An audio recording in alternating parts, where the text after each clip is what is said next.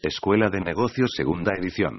Para personas que les gusta ayudar a otras personas. Autor Robert T. Kiyosaki y Sharon L. Lechterkpa Padre Rico, Padre Pobre. En esta segunda edición de su libro mejor vendido, Robert T. Kiyosaki actualiza e incrementa sus originales ocho valores ocultos del negocio del mercadeo en red más que solo hacer dinero. Premio especial. Tres valores ocultos adicionales de Kim Kiyosaki, Sharon Lechter y Diane Kennedy. Robert explica que crear un negocio de mercadeo en red es una forma revolucionaria de conseguir riqueza, hace posible para cualquiera el adquirir una gran riqueza, está abierto para cualquiera que tenga dinamismo, determinación y perseverancia. Debido a que yo no gane mi riqueza de construir un negocio de mercadeo en red, puedo ser un poco más objetivo acerca de esta industria. Este libro describe lo que veo como los verdaderos valores del negocio de mercadeo en red. Valores que van más lejos que solo el potencial de hacer montones de dinero. Finalmente encontré un negocio con corazón y sentimientos. Robert T. Kiyosaki. Los autores. Robert T. Kiyosaki, después de retirarse a la edad de 47 años, escribió su serie de libros mejor vendidos Padre Rico, Padre Pobre que se centra en enseñar a lograr la independencia financiera. Es cofundador de la compañía, así como también es un inversionista multimillonario, dueño de negocios, educador y orador. Sharon L. Lechster, es la coautora de la serie Padre Rico, Padre Pobre. Ella es la directora general y cofundadora de la compañía. Una ávida filántropa, es una activista líder para una mejor educación infantil. Introducción ¿Por qué recomiendo el mercadeo en red como un negocio? La siguiente es una carta de ejemplo como las que muy seguido estoy recibiendo. Estimado señor Kiyosaki, hola, espero que le esté yendo bien. Mi nombre es Susan y estoy escribiendo en referencia a mi esposo, Alan. Él leyó todos sus libros y tiene un gran potencial como empresario y hombre de negocios. Le comenté que estaría escribiéndole a usted para solicitar su consejo sobre algo.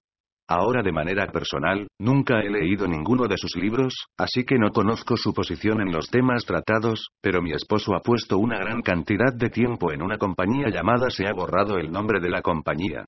Ellos son una compañía con un esquema tipo pirámide que vende vitaminas y otros productos relacionados con la salud.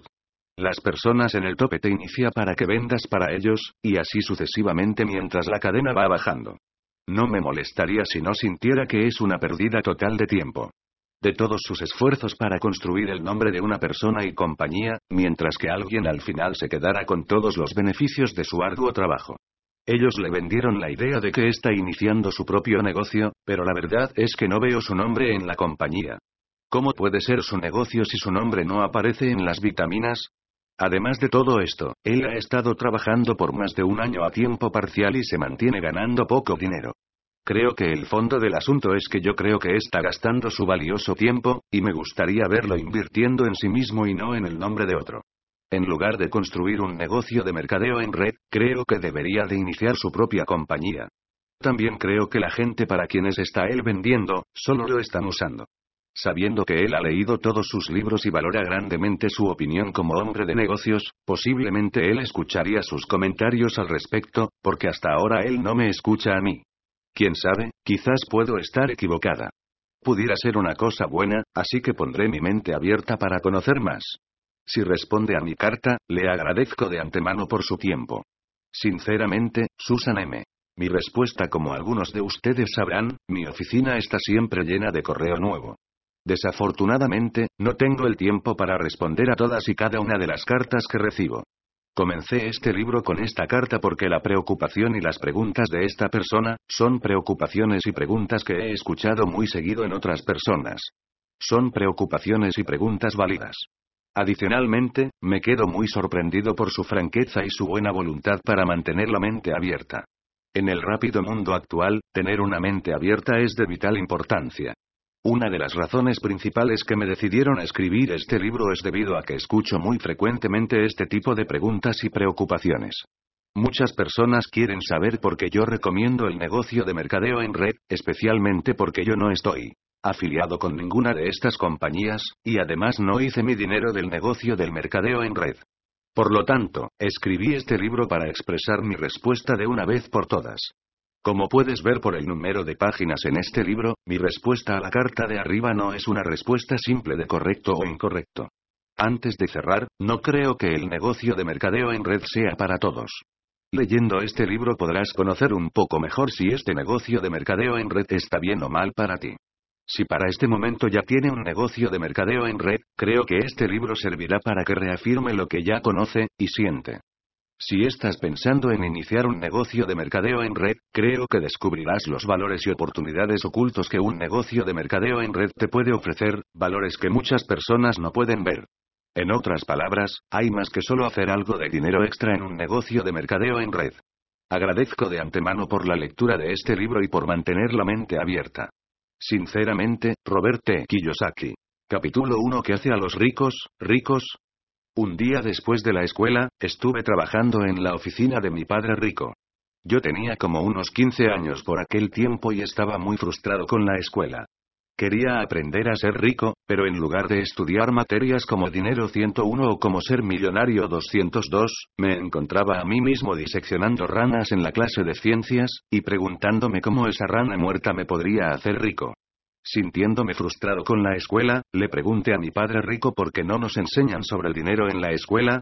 Mi padre rico sonrió, mirándome por encima de su escritorio de trabajo, no lo sé, también me lo he preguntado algunas veces. Hizo una pausa por un momento y luego me preguntó, ¿por qué no les preguntas? Bueno, dije lentamente, estoy aburrido de la escuela. No veo ninguna relación entre lo que me pide que estudie en la escuela y el mundo real. Solo quisiera aprender cómo ser rico. Así que, ¿cómo una rana muerta me puede ayudar a comprarme un auto nuevo? Si el profesor me dijera cómo esta rana puede hacerme rico, estaría diseccionando miles de ellas. Padre Rico se rió en voz alta y luego preguntó, ¿qué te contestan cuando les preguntas la relación entre una rana muerta y el dinero? Todos mis profesores me dicen la misma cosa, le conteste ellos dicen la misma cosa no importa cuántas veces les pregunte cómo está relacionada la escuela con el mundo real. ¿Y qué es lo que ellos dicen? Ellos dicen, tú necesitas obtener buenas notas para conseguir un empleo seguro, le conteste. Bueno, eso es lo que la mayoría de la gente quiere, dijo Padre Rico. La mayoría de la gente acude a la escuela para encontrar un empleo y cierto tipo de seguridad financiera. Pero yo no quiero hacer eso. Yo no quiero ser un empleado trabajando para otro.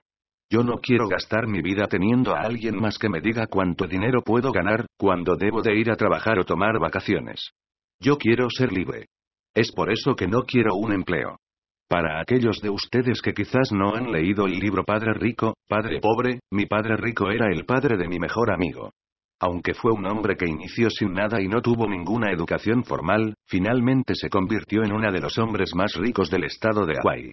Mi padre pobre, mi verdadero padre fue un hombre altamente educado, un alto funcionario del gobierno con un alto salario, pero que no importaba cuánto dinero ganó, siempre estaba quebrado al final de cada mes y finalmente murió en la quiebra con poco para mostrar de su vida de trabajo arduo.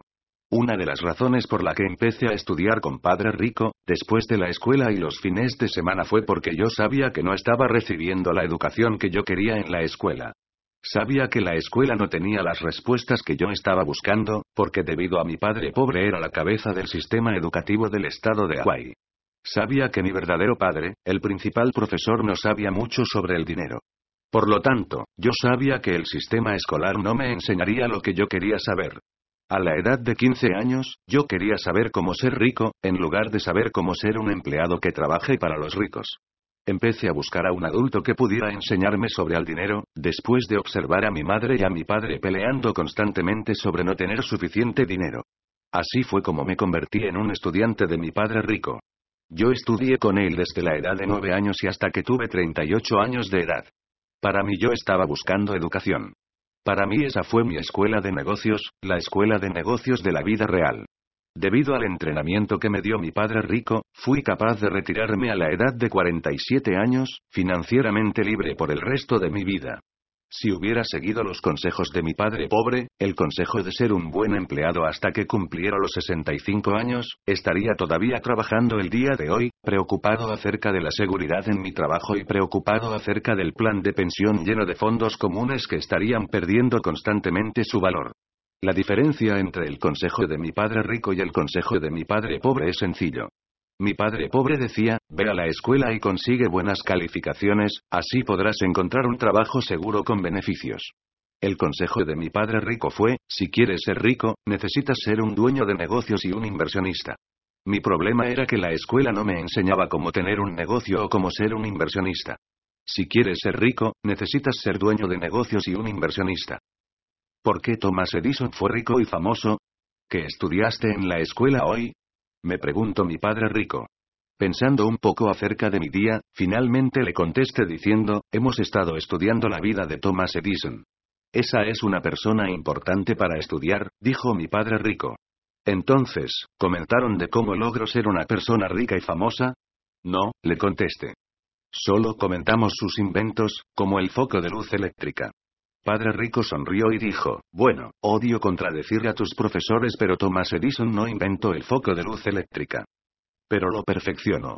Padre Rico inició entonces a explicarme que Thomas Edison fue uno de sus héroes y por ello había estudiado su vida. Entonces, ¿por qué le dan crédito de la invención del mismo? Le pregunté.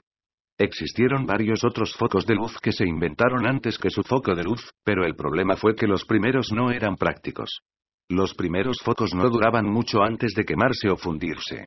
Y tampoco, ninguno de los otros inventores podían explicar cómo el foco de luz eléctrica pudiera tener algún valor comercial. ¿Valor comercial? Pregunté con un tono confuso. En otras palabras, los otros inventores no sabían cómo hacer dinero de su nuevo invento. Y Thomas Edison lo hizo, agregó Padre Rico. Así que él inventó el primer foco de luz eléctrica práctico y usable, y también sabía cómo convertir ese foco en un negocio. Padre Rico asintió con la cabeza, y fue su sentido de negocios lo que hizo que muchos de sus inventos fueran útiles para millones de personas. Thomas Edison fue más que un inventor. Él fue el fundador de la compañía General Electric y muchas otras compañías. ¿No te explicaron todo eso tus profesores? No, le contesté. Me hubiera gustado que lo hubieran hecho, ya que yo hubiera puesto un mayor interés en la materia. En lugar de eso, estuve todo aburrido pensando en cómo Thomas Edison estaba relacionado con la vida real. Si me hubieran contado cómo se volvió rico, yo hubiera estado mucho más interesado y hubiera escuchado más atentamente. Padre Rico se rió y me estuvo explicándome de cómo Thomas Edison en inversionista también se convirtió en multimillonario y fundador de una corporación de billones de dólares. Padre Rico también me dijo que Edison se salió de la escuela porque sus maestros pensaban que no era lo suficientemente listo para tener éxito en la escuela. Entonces tomó un empleo vendiendo dulces y revistas en los ferrocarriles como un joven niño.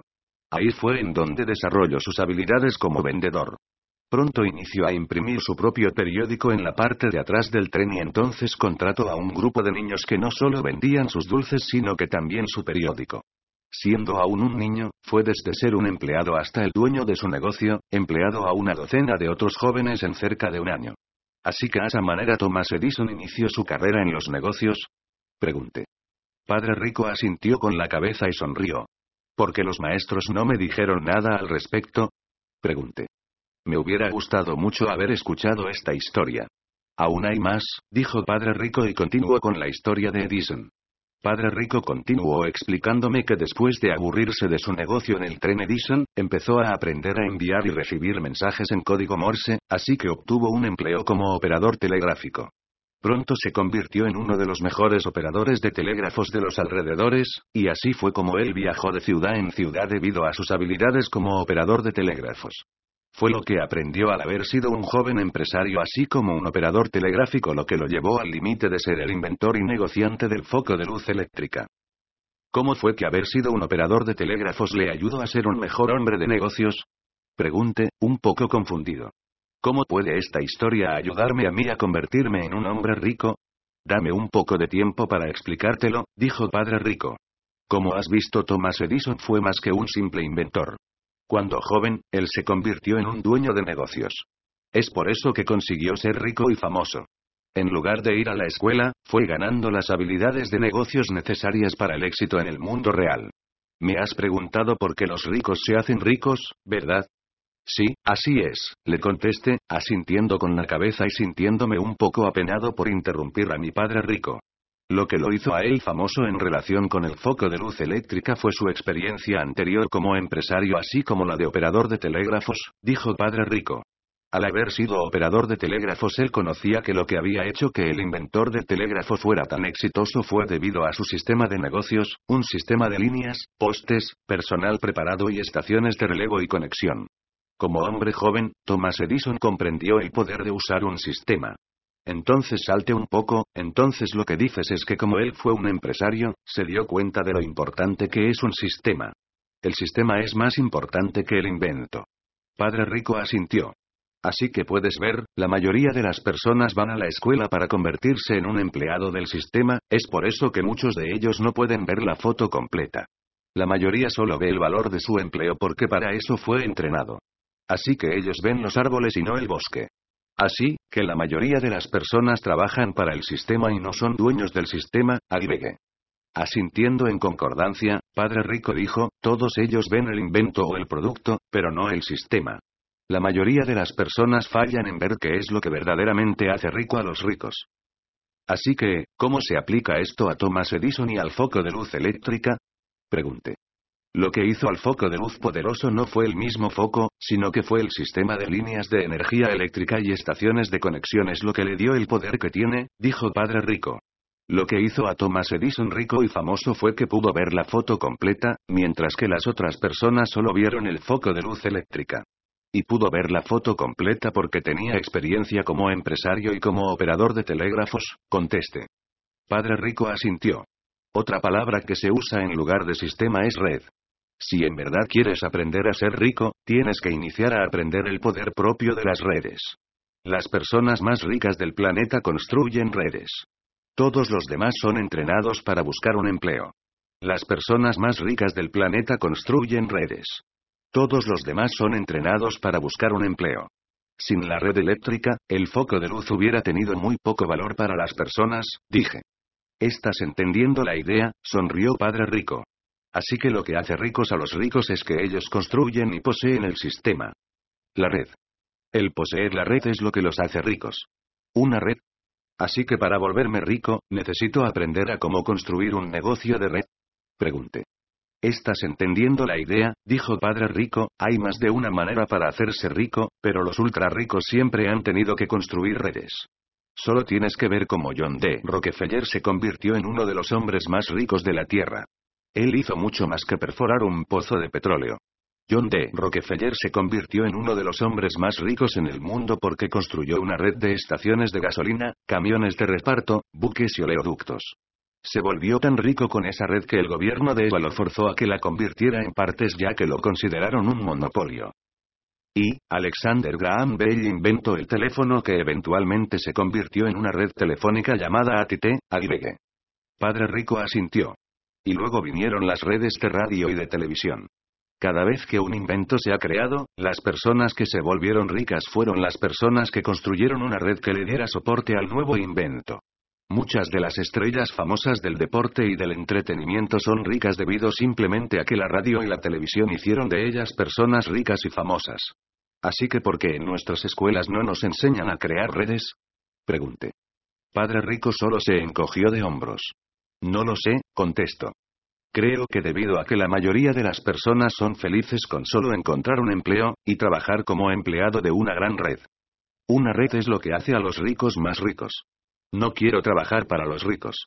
Es por eso que yo construí mi propia red. No hice mucho dinero en los primeros años de mi vida, porque toma tiempo construir una red.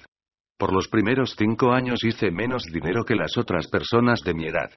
Sin embargo, después de 10 años yo fui mucho más rico que la mayoría de mis compañeros de escuela, aunque los que habían llegado a ser doctores y abogados.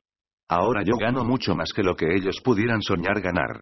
Un negocio en red bien diseñado y administrado ganará de manera exponencial mucho más dinero que un individuo que trabaje mucho y muy duro.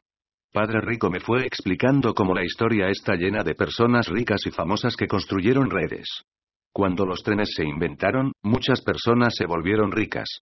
Lo mismo sucedió con los aviones, buques, automóviles y tiendas de venta al menudeo, como Walmart y Radio Shack.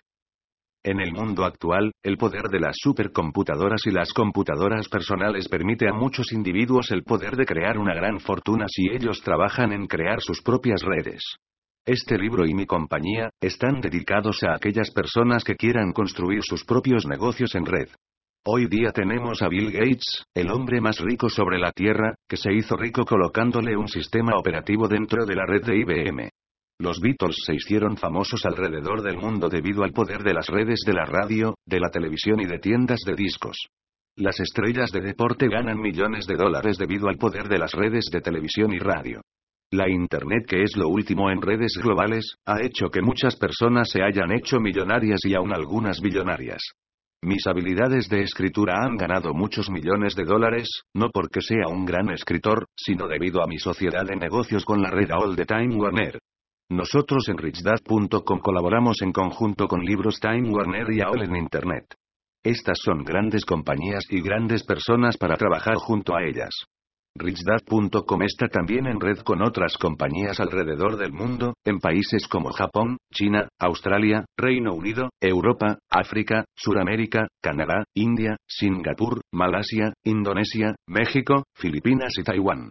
Como mi padre rico dijo, el rico construye redes y todos los demás buscan un empleo. Porque los ricos devuelven más ricos. La mayoría de nosotros hemos escuchado decir que, los pájaros de un mismo plumaje se reúnen en la misma parvada. Esto no es solo cierto para los pájaros, sino que también para las personas, ya sean ricas, pobres o de clase media. En otras palabras, los ricos se relacionan en red con los ricos, los pobres con otras personas pobres y la clase media se aferra a otras personas de clase media. Padre Rico siempre decía, si quieres ser rico, necesitas hacer relaciones de tipo red con aquellos que son ricos o que te quieran ayudar a llegar a ser rico. Él también decía, muchas personas gastan su vida aferrándose y relacionándose en red con las personas que los respaldan financieramente. Una de las ideas que este libro quiere pasar adelante que un negocio de mercadeo en red es un negocio con personas que están ahí para ayudarte a volverte más rico. Una de las preguntas que deberás hacerte a ti mismo es la siguiente. ¿La compañía para la que trabajo actualmente y las personas con las que paso mi tiempo, están dedicados a ayudarme a ser rico? ¿O, están estas personas y esta compañía más interesados en mantenerme trabajando duro para ellos? A la edad de 15 años, conocí que una de las maneras de hacerme rico y financieramente libre sería el aprender a relacionarme en red con personas que pudieran ayudarme a ser rico y financieramente libre. Para mí eso tiene un sentido perfecto. Pero para muchos de mis compañeros de la escuela les hacía más sentido obtener buenas notas para luego y conseguir un trabajo seguro y asegurado. A la edad de 15 años, decidí que buscaría la amistad de amigos que estuvieran interesados en convertirse en personas ricas en lugar de empleados leales trabajando para los ricos. Cuando veo hacia atrás en mi vida, la decisión que hice a la edad de 15 años fue una decisión que cambió mi vida. No fue una decisión fácil porque a la edad de 15 años tuve que tener mucho cuidado en elegir a las personas con las que pasaba mi tiempo, así como a cuáles profesores debería de poner atención al escucharlos. Para aquellos de ustedes que estén considerando construir su propio negocio, esta idea, la idea de estar al pendiente de las personas con las que pasas tu tiempo y de quienes son tus profesores es una idea muy importante a considerar. Como un joven de la preparatoria, empecé a elegir a mis amistades y a mis profesores o maestros muy cuidadosamente, debido a que tu familia, amigos y profesores son muy pero muy importantes elementos de tu red. Una escuela de negocios para las personas. Personalmente, yo estoy muy emocionado de escribir este libro para ofrecer soporte a la industria del mercadeo en red. Muchas compañías en esta industria están ofreciendo a millones de personas la misma educación de negocios que mi padre rico me enseñó a mí, la oportunidad de construir su propia red en lugar de gastar su vida trabajando para otra red. Enseñar a las personas a entender el poder de crear su propio negocio, su propia red, no es un trabajo fácil. La razón por la que no es un trabajo fácil es muchas de las personas han sido enseñadas a ser unos empleados leales y trabajadores en lugar de ser dueños de sus propios negocios, a crear sus propias redes. Después de que regrese de Vietnam, en donde yo fui un oficial del cuerpo de marinos de EWA así como un piloto de helicóptero de combate, estuve considerando regresar a la escuela para estudiar la maestría en negocios. Mi padre rico platicó conmigo para que me sacara esa idea de la cabeza. Él me dijo, si obtienes el grado de maestría en negocios de una escuela tradicional, seguirás siendo entrenado para ser un empleado de los ricos, necesitas ir a una escuela de negocios que te enseñe cómo ser un verdadero empresario. Ese es el tipo de escuela en la que te pondría a estudiar. Padre Rico también dijo, el problema con la mayoría de las escuelas de negocios es que toman a los muchachos más listos y los entrenan a ser ejecutivos de negocios de los ricos. Si has seguido las noticias sobre Enron y WorldCom, los empleados más educados y altamente pagados fueron acusados de pensar solo en ellos y no en los empleados o inversionistas que habían confiado sus vidas y dinero con ellos. Muchos de los ejecutivos altamente educados y con altos salarios les decían a sus empleados que compraran más acciones de la compañía mientras ellos vendían las suyas.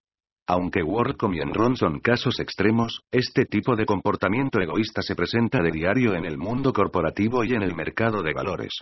Una de las grandes razones por las cuales yo le doy mi apoyo a la industria del mercadeo en red es que muchas de estas compañías de la industria son verdaderas escuelas de negocios para las personas, en lugar de ser escuelas que entrenan a los chicos listos a ser empleado de los ricos. Muchas de las compañías de mercadeo en red son verdaderas escuelas de negocios que enseñan valores que no se encuentran en las escuelas tradicionales de negocios.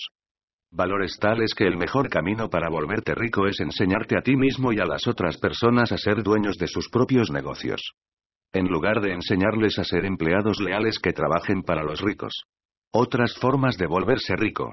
Muchas personas han adquirido gran riqueza creando negocios de mercadeo en red, de hecho, algunos de mis amigos más ricos crearon sus fortunas construyendo su propio negocio de mercadeo en red. Pero para ser justos existen otras formas en donde una persona puede obtener una gran riqueza. Por esto en el siguiente capítulo este libro nos ilustrará en estos otros caminos que las personas tienen para llegar a ricos y más importante financieramente libres libres de la monotonía de ganarse la vida, aferrándose a la seguridad de un empleo y viviendo de quincena en quincena.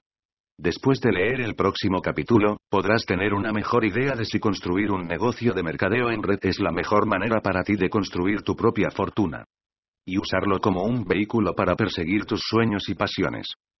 Capítulo 2 Existe más de una manera para ser rico. ¿Me puede usted enseñar a ser rico? Le pregunté a mi profesor. No, me contestó mi profesor de biología. Mi trabajo es ayudarte a que te gradúes para que puedas encontrar un buen empleo. Pero ¿qué pasa si yo no quiero un empleo? ¿Qué pasa si quiero ser rico? Le pregunté. ¿Por qué quieres ser rico? Me preguntó el profesor. Porque quiero ser libre. Quiero tener el tiempo y el dinero para hacer lo que yo quiera. No quiero ser un empleado para casi toda mi vida. No quiero que el tamaño de mis sueños se vean limitados al tamaño del cheque de paga. Eso no tiene sentido. Estás soñando acerca de la vida de los ricos ociosos y tú no puedes ser rico, si no obtienes buenas calificaciones y un empleo de salario alto, dijo el profesor. Ahora regresa a trabajar en tu rana. En mis otros libros y programas educativos, me he referido en algunas ocasiones a los tres diferentes tipos de educación que se requieren para llegar a ser exitoso financieramente en la vida académico, profesional y educación financiera. Educación académica. Esta educación nos enseña a leer, escribir y a usar los números con las matemáticas. Es una educación muy importante, especialmente en el mundo de hoy. Personalmente, a mí no me fue muy bien en este nivel de educación. Yo fui un alumno de seis casi toda mi vida, simplemente porque no estaba interesado en lo que me estaban enseñando. Soy un lector bastante lento, y no escribo muy bien. A pesar de ser un lector lento, leo bastante, lo que pasa solamente es que leo muy lento y a veces necesito leer dos o tres veces un libro para entender lo que estoy leyendo. También soy un escrito algo pobre, pero a pesar de eso sigo escribiendo. Como una nota adicional, no obstante ser un escritor no muy bueno, he sido afortunado de colocar seis libros en las listas de los más vendidos en los siguientes periódicos y revistas New York Times, Wall Street Journal y Business Week. Como expuse en Padre Rico, Padre Pobre, no soy el mejor escritor, pero soy un escritor de un libro de los más vendidos. El entrenamiento en ventas que me dio mi padre rico ha dado resultados, a pesar que no pagué el precio en la escuela cuando estuve asistiendo para aprender a escribir. Educación profesional Esta educación te enseña a cómo trabajar por el dinero. Durante mi juventud, los chicos listos se fueron convirtiendo en doctores, abogados y contadores. Algunas otras escuelas profesionales técnicas enseñan a las personas a ser asistentes médicos, plomeros, albañiles, electricistas y mecánicos automotrices. Si te fijas bien en la sección amarilla de tu directorio telefónico bajo el término de educación o escuelas, encontrarás esas páginas llenas con escuelas que ofrecen a las personas a convertirse en mejores empleados. Personalmente, como no me fue muy bien en los primeros niveles de educación académica, llegar a ser un doctor, abogado o contador no fue muy alentador para mí. En lugar de eso, fui a la escuela en New York y me convertí en un oficial de buque, para navegar buques como los buques tanques de la compañía Standard Oil y los buques de pasajeros como los que salen en la televisión. Después de la graduación, debido a la guerra de Vietnam, en lugar de tomar un empleo en la industria naviera, fui a Pensacola, Florida, en donde estuve en la Escuela Naval de Combate de los EWA, ahí me convertí en un piloto, volando para el Cuerpo de Marinos en Vietnam. Mis dos padres decían que era un trabajo de un hijo el pelear por su país, así que mi hermano y yo nos propusimos voluntarios para ir a Vietnam. Para cuando tenía 23 años, yo tenía dos profesiones, una como oficial de buque y la otra como piloto, pero nunca las usé para ganar dinero. Como nota adicional, creo que es irónico que hoy día soy conocido más por mi profesión de escritor. Materia en la cual reprobé dos veces en la escuela preparatoria. Educación financiera Esta es la educación que nos enseña a tener dinero trabajando para nosotros en lugar de que estemos siempre trabajando por el dinero. Este tercer nivel de educación no es enseñado en casi ninguna escuela. Mi padre pobre pensaba que una buena educación académica y profesional era todo lo que una persona necesitaba para ser exitoso en el mundo real. Mi padre rico decía, si tienes una educación financiera deficiente, siempre trabajarás para los ricos. RichDad.com ha hecho lo mejor posible para crear productos que enseñan la misma educación financiera que mi padre rico me enseñó a mí. Tenemos productos como los juegos de mesa Cashflow 101, 202 y Cashflow para niños, que enseñan de una manera muy divertida la misma educación financiera y la misma filosofía financiera que mi padre rico me enseñó a mí. Aprender a tener dinero trabajando para ti, en lugar de que tú estés trabajando por dinero.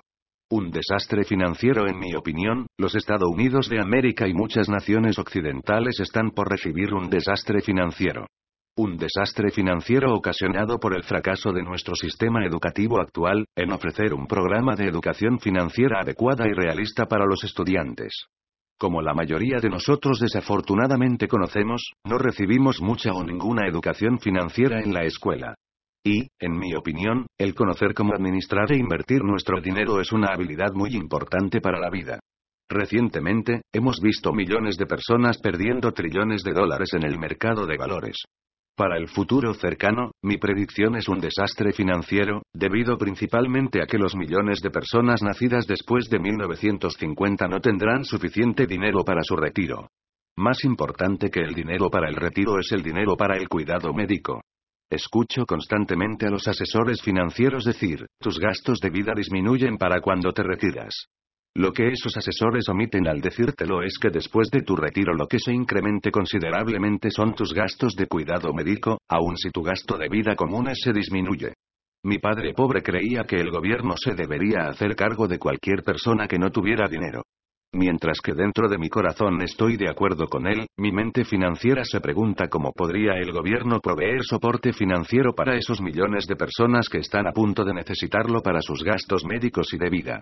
Para el año 2010, los primeros 83 millones de baby boomers iniciaran a retirarse. Mi pregunta es, ¿cuántos de ellos tienen el dinero suficiente para sobrevivir una vez que sus días productivos se acaben? Y si millones necesitan billones de dólares para sobrevivir, ¿está la juventud del mundo dispuestos a pagar por los gastos médicos y de vida de las personas más viejas?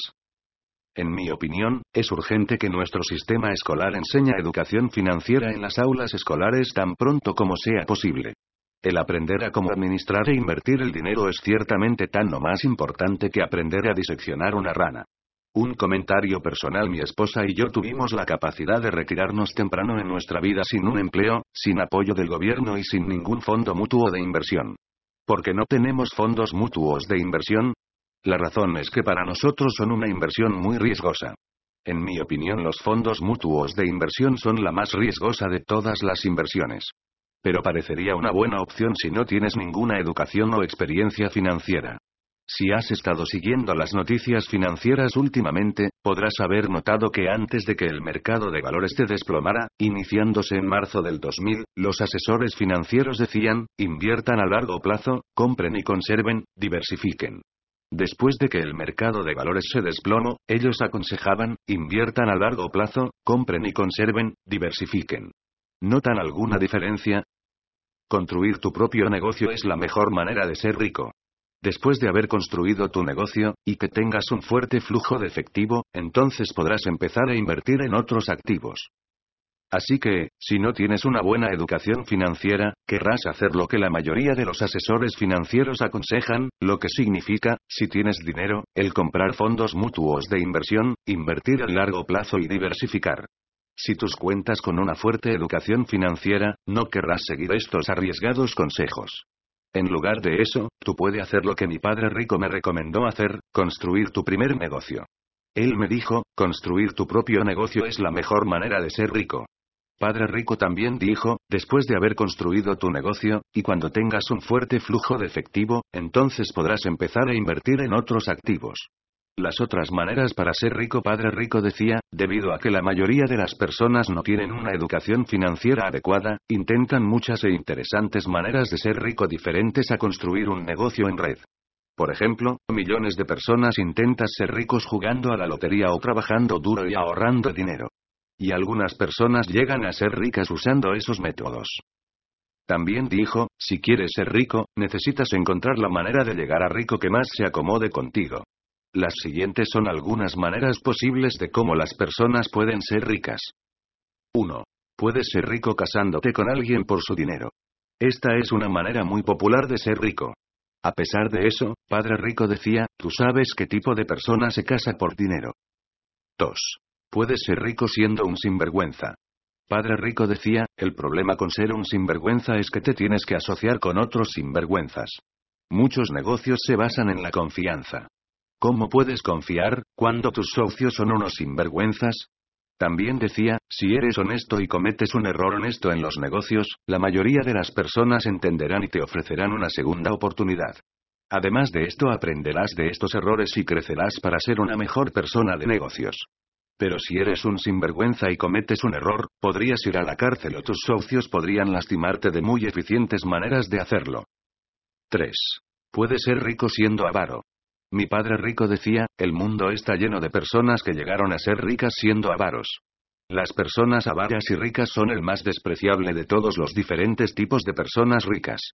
Después de que el mercado de valores se desplomó en el 2000, el mundo se dio un festín con historias de compañías que mentían en relación con sus resultados financieros, directores que mentían a los inversionistas, gente de adentro de las empresas que vendían acciones de manera ilegal y gerentes corporativos que animaban a su personal a comprar acciones mientras ellos vendían las suyas. Por meses, las noticias estuvieron llenas de historias sobre los líderes de Enron, WorldCom, Arthur Anderson y analistas de Wall Street que estuvieron mintiendo, engañando y robando. En otras palabras, algunas de esas avariciosas personas fueron tan avaras que rompieron las leyes y se hicieron sinvergüenzas. Los primeros años del siglo XXI revelaron uno de los peores ejemplos de avaricia, corrupción y falta de guía moral, probando que no todos los sinvergüenzas mercadean con drogas, visten máscaras o roban bancos. 4. Puedes ser rico viviendo barato. Padre Rico decía, una de las más populares formas que las personas usan para intentar ser ricos es viviendo barato. Explicando un poco más, él decía, las personas que intentan ser ricas viviendo barato son personas que tratan de vivir por debajo de sus capacidades, en lugar de encontrar una forma de expandir sus ingresos. También decía, el problema de volverse rico viviendo barato es que al final te mantienes así, viviendo barato. Todos hemos escuchado historias de personas que pasan su vida escondiendo dinero, pellizcando centavos, comprando ofertas, solo para amasar dinero. Aun y cuando ellos logren amasar grandes cantidades de dinero, viven su vida tan pobres que algunos de ellos realmente son personas pobres. Para mi padre rico, el tener grandes cantidades de dinero y vivir como una persona pobre es una situación de muy poco sentido.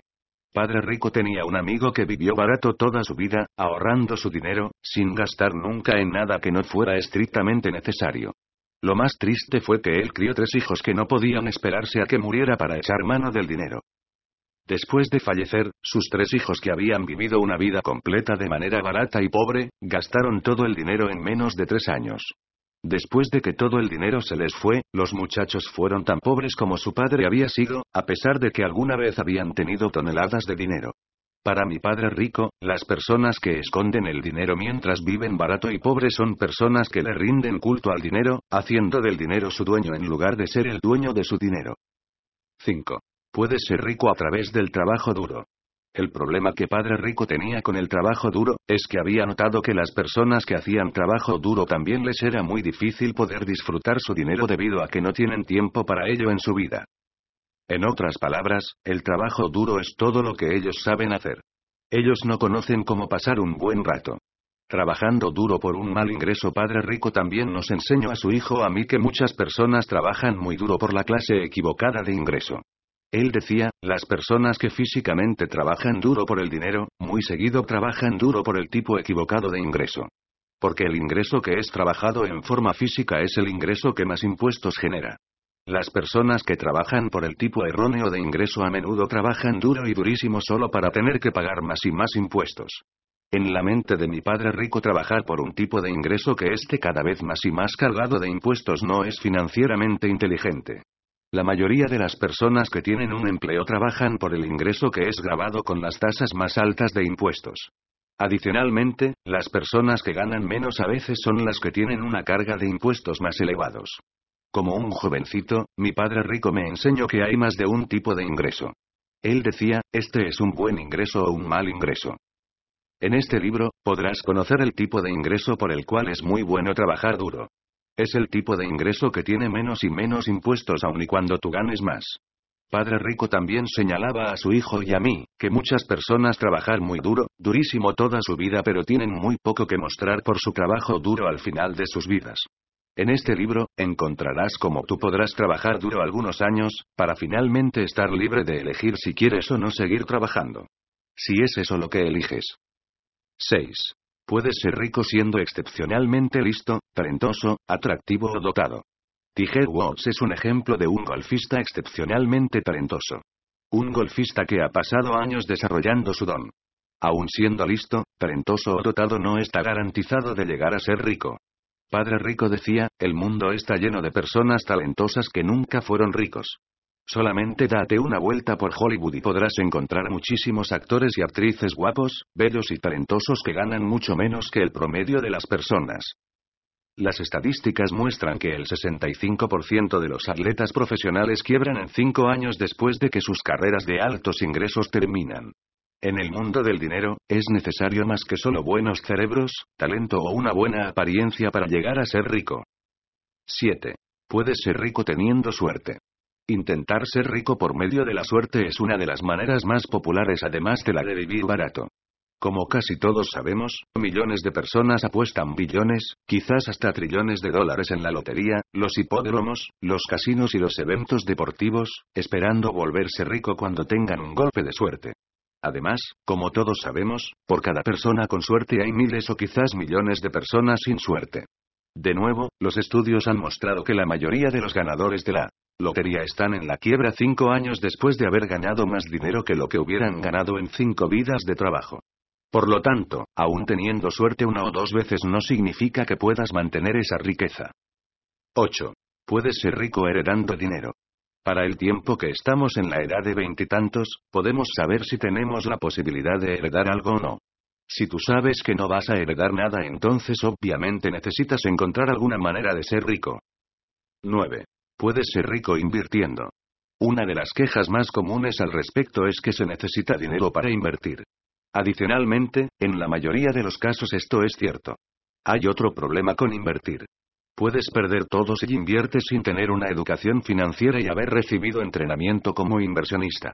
Como muchos de nosotros hemos visto, el mercado de valores es riesgoso y volátil, lo que significa que un día puedes hacer dinero y al siguiente puedes volverlo a perder. Con bienes raíces, aun consiguiendo dinero del banco para invertir, toma cierta cantidad de dinero y educación para acumular fortuna en bienes raíces. En este libro, encontrarás cómo adquirir dinero para invertir, pero más importante aún aprender cómo llegar a ser un inversionista antes de poner en riesgo tu dinero. 10. Puedes ser rico construyendo tu propio negocio. Construir un negocio es la manera en que los ricos se han hecho muy ricos. Bill Gates construyó Microsoft. Michael Dell creó Dell Computers en su dormitorio en la universidad. El problema con construir un negocio de la nada es que es la manera más riesgosa de todas para llegar a ser rico. Aun comprando una franquicia, que es mucho menos riesgoso, pero puede ser muy caro. Los precios para adquirir una franquicia bien conocida van desde los 100.000 dólares a 1.5 dólares millones solo por los derechos de la franquicia. Además de la alta cuota inicial, hay pagos mensuales que se deben hacer a la oficina matriz de la compañía por cuenta de entrenamiento, publicidad y apoyo. Adicionalmente, aun con todo este soporte no está garantizada una gran riqueza. Muchas veces las personas deben continuar pagando las mensualidades de la franquicia a la matriz, aun cuando ellos estén perdiendo dinero con su negocio. A pesar de todo, es mucho menos riesgoso comprar una franquicia que iniciar tu propio negocio de la nada, las estadísticas muestran que solo un tercio de las franquicias llegan a quebrar. La diferencia entre ser dueño de un negocio pequeño a la de ser dueño de un negocio grande. Antes de pasar a la manera número 11 de llegar a ser rico, quiero comentar la diferencia entre los dueños de negocio pequeños y los dueños de negocios grandes. La diferencia es que las personas de negocios grandes construyen redes. El mundo está lleno de dueños de pequeños negocios que tienen su propio restaurante. La diferencia entre un solo restaurante y Ray Kroc quien fundó MC Donald's, es que MC Donald's es una red de restaurantes de hamburguesas conocida como franquicia en red. Otro ejemplo en contraste es el dueño de un pequeño taller de reparaciones de televisores comparado con Ted Turner quien construyó CNN, que significa red de noticias por cable por sus siglas en inglés Cable News Network. De nuevo, notan la palabra red. El punto es que la diferencia entre un dueño de negocio pequeño y un dueño de un negocio grande es simplemente el tamaño de sus redes. Mientras que muchos dueños de negocios pequeños poseen sus negocios, muy pocos construyen sus propias redes. Dicho de una manera simple, construir un negocio de red es como las personas más ricas en el mundo llegaron a ser ricas. La manera número 11 de ser rico. 11. Puedes ser rico construyendo un negocio de mercadeo en red. La razón por la cual he puesto en el lugar número 11 al negocio de mercadeo en red, o haber separado totalmente esta manera de llegar a ser rico, es porque es una manera muy nueva y revolucionaria de conseguir riqueza. Si tú revisas rápidamente las primeras 10 maneras de llegar a ser rico, podrás notar que el enfoque principal es en quien llega a ser rico. En otras palabras, deberá ser visto desde un punto de vista avaricioso. Por ejemplo, alguien que intenta ser rico viviendo barato está principalmente en cómo él y algunos familiares cercanos se harán ricos. Alguien que se casa con alguien por dinero está definitivamente centrado en el dinero para sí mismo. Aún un negocio grande está enfocado para que solo un grupo selecto de personas lleguen a ser ricos. Cuando las franquicias salieron a la luz, hicieron posible que más personas fueran dueños de negocios y compartieran su riqueza, pero en la mayoría de los casos las franquicias están reservadas solo para aquellos con el dinero para comprar una franquicia y como he comentado antes, una franquicia de MC Donald's cuesta ahora más de un millón de dólares solo para iniciar. De cualquier modo, no estoy diciendo que esas personas sean malas o avaras, solamente estoy diciendo que en la mayoría de los casos el foco del negocio no es para que muchas personas se hagan ricas, sino que se está centrado en el individuo que se hará rico. Un negocio de mercadeo en red es una manera nueva y revolucionaria de conseguir una gran riqueza. La razón por la cual he puesto en el lugar número 11 de cómo llegar a ser rico al mercadeo en red, es debido a que es una nueva y revolucionaria manera de compartir la riqueza con cualquiera que verdaderamente quiera conseguir una gran riqueza. Un sistema de mercadeo en red está diseñado para que sea posible para cualquier persona el compartir la riqueza. Un sistema de mercadeo en red, un sistema también llamado como franquicia personal o un gran negocio en red invisible, es, en mi opinión, una manera muy democrática de creación de riqueza. El sistema está abierto para que cualquiera que tenga dinamismo, determinación y perseverancia.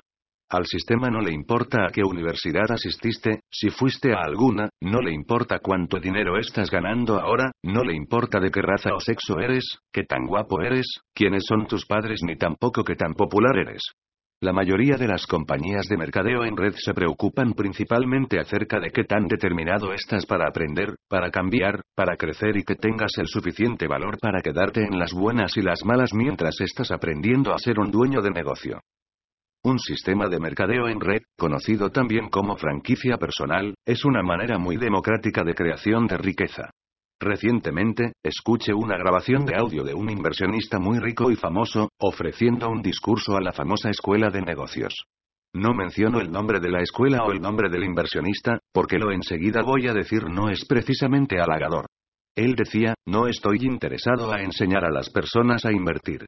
No estoy interesado en ayudar a las personas pobres a salir adelante en la vida. Todo lo que yo quiero hacer es pasar mi tiempo con personas inteligentes como ustedes, aquí en la famosa escuela de negocios.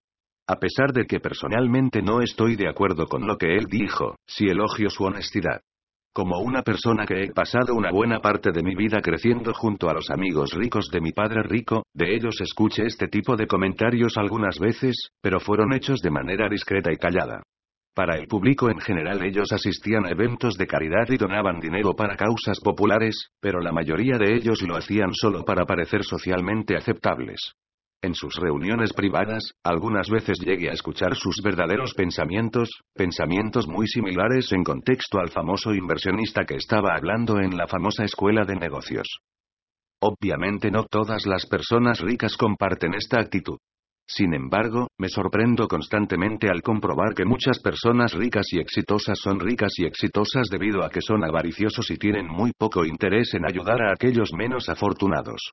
De nuevo, quiero volver a decir que definitivamente no todas las personas ricas comparten esta actitud, aunque el porcentaje que sí la comparte es significativo basándome en mi experiencia personal. Una de las principales razones que doy mi total apoyo a la industria del mercadeo en redes es que sus sistemas son mucho más justos que los sistemas previos para conseguir riqueza. Henry Ford, uno de los más grandes hombres de negocios del mundo, se hizo rico al realizar la misión de su compañía, la compañía Ford Motor. La declaración de la misión de Ford fue democratizar el automóvil. La razón de que esta misión fuera tan revolucionaria fue porque a la vuelta de casi un siglo, los automóviles estuvieron solo disponibles para los ricos. La idea de Henry Ford fue hacer que los automóviles fueran accesibles para cualquier persona, que es lo que significa democratizar el automóvil. Por raro que parezca, Henry Ford fue un empleado de Edison, y en su tiempo libre, él diseñó su primer automóvil. En 1903, la compañía Ford Motor nació por medio de cortar los costos de producción, y haciendo adaptaciones a la línea de producción, se pudieron producir autos estandarizados en masa, Ford se convirtió en el más grande productor de automóviles del mundo. No solo hizo que su automóvil fuera accesible, sino que también pagaba los más altos salarios de la industria, así como también ofrecía planes de acciones para los empleados, redistribuyendo más de 30 millones de dólares anualmente en todos ellos. Y 30 millones era mucho más dinero de lo que son hoy en día en aquellos años de 1900S. En otras palabras, Henry Ford fue un hombre que se volvió rico porque se preocupó por sus clientes pero también por sus empleados. Él fue un hombre generoso en lugar de un hombre avaricioso. Henry Ford fue atacado y criticado fuertemente por la sociedad intelectual de su tiempo. Henry Ford no estaba tan bien educado y como le pasó también a Thomas Edison fue ridiculizado en varias ocasiones debido a su falta de educación formal. Una de mis historias favoritas sobre Henry Ford es cuando le fue solicitado a participar en un examen frente a las personas más listas del mundo académico. El día de la cita, un grupo de gente muy lista y educada vinieron a él para aplicarle un examen oral. Ellos querían probar que era un ignorante. El examen inició por un académico que le preguntó algo como, ¿cuál es la fuerza de tensión que él usaba en sus láminas de acero? Ford, al no conocer la respuesta, simplemente encontró a través de una de las muchas líneas telefónicas que tenía en su escritorio al vicepresidente quien conocía la respuesta. El vicepresidente vino a su oficina, Ford le preguntó el dato, y el vicepresidente dio la respuesta al panel de académicos. La siguiente persona hizo otra pregunta a Ford, y como de nuevo Ford desconocía la respuesta, llamó a alguien que sí la sabía para que la contestara de nuevo al panel. Este proceso continuó hasta que finalmente uno de las personas lista de panel gritó, lo ven, esto solo está probándonos que es usted un ignorante. No conoce las respuestas a ninguna de las preguntas que hemos hecho. Henry Ford, según se dice, contestó, no conozco las respuestas porque no necesito llenar mi cabeza con las respuestas que tú estás buscando. Para eso he contratado personas jóvenes e inteligentes de sus escuelas que han estado memorizando las respuestas que ustedes esperan que yo memorice. Mi trabajo no es memorizar información que ustedes creen que eso es inteligencia. Mi trabajo es mantener mi cabeza limpia y clara de ese tipo de información trivial, de esa manera es que entonces puedo pensar. En ese momento, él solicitó al grupo de personas inteligentes del mundo académico que abandonaran su oficina. Por años, me he comprometido a memorizar la que creo que es una de las más importantes frases de Henry Ford, pensar es uno de los trabajos más duros. Es por eso que muy pocas personas lo hacen. Pensar es uno de los trabajos más duros. Es por eso que muy pocas personas lo hacen. Riqueza para todos en mi opinión, esta nueva forma de negocio, el negocio del mercadeo en red, es una forma revolucionaria de hacer negocios, porque por primera vez en la historia, es posible ahora para cualquiera o para todos el compartir la riqueza que solo estaba destinado hasta ahora para unos cuantos elegidos o suertudos. También estoy consciente que ha habido mucha controversia alrededor de la forma de negocio y además que algunas personas han torcido en algunas ocasiones el negocio movidos por la avaricia o sinvergüenzada para sacar provecho personal de este nuevo negocio. Pero, si das un paso atrás y observas esta nueva forma de negocio, es un sistema muy socialmente responsable de compartir la riqueza. Un negocio de mercadeo en red no es bueno para las personas avariciosas. Por propio diseño, es el negocio perfecto para las personas que les gusta ayudar a otras personas. Dicho de otra manera, la única manera en que un negocio de mercadeo en red funciona es ayudando a los demás a ser ricos y solo entonces tú llegas a ser rico también. Para mí eso es revolucionario, tan revolucionario como cuando Thomas Edison y Henry Ford estaban en sus días de gloria. Antes de cerrar, yo sé que la mayoría de las personas son generosas. Tampoco estoy condenando la avaricia, porque un poco de avaricia o ambición personal e interés en sí mismo son siempre saludables para uno mismo. Es cuando la avaricia o ambición personal se torna muy grande y excesiva para obtener un beneficio personal, que nos hace sacudir nuestras cabezas en desaprobación. Como la mayoría de las personas son generosas y desean ayudar a sus iguales humanos, esta nueva manera de negocio en red ofrece a más gente el poder de ayudar a muchas más personas. A pesar de esta, el sistema de negocios en red no es para todos, si tú eres una persona que en verdad quiere ayudar a tantas personas como sea posible para alcanzar sus metas financieras personales y sus sueños, entonces el negocio de mercadeo en red es merecedor de que emplees tu tiempo para verlo un poco más de cerca. En resumen, hoy día existen muchas maneras de convertirse en una persona rica. La mejor manera para ser rico es encontrar la manera que trabaje mejor para uno mismo. Si eres una persona a la que le gusta ayudar a otras personas, estoy seguro que esta nueva forma de sistema de negocios, el mercadeo en red, es para ti. Es por eso que titule este libro La Escuela de Negocios para personas que les gusta ayudar a otras personas. Si ayudar a otras personas no es para ti, entonces hay al menos 10 otros métodos para escoger. En los siguientes capítulos, estaré comentando los valores esenciales que he encontrado en casi todas las compañías de mercadeo en red. En mi opinión, estos valores esenciales son lo más importante para considerar, antes de decidir si inicias con esta industria o no. Padre Rico me enseñó a su hijo y a mí que los valores esenciales son mucho más importantes que el dinero. Él decía muy a menudo, puedes llegar a ser rico viviendo barato y siendo avaricioso. Puedes llegar a rico también siendo abundante y generoso. El método que tú escojas deberá ser el que más se acerque a tu sistema de valores esenciales que está dentro de ti en lo profundo de tu ser. Capítulo 3 Valor número 1 Una verdadera oportunidad justa Frecuentemente me preguntan, ¿por qué a pesar de no haber hecho su fortuna y ser rico al haber creado un negocio de mercadeo en red, usted recomienda este tipo de negocio a otras personas? Hay muchas razones por lo que yo recomiendo el negocio del mercadeo en red y lo estaré explicando a lo largo de este libro. El cierre de mi mente fue durante mediados de los años 70 que un amigo me invitó a una presentación de un nuevo negocio. Como yo era ya una persona que tenía el hábito de regularmente investigar nuevos negocios y oportunidades, estuve de acuerdo en asistir a aquella reunión. Aunque pensé que era un poco extraña, la reunión de negocios se llevaría a cabo en una casa particular en lugar de una oficina, fui de todas maneras. Aquella reunión fue mi introducción al mundo del mercadeo en red. Estuve ahí sentado pacientemente, escuchando la presentación que duró tres horas. Estuve de acuerdo con la mayoría de los puntos del por qué uno debería de iniciar su propio negocio. A la parte que no le puse mucha atención fue en el cómo el negocio que ellos estaban construyendo era muy diferente al negocio que yo estaba construyendo. Poniéndolo de manera sencilla, el negocio que yo estaba construyendo era para hacerme rico yo, el negocio del que ellos estaban hablando para construir, era para hacer ricas a muchas personas. En esa etapa de mi vida, mi mente no estaba tan abierta como para aceptar esas nuevas y radicales ideas. En mi mente, se suponía que un negocio era para hacer solo a los dueños ricos. Para el final de la tarde, mi amigo me preguntó qué opinaba del negocio que ese había estado presentando en aquella reunión. Mi respuesta fue la siguiente, eso estuvo interesante pero no es para mí. Cuando mi amigo me preguntó por el por qué no estaba yo interesado le dije, en este momento estoy construyendo mi propio negocio. ¿Por qué necesitaría yo construir un negocio con otras personas? ¿Por qué debería yo ayudarlos a ellos? Entonces dije, por otro lado, he escuchado algunos rumores que esos negocios de mercadeo en red son un esquema piramidal y que son ilegales. Antes de que mi amigo pudiera decir nada más, me salí caminando hacia la noche, me metí en mi auto y me alejé manejando. En esa etapa de mi vida a mediados de los años 70S, yo estaba creando mi primer negocio internacional. Por lo tanto, estaba muy ocupado para mantener mi empleo durante el día para construir mi negocio en mi tiempo libre. El negocio que estaba construyendo era un negocio de manufactura y mercadeo enfocado en llevar al mercado las primeras carteras de nylon y velcro para los surfistas.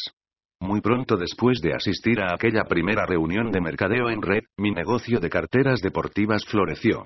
Mis dos años de arduo trabajo dieron su resultado. El éxito, fama y fortuna nos llovieron a mares a mi socio y a mí. Habíamos alcanzado nuestra meta, que fue hacernos millonarios antes de cumplir 30 años. En los años 70S, un millón de dólares era muchísimo dinero. Se escribió acerca de mi compañía y mis productos en revistas como Sufer, Runner's World y Gentleman's Quarterly. Era el más novedoso producto deportivo en todo el mundo y el negocio creció por todo el mundo. Mi primer negocio internacional estaba abierto y funcionando. Por lo tanto, cuando se me presentó la oportunidad del negocio de mercadeo en red, mi mente estaba cerrada para ello y no quise escuchar nada más. Tomó algunos años para que se abriera de nuevo suficientemente abierta como para escuchar y como para iniciar a cambiar mi opinión sobre la industria. No pensé en la industria del mercadeo en red por lo menos por 15 años. Un cambio en la mente en algún momento de los primeros años de los 90S, un amigo al que yo respeto por su sabiduría financiera, me dijo que él estaba en el negocio de mercadeo en red. Villa era muy rico por sus inversiones en bienes raíces, así quedé muy confundido al saber que la tenía un negocio de mercadeo en red. Ahora con mucha curiosidad, le pregunté, ¿por qué estás en ese tipo de negocio? ¿No necesitas el dinero, o sí? Riéndose en voz alta, Bill dijo, tú sabes que me gusta hacer dinero, pero no estoy en el negocio porque necesite el dinero. Mis finanzas están en muy buena vida. Sabía que Bill había completado varios proyectos de bienes raíces que valían más de un millón de dólares en solo los dos años anteriores, así que también sabía que le estaba yendo bien. Así que aquella vaga respuesta que él me dio, hizo que tuviera más curiosidad, así que lo presioné un poco más preguntándole, así que, entonces ¿por qué tienes un negocio de mercadeo en red? Bill pensó por un largo rato y entonces empezó a hablar con un tono lento en la voz, por años, las personas me han estado preguntando por buenas ideas para el negocio de los bienes raíces. Ellos querían saber cómo llegar a ser ricos invirtiendo en bienes raíces. Muchos querían saber si podían invertir conmigo o cómo podrían encontrar buenos negocios sin enganche en bienes raíces. Asintiendo en concordancia dije, yo me he estado haciendo las mismas preguntas. El problema es que, dijo Bill continuando con su respuesta, la mayoría no pueden invertir conmigo porque no tienen suficiente dinero. Ellos no tienen al menos los 50.000 dólares o 100.000 dólares dólares que se necesitan para entrar a mi nivel en las inversiones en bienes raíces. Adicionalmente, la razón por que muchos de ellos buscan oportunidades sin enganche es porque no tienen absolutamente nada de dinero y están a solo dos quincenas de la bancarrota si dejaran su empleo. Por esto, buscan tratos baratos sin enganche, que la verdad siempre son muy malos negocios. Tú y yo sabemos que los mejores negocios de bienes raíces los consiguen los ricos que tienen dinero y no las personas que no tienen nada. Asintiendo dije, ya entiendo. Recuerdo que era tan pobre que ningún banco o agente de bienes raíces me tomaba en serio. Así que lo que me dices es que ellos no tienen ningún dinero y si lo tienen, tienen tan poco dinero que no los puedes ayudar. No son suficientemente ricos para el tipo de inversiones que tú haces, ¿verdad? Bill asintió, y encima de todo eso, el poco dinero que tienen son todos los ahorros de su vida. Tú sabes que yo no recomendaría invertir todo lo que tienes. Además de eso, como estarían invirtiendo todos los ahorros de su vida, tiene una terrible sensación de miedo a perderlo todo, y tú sabes que una persona que tiene miedo a perderlo todo, normalmente lo pierde. Mi conversación con Bill siguió por algunos minutos más, pero pronto me tuve que ir para el aeropuerto. La verdad es que no estaba totalmente seguro de por qué él estaba en el negocio del mercadeo en red, pero mi mente cerrada empezó a abrirse un poco. Empecé a querer saber más al respecto, porque personas ricas como él estaba teniendo un negocio de mercadeo en red. Empecé a darme cuenta que había más que solo dinero en ese negocio. Por los siguientes meses, cuando tuvimos oportunidad, mi plática con Bill continuó. Poco a poco empecé a entender sus razones para estar en el negocio. Sus principales razones eran 1. Él quería ayudar a las personas. Esta fue su principal razón para tener este negocio. A pesar de que era un hombre muy rico, no era un hombre arrogante o avaro. 2. Él quería ayudarse a sí mismo. Tienes que ser rico para invertir conmigo. Me di cuenta que si yo ayudara a más gente a ser rica, entonces tendría más inversionistas conmigo. Bill continuó, la ironía fue que entre más ayudaba a los otros a hacerse ricos construyendo su propio negocio de mercadeo en red, más crecía mi propio negocio. Y me volvía cada vez más rico. Ahora yo tengo prósperos negocios de cliente consumidores, más inversionistas, y más dinero para mis propias inversiones. Hablando de ganar ganar. Es por eso que en los últimos años he podido invertir en proyectos de bienes raíces cada vez más grandes. Como tú sabes, es difícil hacerte rico en negocio de bienes raíces pequeños. Puede llegar a conseguirse, pero si no tienes suficiente dinero, todo lo que verdaderamente obtienes son los negocios que las personas con dinero no quieren. 3. Él gusta de aprender y de enseñar. Me gusta trabajar con personas a las que les guste aprender. Me dijo en una de nuestras últimas pláticas. Es muy desgastante trabajar con personas que piensan que lo saben todo. En mi mundo de los negocios de bienes raíces, trabajo con muchas de esas personas. Trabajar con alguien que cree saber todas las respuestas es verdaderamente difícil. Para mí, las personas que inician un negocio de mercadeo en red están en la búsqueda de nuevas respuestas y están listas para aprender. Me gusta mucho el negocio de aprender y enseñar, y el compartir nuevas ideas con las personas que están muy emocionadas con su educación continua. Como tú sabes, tengo una licenciatura en contabilidad y una maestría en finanzas. Este negocio me ha dado la oportunidad de enseñar a otros lo que sé y continuar aprendiendo junto con ellos. Te sorprendería el número de personas educadas y listas con todo tipo de antecedentes hay en este negocio. También hay muchas personas sin una educación formal que están en el negocio para obtener la educación que ellos necesitan para encontrar seguridad financiera en un mundo con cada vez menos seguridad en el empleo. Nos juntamos todos y compartimos lo que sabemos por nuestras experiencias particulares y de lo que hemos estado aprendiendo. Me gusta mucho aprender y me gusta mucho enseñar, y es por eso que me gusta mucho este negocio. Es un gran negocio y una verdadera escuela de negocios de la vida. Una mente nuevecita y abierta así que en algún momento de los primeros años 90 mi mente empezó a abrirse y mi punto de vista sobre el negocio de mercadeo en red empezó a cambiar. Empecé a ver cosas que anteriormente cerrada no podía ver. Empecé a ver las cosas que eran buenas y positivas en este negocio, en lugar de solo ver las cosas negativas. Y por supuesto que también hay cosas negativas en este negocio, pero como en todo siempre hay algo negativo presente. Después de retirarme en 1994, financieramente libre a la edad de 47 años, empecé mi propia investigación sobre la industria y el negocio de mercadeo en red. En cualquier momento que alguien me invitara a alguna presentación, asistía con ellos solo para escuchar lo que aquellas personas tenían que decirme. Me inscribí en algunas de estas compañías de mercadeo en red si me gustaba lo que me decían. De cualquier manera, no me inscribía para necesariamente hacer dinero, me unía a ellos para tener una visión bastante amplia de las cosas positivas y negativas de cada compañía. En lugar de solo cerrar mi mente, quería llegar a mis propias respuestas. Después de buscar en varias compañías, vi las cosas negativas que la mayoría de las personas ven al primer vistazo, como fueron las primeras personas que inicialmente estuvieron en esta industria y promovieron sus negocios. Es cierto que muchos soñadores, estafadores, bribones, perdedores, sinvergüenzas y artistas del arte de hacerse rico rápido fueron atraídos a este tipo de negocio. Uno de los retos del negocio del mercadeo en red es que tiene una política de puertas abiertas, que permite que cualquier persona se una a ellos. Esta política de puertas abiertas es aquella oportunidad igualitaria y justa que muchos socialistas pedían llorando, aunque no encontré ningún socialista de hueso colorado es las juntas de este negocio. Este negocio es para capitalistas o al menos para personas que esperan convertirse en capitalistas. El negocio de mercadeo en red tiene una política de puertas abiertas. Después de pasar por toda aquella más de soñadores, estafadores, y sinvergüenzas, empecé a encontrarme con los verdaderos líderes de varias compañías. Los que encontré fueron algunos de los más inteligentes, amables, morales, espirituales y profesionales personas que he conocido en todos mis años de negocios. Una vez que pasé por encima de mis propios prejuicios y encontré personas que respete y con los cuales tenía alguna relación, encontré el corazón de la industria. Pude ver por fin, lo que antes no pude ver. Ahora pude ver lo bueno y lo malo.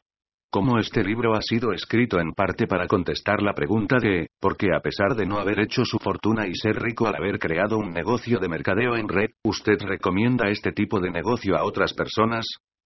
Es precisamente por esto, que yo no gane mi fortuna al construir un negocio de mercadeo en red, que puedo ser un poco más objetivo acerca de esta industria.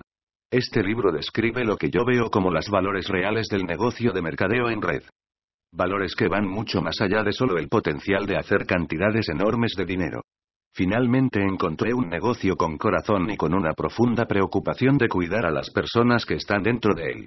La razón principal por la cual le doy todo mi apoyo a esta industria es que siempre tuve odio por los valores que encontré en el sistema educativo tradicional. Recuerdo cuando era un jovencito de 16 años en la preparatoria, y un maestro le dijo a una amiga mía llamada Marta que ella nunca tendría mucho en la vida solo porque no le estaba yendo bien en la escuela. Marta era una jovencita tímida y sensible. Vi como las palabras del profesor le pegaron directo en el alma. Marta dejó la escuela, solo unos meses antes de la graduación de la preparatoria. El problema que yo tuve con la escuela y el mundo corporativo es que son muy similares. Tienen un sistema de valores de supervivencia de los más fuertes. Si las personas empiezan a tener problemas para entender alguna cosa, el sistema simplemente acaba con ellos. Este sistema parece haber perdido el corazón. Cuando trabajé para Xerox, un amigo mío tuvo tres meses seguidos de malas ventas. En lugar de ayudar a mi amigo Ron, el gerente de ventas empezó a amenazarlo, en lugar de enseñarle a cómo vender. Puedo escuchar todavía al gerente cuando le decía a Ron, si no vendes nada pronto, pronto estarás despedido. Ron renunció la semana siguiente. Además, otra razón por la que le doy mi apoyo a la industria del mercadeo en red es que en la mayoría de los casos las compañías son negocios muy humanitarios. Si tú decides pegárteles y aprender y estudiar a tu propio ritmo, el negocio seguirá pegado a ti hasta que lo consigas, sin importar cuánto tiempo te tome. Muchas de las compañías de mercadeo en red son un negocio de oportunidad justa verdadera para cualquier persona interesada. Si tú inviertes tu tiempo y esfuerzo, ellos también lo harán. Aunque no haya hecho mi fortuna en un negocio de mercadeo en red, siempre ofreceré mi apoyo total a cualquier negocio que valore el ser una oportunidad justa verdadera y que valore el ser humanitario. En resumen, entre la edad de 18 y 27 años, estuve en la Academia Militar tomando mi educación profesional o en el Cuerpo de Marinos de EGUA. En esas dos organizaciones, el principal valor era verdaderamente un sistema de la supervivencia de los más fuertes. En la academia, si les dabas a los profesores las respuestas que ellos querían escuchar, te graduabas. Si no, fracasabas. En el cuerpo de marinos, si hacías lo que te habían entrenado para hacer, sobrevivías en combate. En la guerra, la supervivencia del más fuerte es en donde más real se vive. Cuando regresé de la guerra de Vietnam, me encontré a mí mismo, intentando cambiar algunos de mis valores. No me gustaba ser bueno jugando a perder ganar. La supervivencia del más fuerte o listo, o inteligente, el juego que aprendimos en la escuela. Es por eso que la misión de richdad.com es, elevar el bienestar financiero de la humanidad.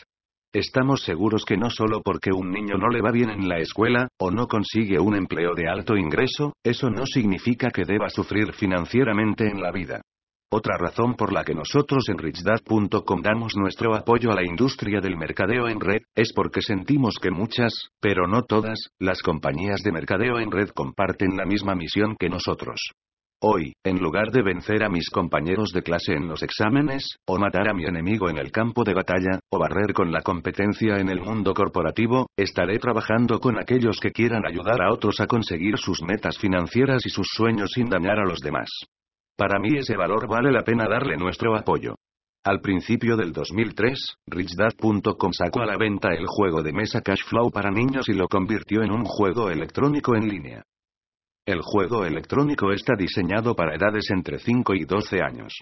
Este juego electrónico es entregado en línea a través de la red de Internet, libre cargo, gratis y sin mensajes comerciales. Es nuestra manera de dar de regreso algo de la buena fortuna que hemos tenido y recibido. Es también una manera de recordarnos a nosotros mismos que debemos ser generosos y no avaros. El entretenimiento y diversión enseñará a las personas jóvenes a lo largo del mundo la misma clase de educación y habilidades financieras que mi padre rico me enseñó cuando yo era un jovencito. Hace muchos años, los Beatles enseñaron al mundo su canción. Todo lo que decimos es que debemos darle a la paz una oportunidad. Lo que en richdad.com estamos diciendo es, denles una oportunidad a los niños. Denles una oportunidad justa a todos los niños para tener una fuerte educación financiera básica. Estamos seguros que una de las mejores maneras de tener paz es estar trabajando activamente para acabar con la pobreza. También estamos seguros que una manera de acabar con la pobreza es ofrecer educación financiera en lugar de ayuda económica. Como mi padre rico siempre decía, si le das dinero a una persona pobre, solo lo mantienes pobre por más tiempo. Hoy día, muchas compañías de mercadeo en red están propagando la paz a través de la oportunidad económica en todo el mundo. Los negocios de mercadeo en red no solo han prosperado en los países económicamente más poderosos, sino que también muchas compañías de mercadeo en red están trabando en el tercer mundo, llevando esperanza financiera a millones de personas que viven en países pobres. La mayoría de las corporaciones tradicionales sobreviven donde hay personas ricas y que tenga dinero para gastar. Es tiempo de que todas las personas alrededor del mundo tengan una oportunidad justa para disfrutar las riquezas y abundancias de la vida. Si la abertura entre ricos y pobres se hace más grande, es muy difícil que le demos a la paz una oportunidad de vida. El siguiente valor, el siguiente capítulo es acerca del valor de la educación de negocios que cambia vidas, que muchas de las S compañías de mercadeo en red ofrecen. Si estás listo para hacer cambios financieros en tu vida, el siguiente capítulo y valor son para ti. Capítulo 4 Valor número 2 Educación de negocios que cambia vidas No es solo el dinero, tenemos el mejor plan de compensaciones. Escuche este tipo de comentarios cuando estaba investigando las diferentes compañías de mercadeo en red. Estas personas estaban ansiosas de mostrarme su oportunidad de negocios, e iniciaban a contarme historias de personas que estaban haciendo cientos de miles de dólares al mes debido al negocio. También conocí personas que en realidad estaban haciendo esos cientos de miles de dólares al mes de sus negocios de mercadeo en red. Así que estoy seguro del potencial masivo para generar ingresos que el negocio de mercadeo en red tiene. No son solo los productos, tenemos los mejores productos. Esta afirmación es la segunda que más se enfatiza como beneficio después del dinero, y estaba presente en la mayoría de las compañías de mercadeo en red que estuve inspeccionando. También encontré que las presentaciones de las compañías enfocadas en los productos se basaban en los testimonios de los resultados de los productos. En una de las presentaciones, la fundadora de la compañía me dijo que ella había inventado la fórmula secreta para salvar a su madre que casi se había muerto en Iowa. Después de hacer algunas investigaciones, encontré que su madre nunca había vivido en Iowa y que el producto que decía haber inventado venía de un laboratorio que estaba en California y que etiquetaba sus productos para muchas otras compañías. Como dije antes, hay impostores y estafadores, y en este caso una estafadora, en cualquier profesión o negocio. Para ser justo, también encontré algunas compañías de mercadeo en red con productos excelentes. Algunos de los cuales personalmente sigo consumiendo o usando hoy día. El propósito de este capítulo es que aunque los mejores planes de compensación y los productos excelentes sean importantes, no son el aspecto más importante a considerar de este negocio muchos tipos de negocios para elegir en mi investigación de las diferentes compañías de mercadeo en red, me tomó completamente por sorpresa la gran cantidad de productos o servicios que se están entregando a través del sistema de mercadeo en red. La primera oportunidad de negocio de mercadeo en red que revisé en los años 70S, vendía vitaminas. Los usé y describí en ellos vitaminas de una excelente calidad. Aún tomo algunas de esas vitaminas hoy en día.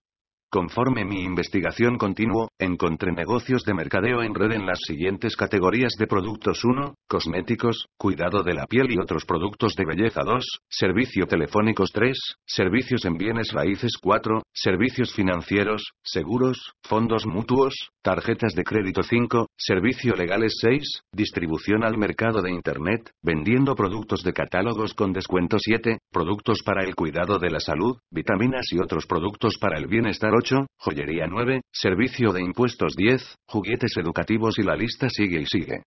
Por lo menos una vez al mes, escucho sobre alguna nueva compañía de mercadeo en red con un nuevo giro en sus productos o plan de compensación. Es el sistema educativo la razón número uno por lo que yo recomiendo el negocio del mercadeo en red es por su sistema educativo. Recomiendo invertir tiempo en revisar los planes de compensación y los productos, pero más importante ver más allá y en verdad revisar dentro del corazón de la compañía si está verdaderamente interesada en entrenarte y educarte. Esto más que solo las tres horas de escuchar el discurso de la presentación y de ver el colorido catálogo de productos y de cuánto dinero están haciendo las personas. Para conocer bien qué tan bueno en verdad es su sistema educativo, deberá de tomarles más tiempo y salirte de tu sillón para ir a revisar sus entrenamientos, seminarios educativos y eventos. Si te gusta lo que escuchaste en las reuniones iniciales, toma un poco más de tiempo para conocer a las personas que realizan los entrenamientos y que dan los seminarios educativos. Revisa cuidadosamente, porque muchas de las compañías de mercadeo en red dicen tener un excelente sistema educativo. Pero, encontré que algunas de las compañías no tienen los excelentes sistemas de educación y entrenamiento que ellos dicen tener. En algunas compañías que estuve revisando, el único entrenamiento que ellos ofrecen es el de recomendarte algunos libros para que leas, y luego solo se enfocan en entrenarte para reclutar a tus amigos y tu familia para ingresar al negocio. Así que tómate tu tiempo y revisa cuidadosamente porque muchas compañías de mercadeo en red tienen excelentes sistemas educativos y de entrenamiento en mi opinión, de los mejores entrenamientos de negocios de la vida real que haya visto. ¿Qué hay que buscar en el sistema educativo? Si has leído mis otros libros te habrás dado cuenta que vengo de una familia de educadores. Mi papá fue el secretario del sistema educativo del estado de Hawaii. A pesar de que vengo de esta familia de educadores, no me gusta el sistema tradicional de educación. A pesar de haber recibido una recomendación para una prominente academia militar en New York y de haberme graduado en una licenciatura en ciencias, el mundo tradicional de la educación me aburre. Pasé por todos los altibajos de ser un estudiante y de graduarme, pero casi nunca me sentí desafiado o interesado en lo que necesitaba estudiar. Después de graduarme de la escuela, me uní al cuerpo de marinos de EWA y fui aceptado en el programa de pilotos de la Marina en Pensacola, Florida. La guerra de Vietnam estaba sucediendo y había una gran necesidad de entrenar más pilotos. Mientras fui un estudiante de piloto, encontré un tipo de educación que me retaba y me emocionaba. Muchos de nosotros hemos escuchado la frase, transformando orugas en mariposas. Bueno, pues en la escuela de vuelo, fue exactamente eso lo que hicieron con nosotros. Cuando entré a la escuela de vuelo, yo ya era un oficial militar con cinco años de entrenamiento. Sin embargo, muchos de los estudiantes que entraron a la escuela de vuelo venían frescos de los colegios civiles y parecían orugas. Al ser la época de los hippies, había varios extraños personajes parados ahí en ropas de civiles, cabello largo, barbas y bigotes, algunos de ellos en sandalias en lugar de zapatos, listos para entrar en un sistema educativo que les cambiaría sus vidas. Si sobrevivían al entrenamiento, dos o tres años después emergerían como mariposas pilotos listos para aguantar el rigor de algunos de los vuelos más pesados en el mundo. La película Top Gun, estelarizada por Tom Cruise, es acerca de lo mejor de lo mejor en orugas que la escuela de vuelo de la Marina ha transformado en mariposas. Antes de ir a Vietnam estuve estacionado en San Diego, California, que es en donde se encuentra la escuela Top Gun.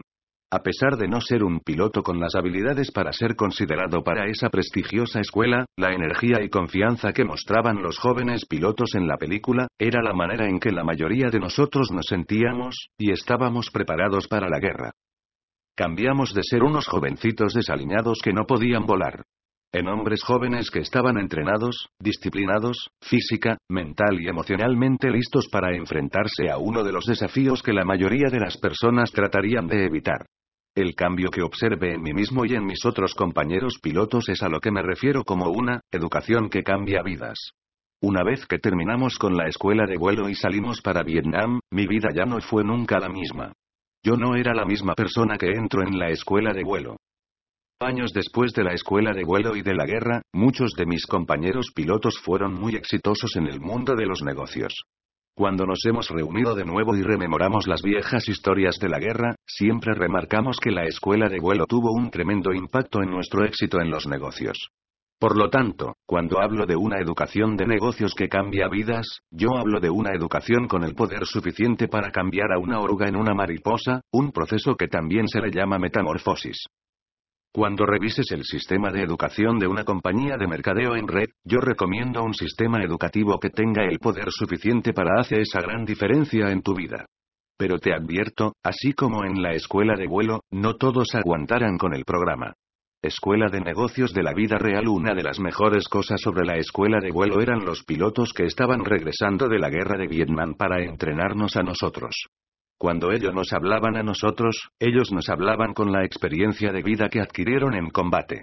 Uno de los problemas que yo he tenido con las escuelas de negocios tradicionales, a las que fui por un corto periodo, es que muchos de los profesores no tenían experiencia del mundo real de los negocios. Si algunos los profesores tenían experiencia del mundo real de los negocios, eran empleados de una compañía, muy comúnmente gerentes de nivel medio, en lugar de los fundadores de la compañía. Cuando estuve asistiendo a una escuela tradicional de negocios en Hawaii, queriendo obtener la maestría en administración de negocios, me encontré tratando de aprender algunas teorías de administración y de economía que me estaban enseñando algunos gerentes de nivel medio que estaban trabajando como empleados en grandes corporaciones. Y si el profesor no tenía la experiencia de negocios, estos profesores eran algunas personas que nunca dejaron el sistema escolar. En otras palabras, ellos entraron al sistema cuando tenían 5 años de edad, iniciando en el kinder preescolar y aún seguían en el sistema escolar intentando enseñar a los alumnos acerca del mundo real. Para mí, ese sistema es una broma. La razón por la que yo fui a la escuela de negocios para conseguir mi maestría en administración fue porque yo quería ser empresario, no un empleado. La mayoría de los gerentes de nivel medio o de los profesores de la facultad no tenían la menor idea de lo que se necesitaba para iniciar un negocio de la nada. La mayoría no eran empresarios. La mayoría eran empleados. La mayoría no tenía idea de cuáles eran las habilidades de negocios que te ayudarían a sobrevivir en las calles porque no muchos de ellos habían estado nunca en la calle de los negocios de la vida real. La mayoría dejó la torre de marfil de la escuela y entraron a la torre de marfil del mundo corporativo. La mayoría eran adictos a la seguridad en el empleo y a los cheques regulares de pago. En otras palabras, la mayoría tenía excelentes teorías, pero muy pocos tenían habilidades de negocios, habilidades que les permitieran a ellos iniciar un negocio de la nada para atraer riqueza en el mundo real de los negocios. La mayoría de ellos no podría sobrevivir sin su cheque de paga.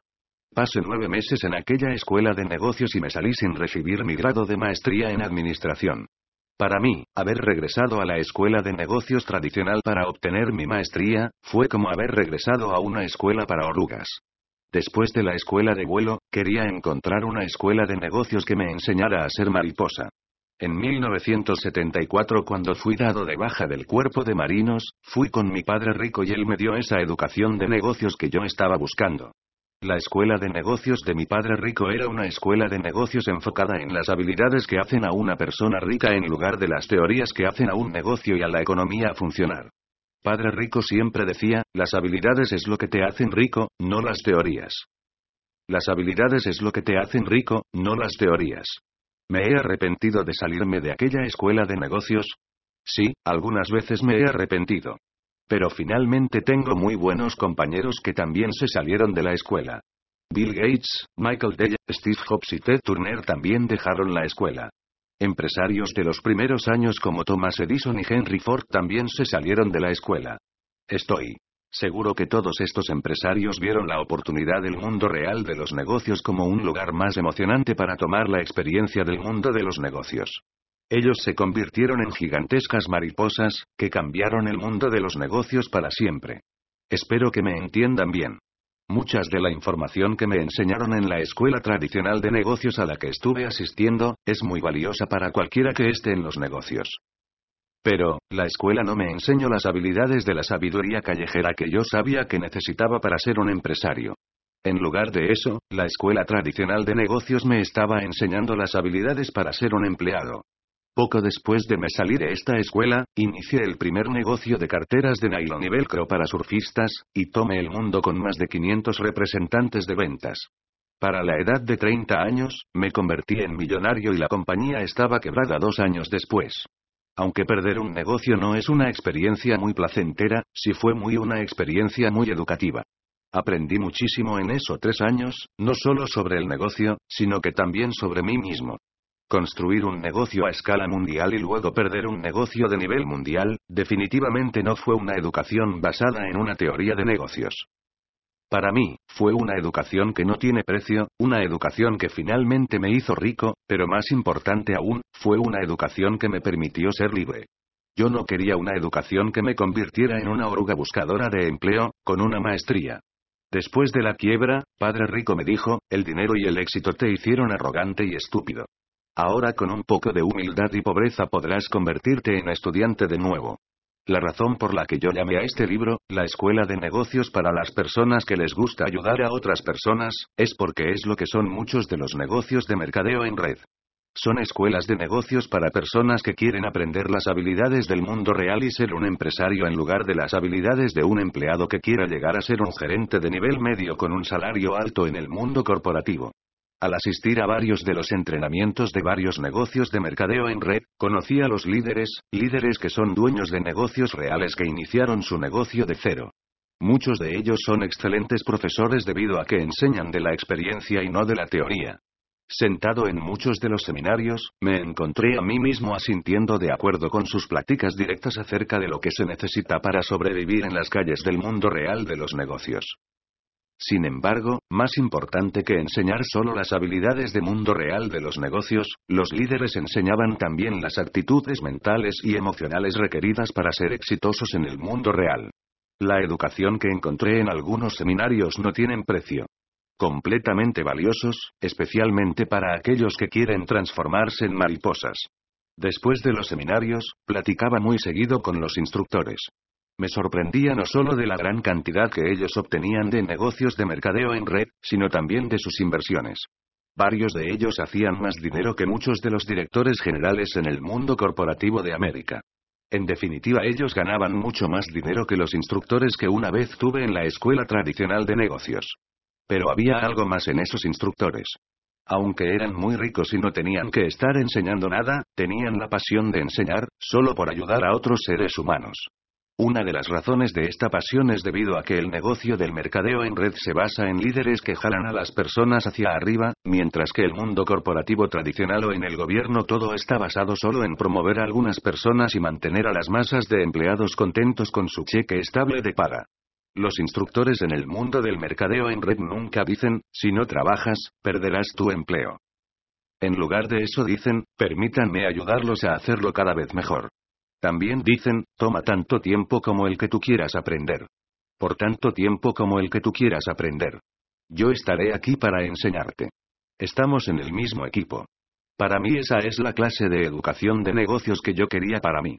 Así que cuando estés buscando dentro de un negocio de mercadeo en red, busca a las personas de arriba, las personas que son exitosas en el negocio, y luego pregúntate a ti mismo si quieres aprender de ellos. Algunas de las más importantes materias de los negocios de la vida real, que el negocio del mercadeo en red enseña son 1. La actitud de éxito 2. Las habilidades de liderazgo 3. Las habilidades de comunicación 4. Las habilidades del trato con la gente 5. El sobreponerse a los miedos personales, dudas y falta de confianza 6. El sobreponerse al miedo al rechazo 7. Las habilidades de la administración del dinero 8. Las habilidades para invertir 9. Las habilidades contables 10. Las habilidades de la administración del tiempo 11, el aprender a ponerse metas 12, el vestirse para el éxito. Las personas exitosas que conocí en el negocio del mercadeo en red habían desarrollado estas habilidades debido a los sistemas de entrenamiento del mercadeo en red. Sin importar que estés en la cima del sistema de mercadeo en red y hayas hecho mucho dinero, el entrenamiento es un gran valor que tendrás contigo para el resto de tu vida. Si el sistema educativo es bueno, puede mejorar tu vida para mejorar, quizás para siempre. ¿Qué es una educación que cambia vidas? El siguiente es un diagrama que he creado para explicar lo que significa una educación que cambia vidas.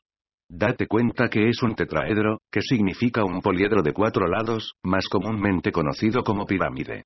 Y las pirámides de Egipto han sobrevivido por años. En otras palabras, los tetraedros o pirámides son estructuras muy estables. Los académicos han creído por siglos que las leyes naturales trabajan en múltiplos de cuatro, en este caso de cuatro lados. Es por eso que existen cuatro estaciones, como son el invierno, la primavera, el verano y el otoño. Para aquellos que hayan estudiado astrología, hay cuatro principales símbolos que son la tierra, el aire, el fuego y el agua.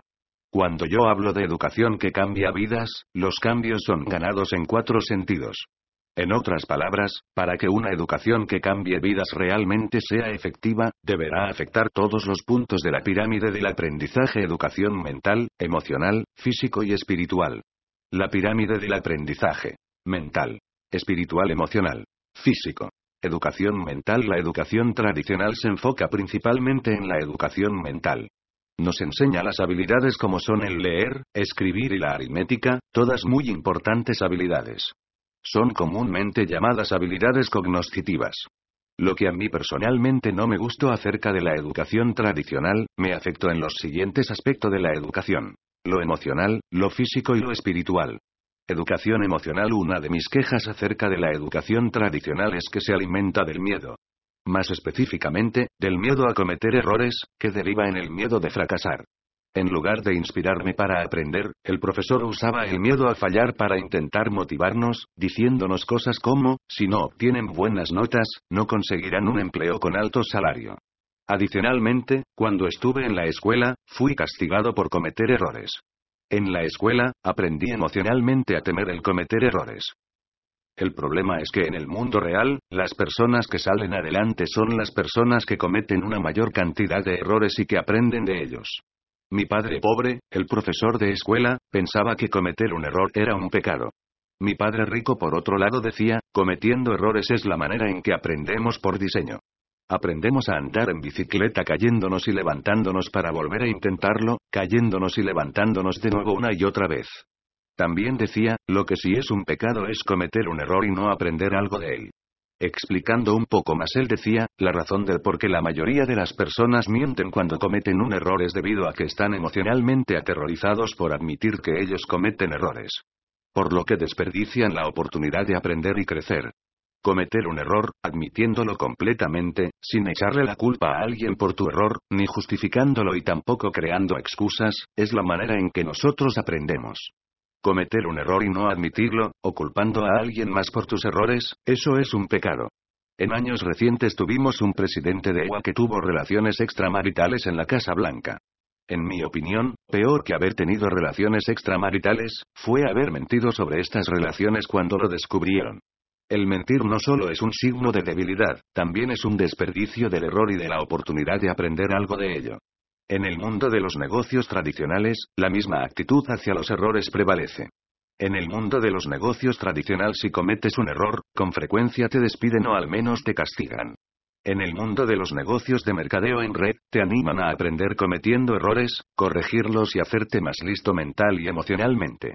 Cuando aprendí a vender en el mundo corporativo, las representantes de ventas que no alcanzaban sus metas eran despedidos. En otras palabras, vivimos en un mundo de miedo a fracasar y no de aprender. Es por eso que tantas personas en el mundo corporativo permanecen como orugas. ¿Cómo puede una persona volar si vive en un capullo corporativo amarrado fuertemente con el miedo a fracasar? En el mundo de mercadeo en red, el enfoque de los líderes es trabajar con aquellos que no lo están haciendo bien para animarlos a continuar intentándolo, no para despedirlos. Probablemente nunca hubieras aprendido a andar en bicicleta si te hubieran castigado con cada caída y te hubieran dado una calificación de reprobado por fracasar. Soy más exitoso financieramente hablando que la mayoría de las personas, no porque sea más listo que la mayoría de las personas, sino porque he fracasado muchas más ocasiones que la mayoría de las personas. En otras palabras, he salido adelante porque he cometido más errores. En el mercadeo en red, serás animado a cometer errores, corregirlos, aprender de ellos y crecer. Para mí esa es una educación que cambia vidas. Cuando dejas atrás tus miedos puedes empezar a volar. Cuando dejas atrás tus miedos puedes empezar a volar si eres una persona que estás aterrada por cometer errores y con miedo a fracasar, entonces estoy seguro que el negocio de mercadeo en red con un excelente sistema de educación es un negocio especial para ti. Me ha tocado presenciar cómo el negocio de mercadeo en red ha construido y restaurado las confianza en sí mismos de las personas. Y una vez que tienes más confianza, tu vida cambia para siempre. Educación física dicho de una manera sencilla, las personas con miedo a cometer errores no aprenden mucho debido a que no hacen mucho. La mayoría de las personas saben que aprender es un proceso físico, así como un proceso mental. Leer y escribir son procesos físicos, así como aprender a jugar tenis es un proceso físico. Si has sido condicionado a saber las respuestas correctas y no cometer errores, hay muchas probabilidades que tu proceso de aprendizaje esté obstaculizado. ¿Cómo puedes progresar si conoces todas las respuestas pero estás aterrado de intentar hacer nada? Las compañías de mercadeo en red que me ha tocado estudiar te animan al aprendizaje físico, así como al aprendizaje mental. Te animan a que enfrentes tus miedos tomando acciones, cometiendo errores, aprendiendo de tus errores, y creciendo mental, emocionalmente, así como haciéndote físicamente más fuerte a través del proceso. La educación tradicional te anima a aprender los hechos y luego te enseña emocionalmente a tener miedo a cometer errores, eso hace que te frenes físicamente. El vivir en un ambiente de miedo no es saludable, mental, emocional, física ni financieramente hablando. Como he dicho antes, yo tengo más dinero, no porque sea académicamente más listo, sino debido a que he cometido más errores, admitido estos errores y aprendido la lección de cada uno de mis errores. Por esto quiero seguir cometiendo errores. Y espero cometer más errores en el futuro.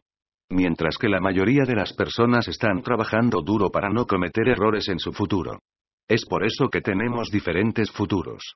No puedes mejorar tu futuro si no estás dispuesto a intentar algo nuevo, arriesgándote a cometer errores y aprender de ellos. Las mejores compañías de mercadeo en red animan a las personas a aprender algo nuevo de manera mental, tomar acción, cometer errores, aprender, corregir y repetir constantemente este proceso. Eso es educación de la vida real. Si tienes miedo de cometer errores, pero necesitas en este momento algunos cambios en tu vida, entonces un buen sistema de educación de mercadeo en red podría ser el mejor programa de desarrollo personal a largo plazo para ti.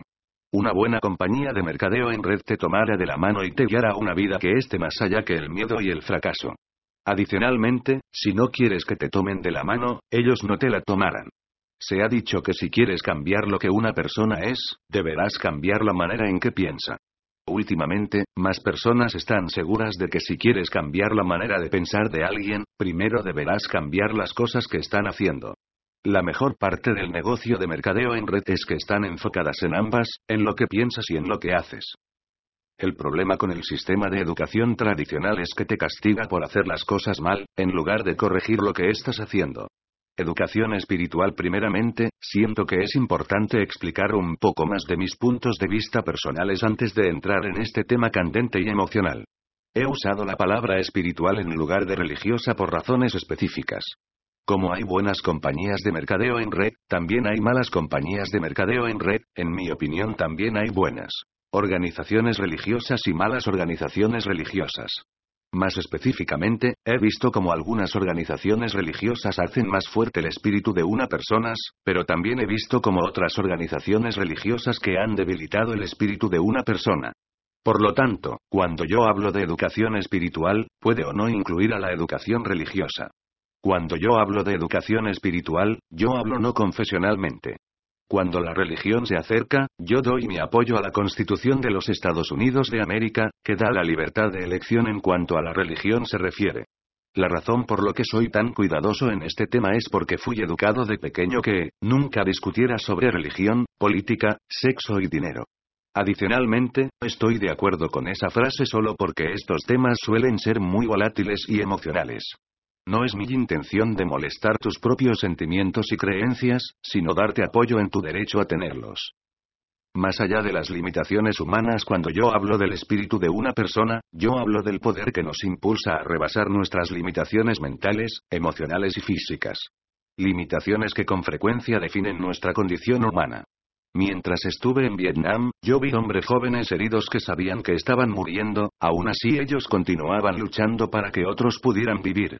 Un compañero de la escuela que combatió tras las líneas enemigas la mayoría del tiempo que estuvo en Vietnam lo decía un poco más preciso al decir, estoy vivo hoy día debido a los hombres muertos que se mantenían luchando. También os comento, dos veces estuve en batallas en donde yo fui el único hombre que salió con vida. Tu vida cambia completamente cuando te das cuenta que tienes vida debido a tus amigos que ofrecieron la suya para tú pudieras vivir. En las noches antes de la batalla, me sentaba en la proa del portaaviones en silencio, mientras las olas pasaban abajo. En aquellos largos momentos de silencio, hacia las pases con mi alma. Me daba cuenta que por la mañana enfrentaría a la muerte de nuevo.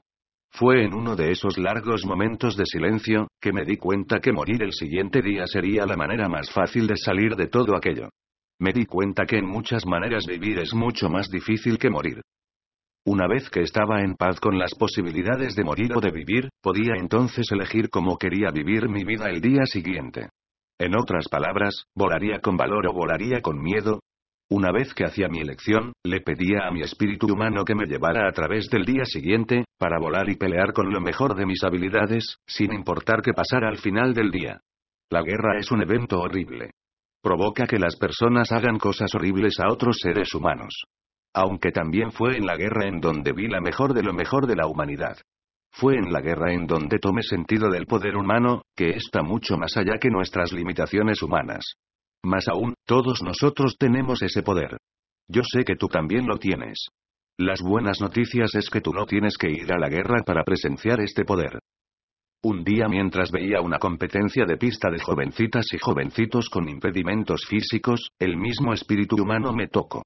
Cuando vi a esas jóvenes personas, algunos sin piernas, corriendo con prótesis en lugar de piernas, corriendo con todo su corazón y toda su alma, el espíritu de ellos tocó a mi espíritu. Las lágrimas se me vinieron a los ojos cuando vi a una jovencita correr con solo una pierna y una prótesis de aluminio con todo su corazón. Podía ver en su cara el dolor que le producía correr con su prótesis. Pero el dolor físico no venció al poder del su espíritu. A pesar de que ello no ganó la carrera, ella se ganó mi corazón. Ella tocó mi espíritu humano y me recordó algo que había olvidado. En aquel momento, me di cuenta que todos aquellos jovencitos corrían por todos nosotros así como también corrían para ellos mismos.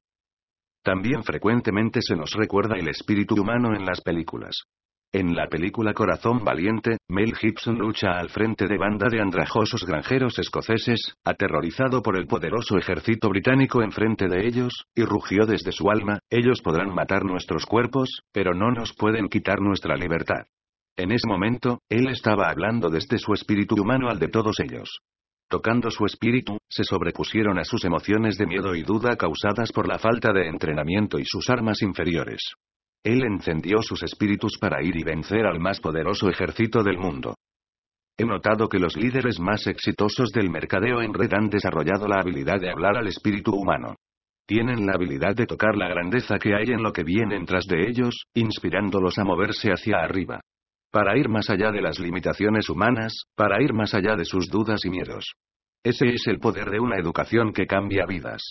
Mi padre rico seguido me decía, especialmente en momentos cuando yo no tenía ningún dinero, sin confianza en mí mismo y sin respuestas, hay tres personas en cada uno de nosotros. Hay una persona rica, una pobre y una de clase media. Es tu labor dar con la que saldrá fuera. Padre Rico también decía, el mundo de los negocios y de la inversión está hecho de dos emociones. Estas son avaricia y miedo. La razón por la cual la mayoría de las personas no son ricas no es debido a la avaricia, sino al miedo. Si tú quieres llegar a ser rico, necesitas sobreponerte a tus miedos y volar. En mi opinión, la mejor manera de sobreponerse a nuestros miedos es manteniéndonos en contacto con nuestros espíritus y eso es lo que muchas compañías de mercadeo en red hacen. La palabra educación significa sacar de adentro. Uno de los problemas que yo tuve con la educación tradicional fue que está basada en el miedo, el miedo a fracasar, en lugar del reto de aprender, aprender de los errores. En mi opinión, la educación tradicional está diseñada para sacar afuera la persona de clase media que llevamos dentro. La persona que se siente insegura, que necesita un empleo, un cheque de pago estable, que vive con el miedo a cometer errores, y preocupado por la que sus amigos podrían pensar de ellos si hicieran algo diferente. La razón por la que apoyo a las compañías de mercadeo en red y nombre a este libro, La Escuela de Negocios para las personas que les gusta ayudar a otras personas, es ese tipo de educación que encontré en las compañías de mercadeo en red, esa educación que fue diseñada para sacar afuera a la persona rica que llevamos dentro. Yo valoro mucho ese tipo de educación que cambia vidas. Por cierto, la revista Forbes define a una persona rica como aquella que gana un millón de dólares o más por año. Una persona pobre se define como alguien que gana menos de 25.000 dólares dólares en un año. La pregunta no es cuánto ganas ahora. La pregunta es, ¿está tu empleo enseñándote a ganar más de un millón de dólares al año? Si no, quizás quieras buscar y encontrar una mejor educación.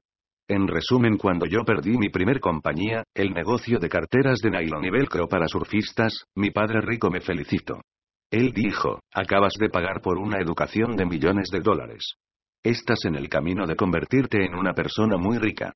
También dijo, la razón por la que la mayoría de las personas nunca encuentran a la persona rica que llevan dentro es porque la persona pobre sigue creyendo que cometer errores es malo.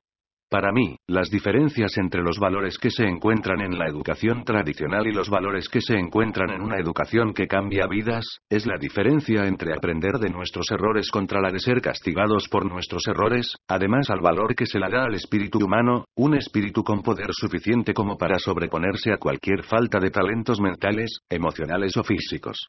El siguiente valor mi padre pobre valoraba la seguridad en su empleo. Mi padre rico valoraba la libertad financiera. En el siguiente capítulo, discutiremos el valor de cambiar a una persona que busca seguridad en su empleo a una persona que busca la libertad financiera. Esto se inicia al cambiar de cuadrantes. En otras palabras, encontrarás por qué él cambiará de empleos no es un cambio de vida.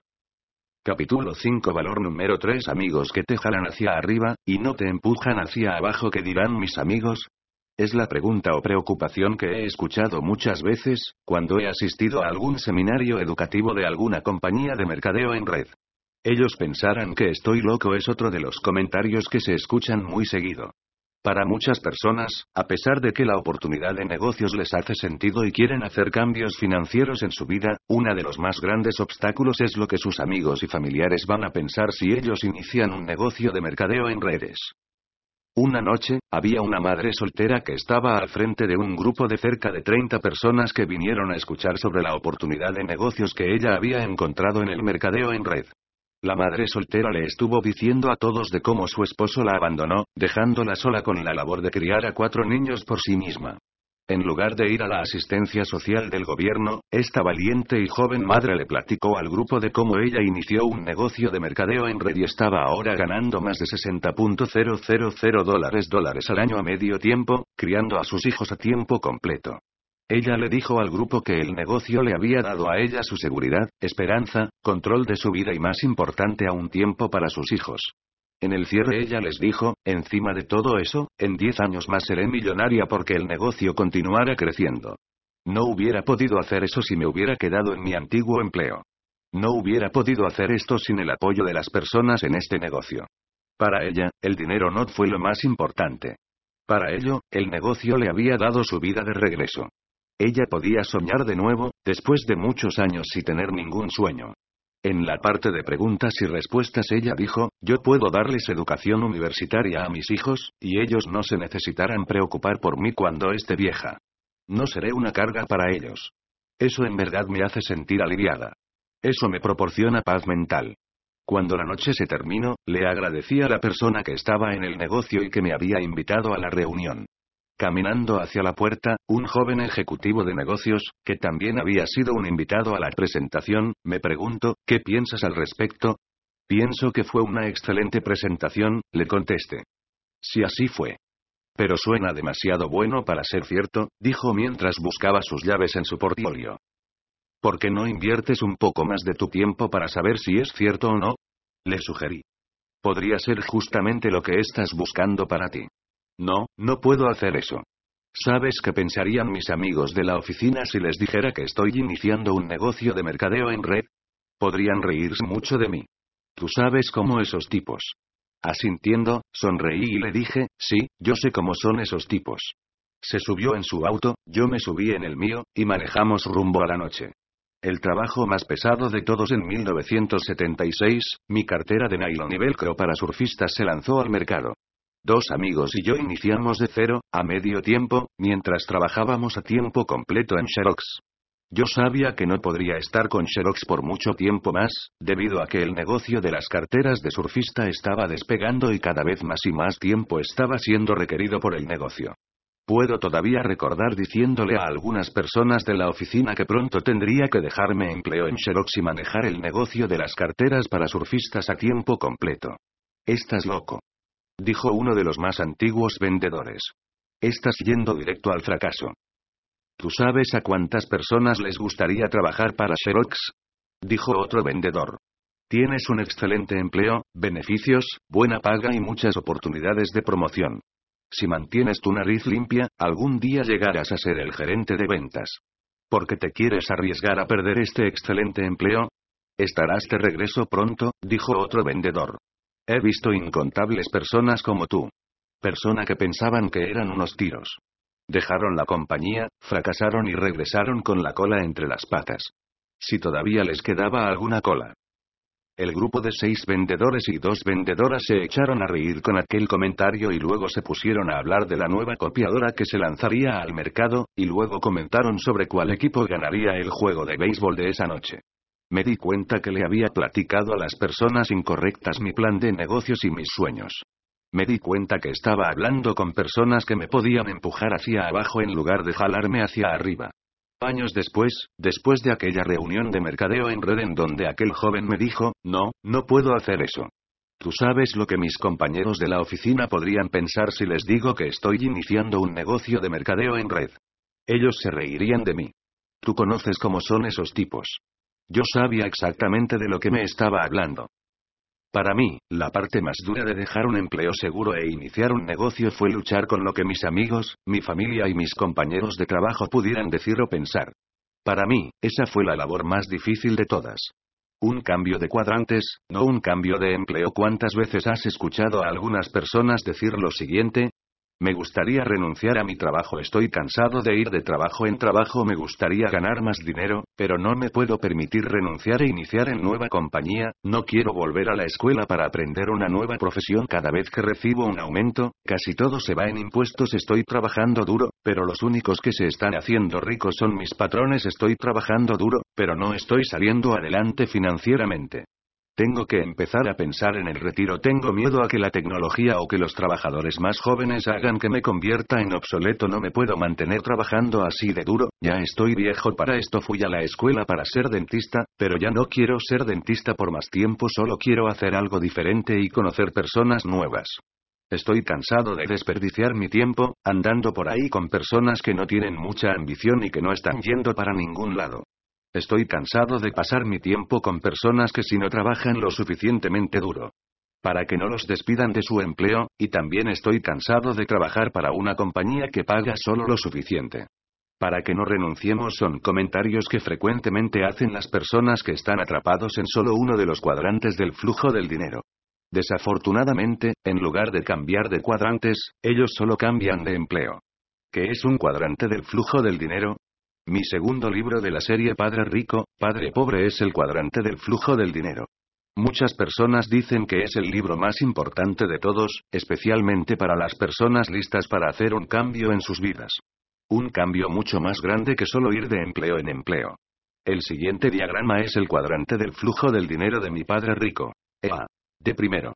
La significa empleado, la significa autoempleo o dueño de un negocio pequeño, la D significa dueño de negocio, la primero significa inversionista.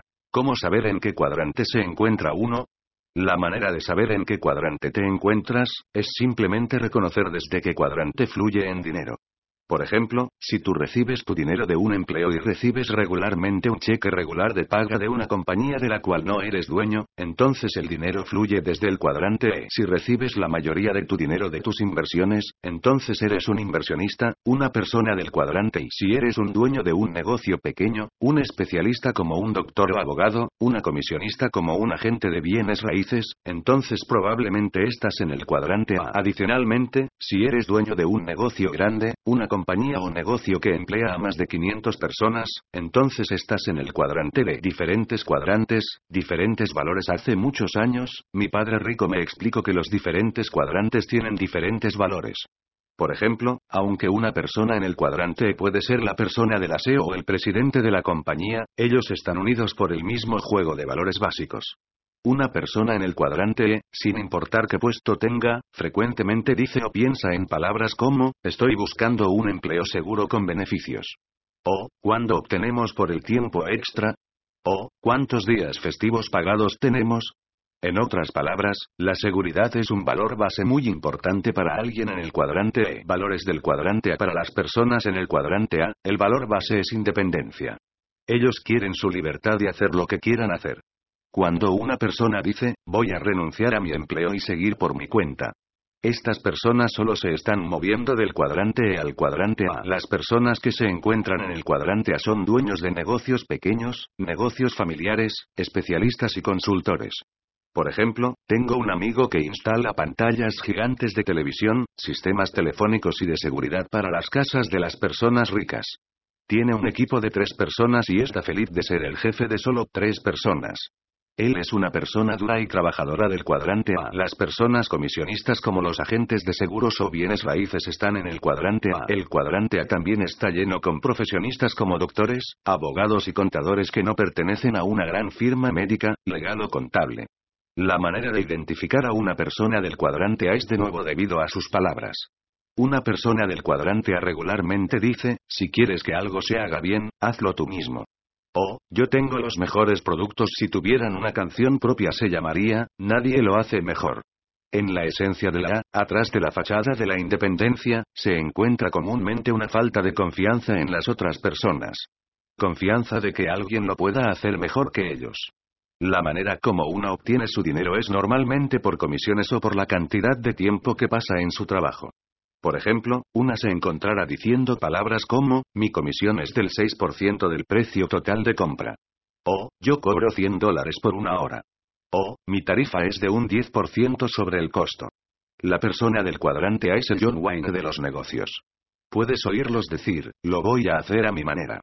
Valores del cuadrante de las personas que inician de la nada y que construyen enormes negocios del cuadrante D son normalmente personas que tienen una misión de vida poderosa, valoran un gran equipo, un equipo de trabajo eficiente, y les gusta trabajar y servir con tantas personas como les sea posible. Al principio de este libro, mencione a Thomas Edison, fundador de la General Electric, a Henry Ford, fundador de la compañía Ford Motor, y a Bill Gates, fundador de Microsoft. Mientras una persona del cuadrante A desea ser el mejor en su campo de acción, una persona del cuadrante D a menudo está buscando personas que sean los mejores en su campo de acción, para unirlos a su equipo. En el ejemplo previo de Henry Ford, Ford se rodeaba a sí mismo por personas más listas que él. Una persona de negocios del cuadrante A es normalmente la persona más lista de un equipo pequeño, por ejemplo un doctor o un consultor. Cuando recibe su paga, una persona verdadera del cuadrante D puede dejar su negocio y seguir recibiendo su dinero. En la mayoría de los casos, si una persona del cuadrante deja de trabajar, el ingreso también se detiene. Por lo tanto, una pregunta que quizás quieras hacerte a ti mismo sea, si yo dejara de trabajar ahora, ¿cuánto ingreso seguiría recibiendo? Si tu ingreso te detiene en seis meses o menos, es posible que te encuentres en algunos de los cuadrantes E o A. Una persona en los cuadrantes de hoy pueden dejar de trabajar por años y el dinero seguirá llegando. Valores del cuadrante I. El valor de cuadrante I es la libertad financiera. El inversionista adora la idea de que su dinero trabaje para ellos en lugar de ellos trabajar por el dinero. Los inversionistas invierten en muchas cosas pudieran invertir en monedas de oro, bienes raíces, negocios, o activos en papel como son las acciones, bonos y fondos mutuos. Si tu ingreso viene de un plan de retiro del gobierno o de la compañía, en lugar de tu propio conocimiento de inversiones, entonces es ingreso del cuadrante E. En otras palabras, tu patrón o el negocio seguirá pagando estas cuentas por tus años de servicio. Las palabras que a un inversionista oirás decir son, estoy recibiendo el 20% de retorno por mis activos. O, muéstrame los estados financieros de la compañía. O, cuánto mantenimiento diferido tiene la propiedad. Diferentes cuadrantes, diferentes inversionistas. En el mundo de hoy, todos necesitamos ser inversionistas. Sin embargo, nuestro sistema escolar no nos enseña mucho para ser inversionistas. Está bien, conozco a algunas escuelas que enseñan a seleccionar acciones, pero para mí eso no es invertir. Para mí seleccionar acciones es apostar, no invertir. Hace muchos años, mi padre rico me señaló que la mayoría de los empleados invierten en fondos mutuos o ahorros. Él también me dijo, las doctores normalmente son los peores inversionistas. También dijo, solo porque seas exitoso en uno de los cuadrantes, como son los cuadrantes E, A o D no significa que serás exitoso en el cuadrante y Padre Rico también me señaló que los diferentes cuadrantes invierten de manera distinta. Por ejemplo, una persona en el cuadrante A podría ser escuchado decir, no invierto en bienes raíces porque no me gusta arreglar excusados. Una persona en el cuadrante D se expresaría al mismo reto de inversión diciendo, quiero contratar a una compañía de administración de mis propiedades para que arregle los excusados en la noche. En otras palabras, un inversionista del cuadrante A pensará que él tiene que hacer el mantenimiento de la propiedad por sí mismo si un inversionista del cuadrante D contratara a otra compañía para que haga el mantenimiento para ellos. Diferentes personas, diferentes maneras de pensar, diferentes cuadrantes, diferentes valores. Si te gustase conocer más sobre las diferentes personas que son atraídas a los diferentes cuadrantes, quizás deberías leer el libro número 2 de la serie Padre Rico, El cuadrante del flujo del dinero de Padre Rico, para mejor exactitud. Como dije antes, muchas personas dicen que el cuadrante del flujo del dinero es el más importante de los libros para las personas que están listas para hacer cambios en sus vidas. Un negocio de mercadeo en red, es un negocio del cuadrante de un negocio de mercadeo en red es para las personas que quieren entrar al mundo del cuadrante de porque es un negocio del cuadrante de. La respuesta es, porque el sistema de negocio de mercadeo en red está diseñado para expandirse para bien encima de las 500 personas. También, el ingreso potencial de un negocio de mercadeo en red, es en teoría, ilimitado, mientras que el ingreso potencial en los cuadrantes ya está casi siempre limitados, limitados a que tanto puedes producir tú como individuo. En un negocio de mercadeo en red, puedes ganar tanto como tu red pueda ganar. Si construyes una gran red, puedes ganar cantidades masivas de dinero. Después de construir un gran negocio de mercadeo en red, el siguiente paso es moverte del cuadrante D al cuadrante y por lo menos eso fue lo que mi padre rico me recomendó que hiciera, y finalmente eso es lo que hice. Mis compañeros de trabajo, los vendedores de Xerox que se burlaban de que yo renunciaría para iniciar mi propio negocio, siguen siendo vendedores hoy día. Nunca cambiaron su manera de pensar, sus valores esenciales, y por lo tanto nunca cambiaron de cuadrante. Ahora sé que algunos de ellos están preocupados de perder su trabajo y algunos de ellos no tienen suficiente dinero para su retiro. En otras palabras, pasaron demasiado tiempo en los cuadrantes y ¿qué quieres ser cuando seas grande? Cuando era solo un niño, mi padre pobre decía seguido, ve a la escuela y saca buenas calificaciones, para que puedas obtener un empleo seguro. Él me estaba programando para el cuadrante E. Mi madre con frecuencia decía, si quieres ser rico, debes llegar a ser doctor o abogado. De esa manera siempre tendrás una profesión para respaldarte. Ella me estaba programando para el cuadrante A. Mi padre rico decía, si quieres ser rico, deberás preocuparte por tu propio negocio. Padre rico me recomendaba llegar a ser un dueño de negocio y un inversionista. Cuando regresé de Vietnam, tuve que hacer un alto para decidir a cuál de los dos padres debería de escuchar. Ea. De primero. Observando el cuadrante del flujo del dinero, tuve que preguntarme a mí mismo la siguiente pregunta, ¿en cuál de los cuadrantes tengo más oportunidad de tener éxito financiero?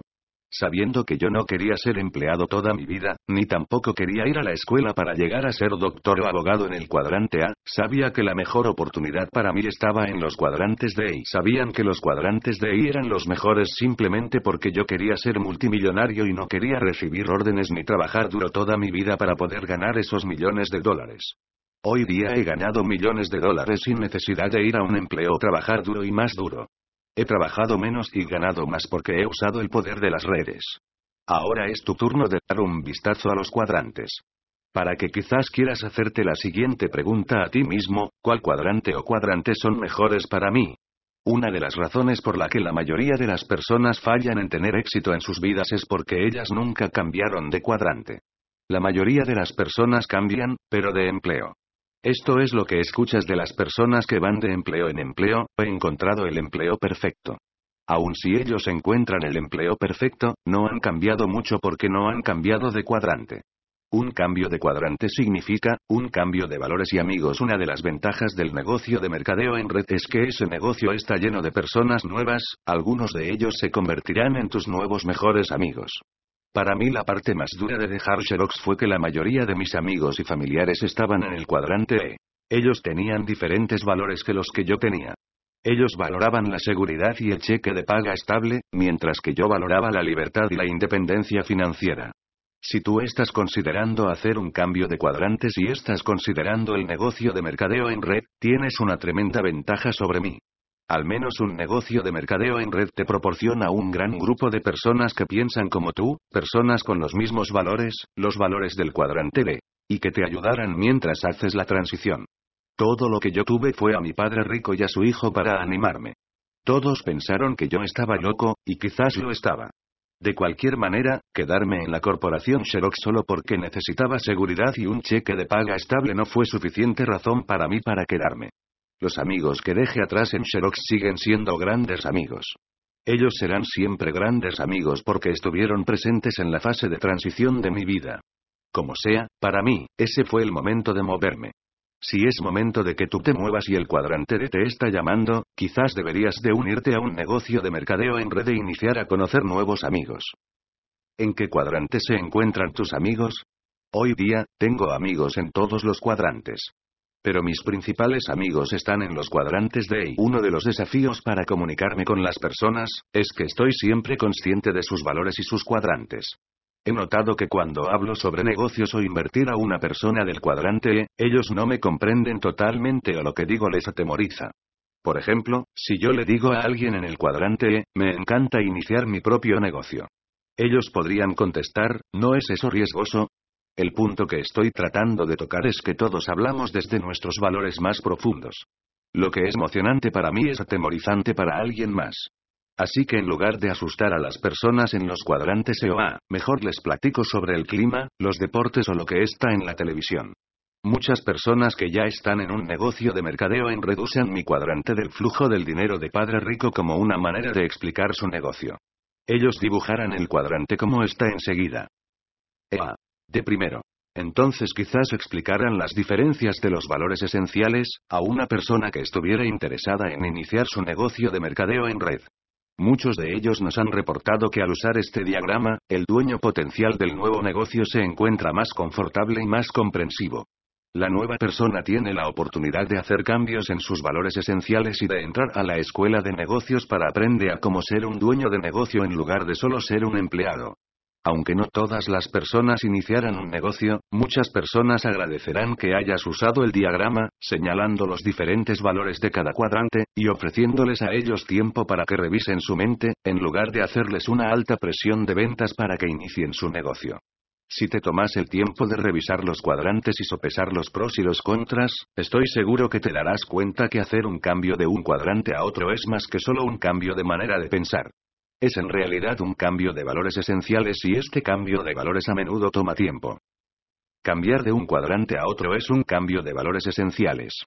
Una de las razones por la que yo creo que un negocio de mercadeo en red es difícil de explicar, es simplemente porque hay muy pocas personas que son exitosas en el cuadrante B. La mayoría de las personas, debido a los valores que aprendieron en sus escuelas y familias, están ya sea en el cuadrante E o A. De hecho, yo estimo que el 80% de la población está en los cuadrantes E o A. Yo diría que el 15% está en el cuadrante I y menos del 5% de la población está genuinamente en el cuadrante B. En otras palabras, hay muy pocos Thomas Edison o Bill Gates paseando por el mundo. Muchos famosos directores generales están en el cuadrante E, no en el cuadrante D como se podría pensar. Por ejemplo, el famoso Jack Welch, director general fundador de General Electric, sigue siendo un empleado de GE. Admitiendo que es un gran líder, pero el dueño del negocio, el fundador de GE, fue un chico que abandonó la escuela llamado Thomas Edison. Edison tuvo la visión y el impulso de iniciar algo de la nada y convertirlo en un negocio gigantesco.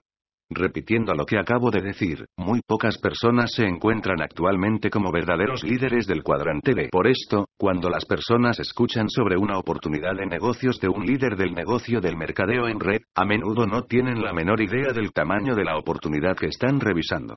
Siendo eso as por toda su vida no se han dado el lujo de pensar así de grande, por esto muchos fallan en ver el verdadero tamaño de la oportunidad que les está siendo ofrecida.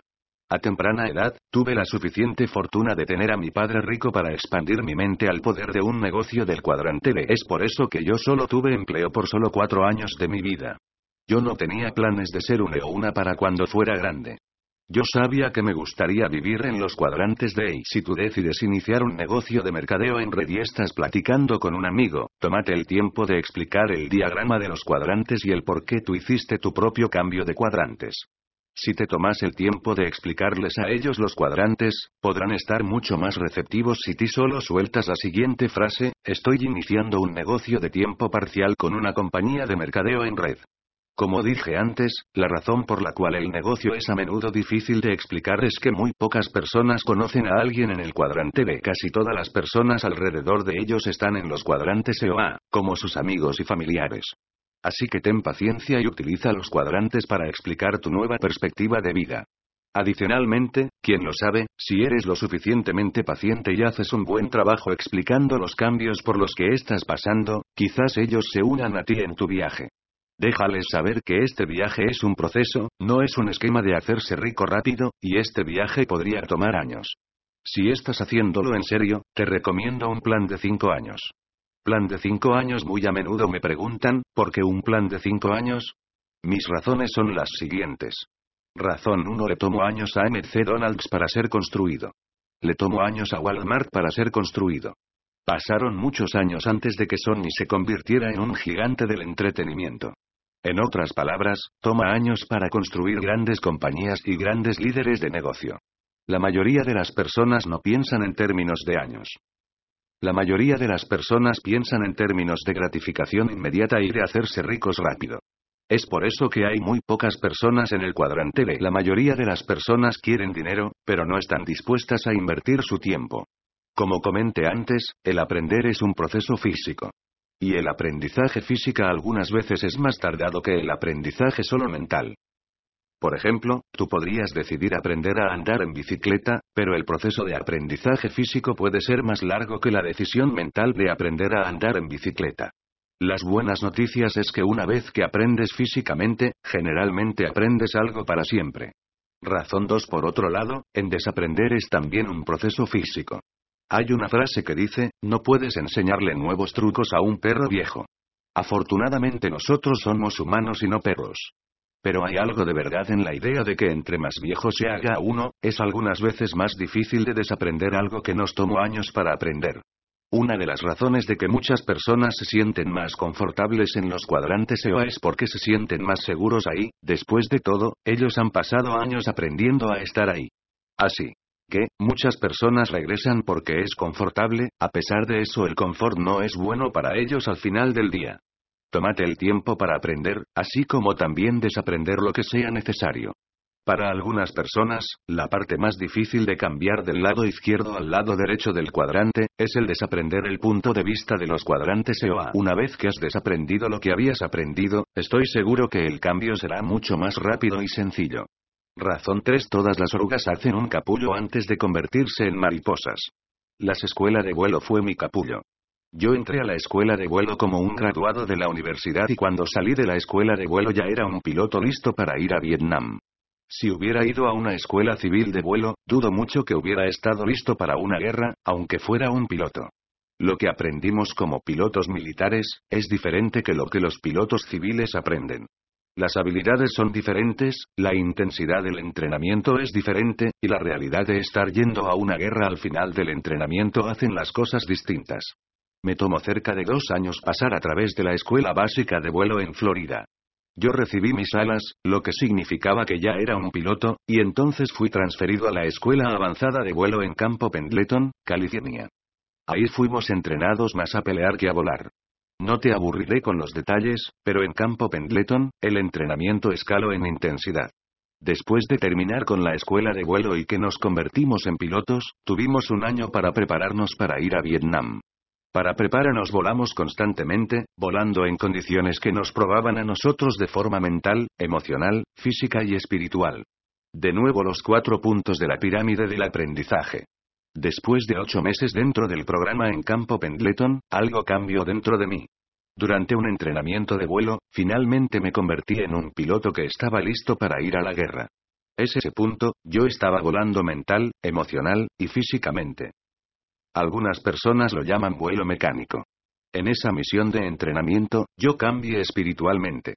La misión fue tan intensa y espantosa que de repente, todas mis dudas y miedos fueron forzadas a salir de mí, y mi espíritu humano tomó el control. El volar ya formaba parte de mí. Me sentí en paz y en casa dentro del avión de combate. El avión de combate fue parte de mí. Yo estuve listo para ir a Vietnam. No fue que yo no tuviera miedo. Por lo que hice. El mismo miedo sobre ir a la guerra estaba todavía ahí. El mismo miedo de morir, o aún mayor, convertirme en un discapacitado seguía ahí. La diferencia se basaba en que ahora yo estaba listo para ir a la guerra ya. La confianza en mí mismo fue mayor a mis miedos. Adicionalmente, este mismo tipo de educación que cambia vidas se encuentra en muchos de los negocios de mercadeo en red.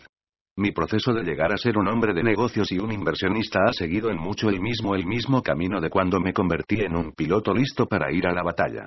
Me tomó fracasar dos veces en los negocios hasta que de repente encontré mi espíritu. Un espíritu que es llamado espíritu empresarial. Es este espíritu el que me mantiene en los lados de y del cuadrante, sin importar que tan duras se pongan las cosas. Me mantengo en los lados de y del cuadrante en lugar de deslizarme cómodamente a la seguridad y el confort de los lados E. Puedo decir que me tomo 15 años para ganar confianza y sentirme confortable en el cuadrante B. También uso el plan de 5 años cuando decido aprender algo nuevo, por ejemplo, invertir en bienes raíces, me permito a mí mismo usar 5 años para aprender ese nuevo proceso. Cuando quise aprender a cómo invertir en acciones, de nuevo me di a mí mismo 5 años para aprender ese proceso. Muchas personas invierten una vez, pierden algo de dinero, y después renuncian. Renuncian antes de su primer error, que es por eso que fracasan en aprender. Mi padre rico decía, un verdadero ganador sabe que perder es parte del proceso de ganar.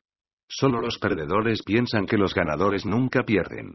Un perdedor es alguien que sueña con ganar y hace todo lo posible por evitar cometer errores. Hoy día, me sigo dando cinco años a mí mismo para cometer tantos errores como sea posible. Hago esto porque yo sé que entre más errores cometan y aprenda de ellos. Seré mucho más listo. Después de esos cinco años. Si no cometiera ningún error en cinco años, entonces no sería más listo que cinco años atrás. Solo seré cinco años más viejo. Mi viaje en los cuadrantes de I no ha terminado personalmente, he estado en el viaje por años y falta todavía mucho por aprender. Probablemente estaré en este viaje por el resto de mi vida. La buena noticia es que entre más aprenda, más estaré ganando y menos tendré que trabajar. Si tú y tus amigos tienen la idea de que pueden iniciar un negocio de mercadeo en red y esperan iniciar ganando dinero de inmediato, entonces ustedes siguen pensando como una persona de los cuadrantes EOA. Las personas en los cuadrantes EOA son los que normalmente son atrapados por los esquemas de hacerse rico rápido y por las estafas de la vida. Si estás en serio para iniciar tu viaje, te recomiendo que te comprometas un mínimo de 5 años para aprender, crecer, cambiar tus valores esenciales y conocer nuevos amigos. Para mí, esos cambios son más importantes que uno pocos dólares extras. En resumen, en resumen, las ventajas de un negocio de mercadeo en red es no solo porque el negocio ofrece una gran educación de negocios, este negocio a menudo también ofrece un completamente nuevo mundo de amigos, amigos que te acompañarán en la misma dirección y que comparten los mismos valores esenciales contigo. Adicionalmente, para mí, esa clase de amistades no tienen precio. Yo sé que no hubiera podido hacer este viaje si no hubiera conocido algunos buenos amigos a lo largo del camino.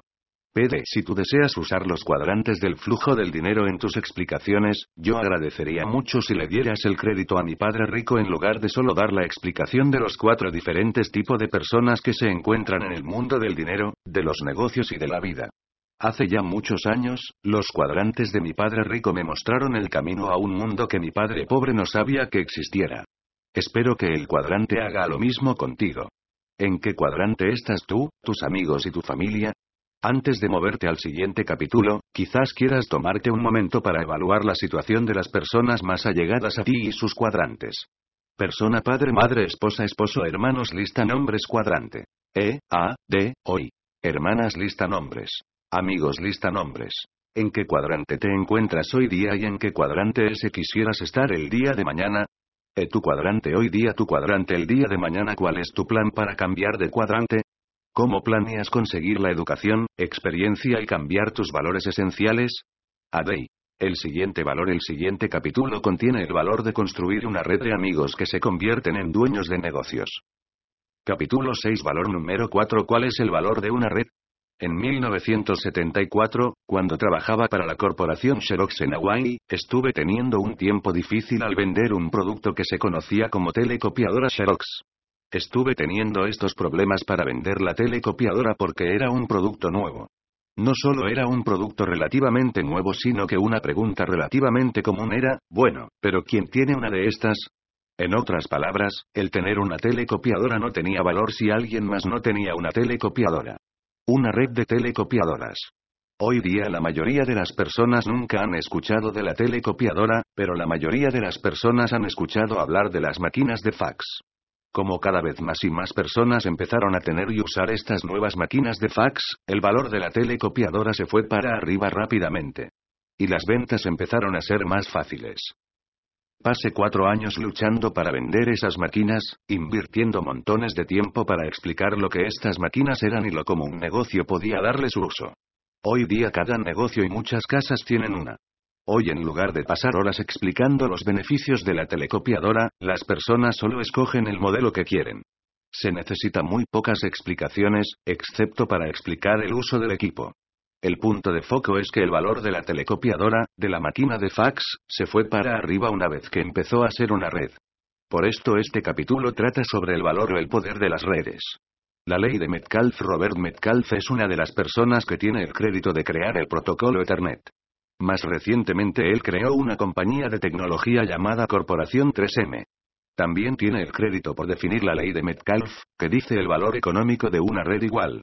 Número de usuarios 2 exponiendo la ley de Metcalfe en términos más simples si solo existiera un aparato de teléfono, ese solo teléfono en realidad no tiene un valor económico. Al momento que haya dos aparatos telefónicos, de acuerdo con la ley de Metcalfe, el valor económico de la red está ahora elevado al cuadrado.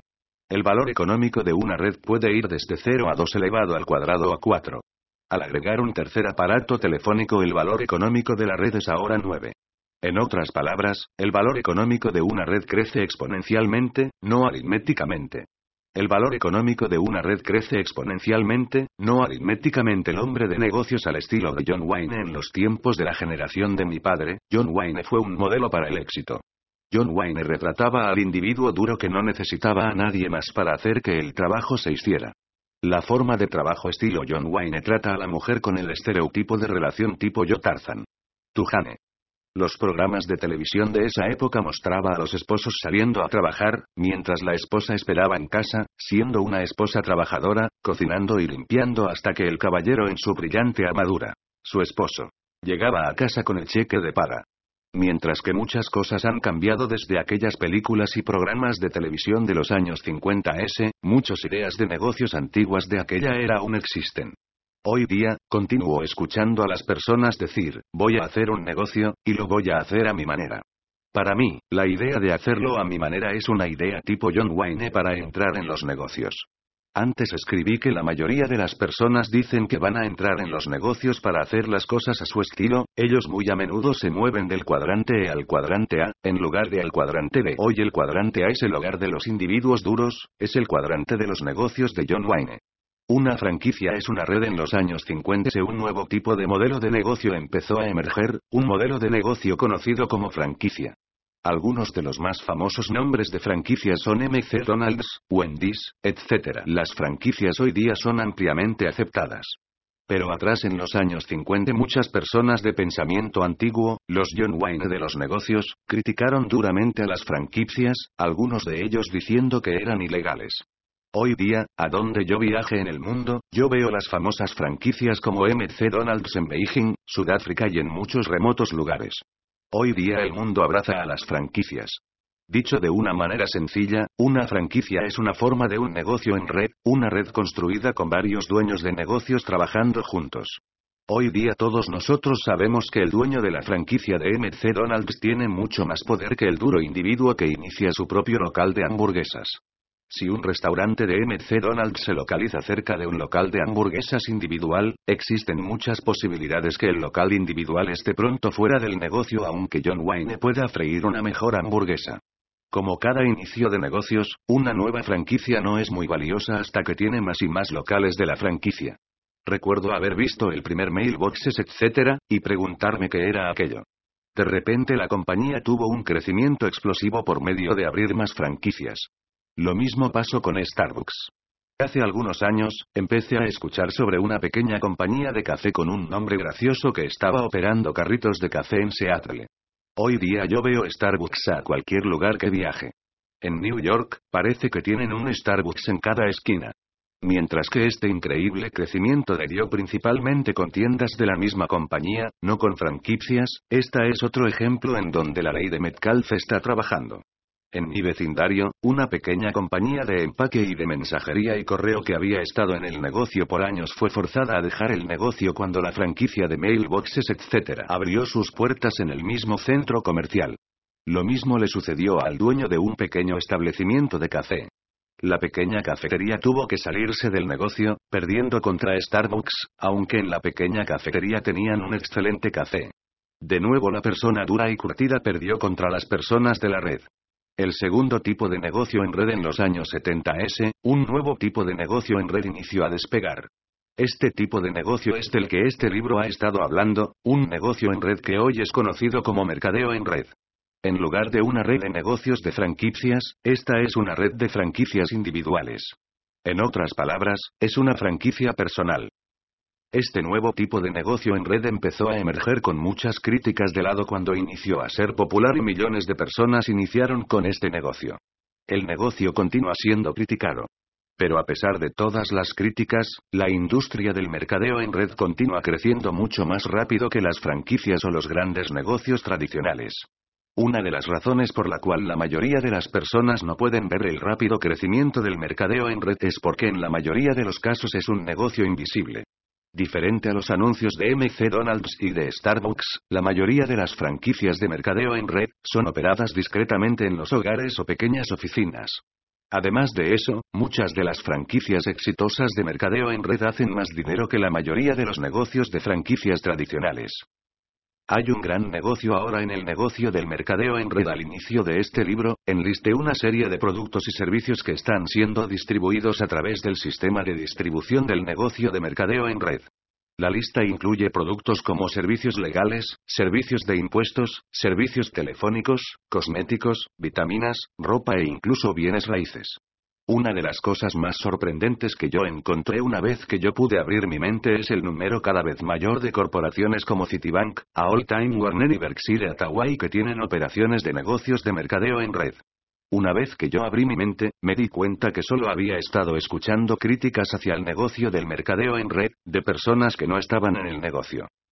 Yo no puedo ver el negocio como verdaderamente es, un negocio virtual, lo que significa que es invisible, yo no puedo ver el crecimiento de la industria.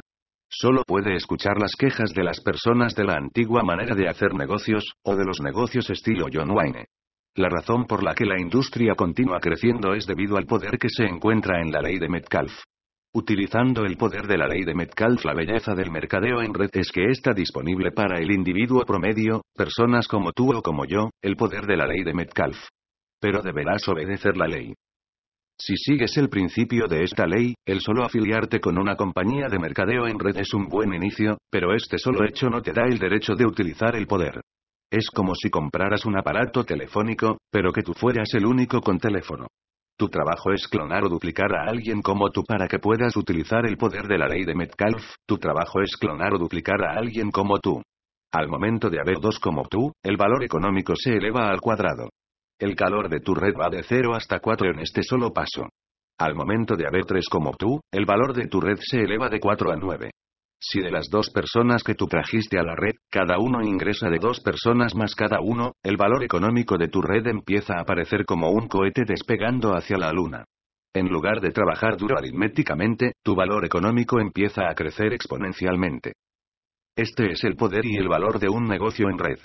Así que un negociante en red exitoso tiene el potencial de ganar mucho más que la mayoría de las personas profesionales como doctores, abogados, contadores y otros individuos duros. La diferencia y el poder se explican a través de la ley de Metcalf. Un valor muy importante del negocio del mercadeo en red. En el capítulo previo, comente sobre el valor de los nuevos amigos. Si quieres invertir un poco de tiempo para explicarles a ellos el cuadrante del flujo del dinero, pregúntales a ellos en cuál cuadrante quisieran invertir su tiempo, y entonces explícales a ellos el poder de la ley de Metcalf. Estoy seguro que tendrás a una persona que estará mucho más receptiva con la oportunidad de negocio que le estás presentando. También querrás también explicarle el hecho de que el mercadeo en red es el modelo económico de mayor crecimiento en el mundo de hoy, aunque no se pueda ver porque sea virtual o invisible. Construir un negocio de mercadeo en red es tan simple como buscar amigos, ya sean nuevos o viejos, que quieran ir en la misma dirección en la que tú quieres ir. Solo búscalos como si estuvieras resolviendo un problema de matemáticas. Vamos diciendo que traes 10 nuevas personas, 10 nuevos amigos al negocio. El valor de tu red vale ahora 100, no 10. Si estas 10 personas traen 10 personas cada una, el valor de tu negocio explota. Como dije al inicio de este libro, mi mente estaba cerrada al mercadeo en red cuando me tocó ir a la Junta de Oportunidad de Negocio al principio de los años 70s. Mi mente estaba cerrada, mis ojos no podían ver, así que no puede imaginar el poder de la oportunidad que estaba enfrente de mí. Hoy día he visto la luz. Si tuviera que hacerlo todo de nuevo, en lugar de construir un negocio al estilo antiguo, empezaría a construir un negocio de mercadeo en red. Una mejor idea que cuesta menos para entrar en lugar de construir un negocio de mercadeo en red, yo tuve que gastar millones de dólares, y algunas veces perder millones de dólares, construyendo un negocio de estilo antiguo. No me arrepiento de mi viaje, el viaje de aprendizaje de cómo construir un negocio del mundo antiguo de la nada, ahora yo te puedo decir fielmente que construir un negocio de mercadeo en red la hace más sentido a la mayoría de las personas. Especialmente si no tienes millones de dólares para construir un negocio de estilo antiguo o cientos de miles de dólares para comprar una franquicia famosa. Dicho simplemente, un negocio de mercadeo en red, con su muy bajo costo de inicio y sus excelentes programas de entrenamiento, es una idea mucho mejor. Es una idea a la cual se le ha llegado su tiempo. El negocio de mercadeo en red está explotando a escala mundial. Todo lo que tienes que hacer es abrir tu mente y ya lo verás con tus propios ojos. No hay arcos dorados o sirenas verdes que te llaman para que entres a los establecimientos. El negocio del mercadeo en red está explotando a escala mundial y muy pocas personas lo pueden ver. El futuro del mercadeo en red a pesar que el negocio ha crecido mucho, ahora es el momento de entrar en el negocio del mercadeo en red. ¿Por qué digo esto? Yo lo digo porque el mundo finalmente se ha dado cuenta que la era industrial ha muerto y estamos oficialmente entrando a la era de la información. Grandes negocios como General Electric y Ford Motor son negocios de la era industrial. Las franquicias como MC Donald son negocios de transición, la transición entre la era industrial y la era de la información. El mercadeo en red es verdaderamente franquicias de la era de la información simplemente porque la mayoría de los negocios de mercadeo en red se manejan solamente con información, en lugar de tierra, fábricas y empleados. Cuando era un niño mis padres decían, ve a la escuela, saca buenas notas, así podrás encontrar un empleo con beneficios y con sueldo alto. Este es un pensamiento clásico de la era industrial. Mis padres creían verdaderamente en la seguridad del empleo, una pensión de la compañía y cuidados médicos así como seguro social del gobierno y cuidado médico también. Todas estas son ideas antiguas de la era industrial. Hoy día la mayoría de nosotros sabemos que la seguridad en el empleo es una broma, un empleo de por vida con una sola compañía no es una realidad para la mayoría de las personas. Entonces tienes que agregarte a planes de retiro, riesgosos de fondos mutuos, la idea de un retiro seguro también es una broma. Hoy día las personas necesitan nuevas ideas y sistemas, a través de los cuales puedan encontrar la seguridad financiera que algún día nuestros padres tuvieron. Una de las respuestas es el mercadeo en red. Entre más personas despiertan, y muchos lo han hecho después del ataque del 11 de septiembre y de la última caída del mercado de valores, más personas se darán cuenta que el mercadeo en red es una nueva respuesta para un mundo con cada vez menos y menos seguridad. El mercadeo en red la ofrece a millones de personas a través del mundo la oportunidad de tomar el control de sus vidas y de su futuro financiero. Por esto la industria del mercadeo en red continuará creciendo, aunque los pensadores del viejo mundo fallen en verlo crecer. En resumen, hace muchos años cuando yo era un joven vendedor tratando de vender las primeras telecopiadoras, hoy conocidas como máquinas de fax, tuve muchos problemas al vender estas máquinas, simplemente porque muy pocas personas tenían una. Conforme el número creció, las ventas se hicieron más y más fáciles. Entre más máquinas de fax hubo, la máquina se convirtió en un objeto más y más valioso. Este es el poder de la ley de Metcalf. Hoy son las mismas dificultades para vender la idea del mercadeo en red. Hace muchos años muchas personas se rieron del mercadeo en red, muchos hablaron muy mal de la industria creándole una mala reputación. Yo sé porque yo mismo lo hice. Hoy día, con todos los cambios en el mundo, el futuro para el mercadeo en red solo se está haciendo cada vez más y más brillante. Como comenté antes, muchas grandes corporaciones hoy tienen una división de mercadeo en red. El mercadeo en red finalmente se ha convertido en un negocio principal aunque muy pocas personas debieran cuenta. Aún. Así que sin importar que muchos de tus amigos o compañeros de empleo no puedan ver la oportunidad, todo lo que tienes que hacer es abrir tu mente y verás el poder de la ley de Metcalf. Tú verás el poder de las redes. El poder que está enfrente de ti ahora mismo. Todo lo que tienes que hacer es decir, yo quiero el poder de las redes trabajando para mí. El siguiente valor en el siguiente capítulo, comentaremos la habilidad número uno que una persona debe de tener si en verdad quieren tener éxito en el mundo de los negocios. La belleza del mercadeo en red es que te enseña esta habilidad tan valiosa, una habilidad que podrás usar para incrementar tu riqueza para el resto de tu vida. Capítulo 7 Valor número 5 Desarrollando la habilidad de negocios más importante El año de 1974 fue un parteaguas para mi vida. Estaba siendo dado de baja del cuerpo de marinos de los EWA y estaba a punto de entrar al mundo real. Mi problema era a qué mundo iba yo a entrar, ¿Iba a entrar al mundo de mi padre pobre y convertirme en un empleado del cuadrante E, o iba a entrar al mundo de mi padre rico y entrar al mundo del cuadrante D?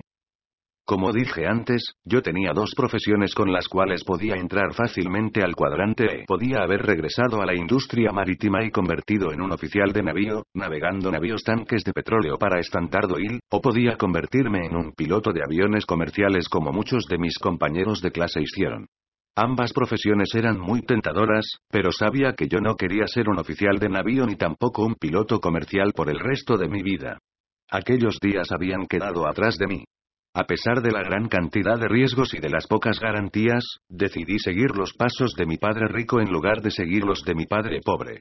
A inicios de 1974, antes de ser liberado del cuerpo de marinos, fui con mi padre rico y le solicité que me entrenara para el mundo del cuadrante B. Todavía me acuerdo que estaba caminando dentro de su oficina en Waikiki, pidiéndole a él su consejo para continuar con la siguiente fase de mi vida.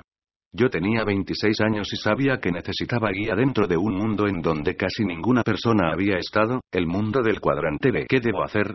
Le pregunté, ¿qué clase de entrenamiento necesito? Mirándome desde su escritorio, sin ninguna vacilación mi padre rico dijo, consigue un empleo en ventas. ¿Ventas? Aúlle como un perro que fue pateado. Quiero entrar al cuadrante B. No quiero estar en ventas. Padre Rico dejó lo que estaba haciendo, se quitó sus lentes, me miró fijamente con las cejas levantadas, y dijo, tú me preguntaste qué es lo que deberías hacer como siguiente paso. Yo solo te he dicho lo que tienes que hacer enseguida. Si tú no quieres hacer lo que te estoy recomendando, sal ahora mismo de mi oficina. Pero, yo quiero convertirme en un dueño de negocios. No quiero convertirme en un vendedor. Le alegué. Mira. Dijo Padre Rico. ¿Cuántas veces te tengo que decir que si tú vienes buscando consejo, tengas entonces la cortesía de escuchar el consejo que te estoy dando? Si tú no quieres escuchar mi consejo, entonces no me lo pidas. ¿Entiendes? Está bien, por favor explícame entonces, ¿por qué ventas? Le dije en un tono más humilde. Mis dos padres fueron hombres duros, y yo sabía que si quería aprender algo, mejor tenía que escuchar con respeto. Dime por qué el aprender a cómo vender es tan importante, la capacidad para vender es la habilidad de negocios número uno. La capacidad para vender es la habilidad de negocios número uno, dijo mi padre rico. La capacidad para vender es la habilidad más importante en el cuadrante B. Si no puedes vender, no te tomes la molestia de pensar en ser un dueño de negocios. La habilidad número uno. Le pregunté, repitiendo lo que él había dicho. Los mejores vendedores son los mejores líderes, dijo Padre Rico. Fíjate en el presidente Kennedy. Él fue uno de los mejores oradores que me haya tocado escuchar. Cuando él hablaba, las personas se inspiraban. Esto era porque él tenía el poder de hablar al espíritu de las personas. ¿Me estás diciendo que cuando estás hablando desde un estrado o desde la televisión, también es eso vender? Le pregunté. Por supuesto que sí, dijo Padre Rico. Y cuando tú estás escribiendo, o platicando uno a uno, o hablándoles a tus hijos pidiéndoles que recojan sus juguetes, eso también es vender. Tus profesores de preparatoria estuvieron intentando venderles todos los días. Algunos de ellos no hicieron muy buen trabajo, le contesté con una sonrisa. Bueno, eso ha de haber sido porque no eran unos buenos profesores. Todos los grandes profesores han sido grandes vendedores. Fíjate en Jesucristo, Buda, Madre Teresa, Gandhi, Mohamed. Ellos fueron grandes profesores, lo que significa que fueron grandes vendedores también. Así que entre mejor sea en ventas, más exitoso en la vida voy a ser. Pregunté. Viéndolo también desde otro punto de vista, contesto Padre Rico. Fíjate en las personas con menos éxito en la vida. Ellos son personas que nadie quiere escuchar. ¿Cualquier persona puede ser buena en ventas? Pregunté. Por supuesto que sí. Todos nacimos vendedores. Solo fíjate en un bebé o en un niño pequeño. Si tienen hambre y no se hace lo que ellos quieren, ¿qué es lo que ellos hacen? Todos nacimos vendedores se ponen a llorar, le contesté. Se comunican. Empiezan a vender. Eso es correcto, dijo Padre Rico. ¿Alguna vez has intentado decirle a un niño que no puede tener alguna cosa? Si el papá no le da lo que él quiere, entonces va con la mamá. Si la mamá no le da lo que él quiere, entonces le habla por teléfono a los abuelos. De alguna manera, conforme vamos creciendo, algunos de nosotros perdemos esa actitud de yo puedo tener cualquier cosa. Conforme crecemos, somos enseñados a no pedir cosas. También nos enseñan a no dar lata, a no quejarnos y a dejar de ser una plaga.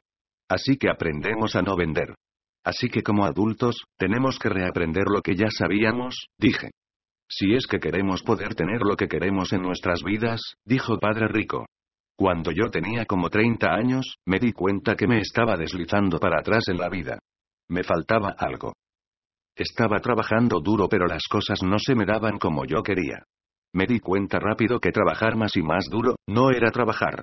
Finalmente acepté que si no hacía cambios en mí, terminaría con una vida vacía. Por lo tanto, sabía que tenía que cambiarme a mí mismo.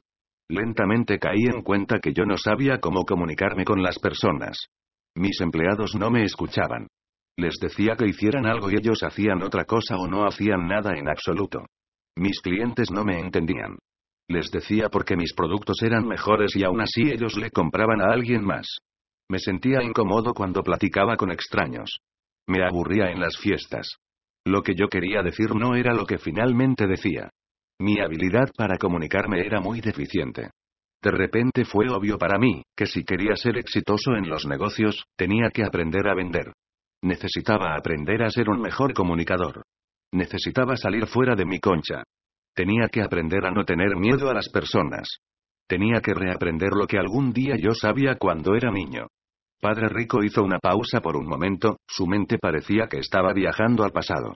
Finalmente miró hacia arriba y dijo, ¿recuerdas cuando hace algunos años tú y Mike estaban en la escuela primaria, que yo fui a Honolulu para tomar un curso de ventas toda una semana? Sí, sí me acuerdo, dije. Mi padre pensó que tú eras un tonto por tomar un curso de ventas. ¿Él lo hizo? Preguntó Padre Rico. ¿Qué fue lo que dijo? Él dijo, porque alguien quisiera gastar tanto dinero para tomar un curso en donde no obtienes ningún crédito académico, con eso, Padre Rico tuvo un ataque de risa. Yo gasté mis últimos 200 dólares dólares asistiendo a ese curso. De cualquier manera, ese curso me ha dado a mí, millones de dólares. ¿Y tu padre solo estaba pesando en créditos académicos? Así es, dije encogiéndome un poco. Valores diferentes. Mi padre quería más créditos académicos y tú querías mayor éxito financiero. Todavía riéndose un poco, Padre Rico sacó su blog de notas amarillas y escribió las siguientes palabras. Vender barra comprar apuntando a estas palabras en su blog Padre Rico dijo, en los negocios, hay dos palabras muy importantes. En el mercado de valores y en los bienes raíces siempre se está hablando sobre contratos de compra barra venta. El mercado así como un negocio se mantiene de compradores y vendedores. Si no tenemos compradores, tendremos que salir del negocio. Eso significa que tengo que estar vendiendo de manera continua.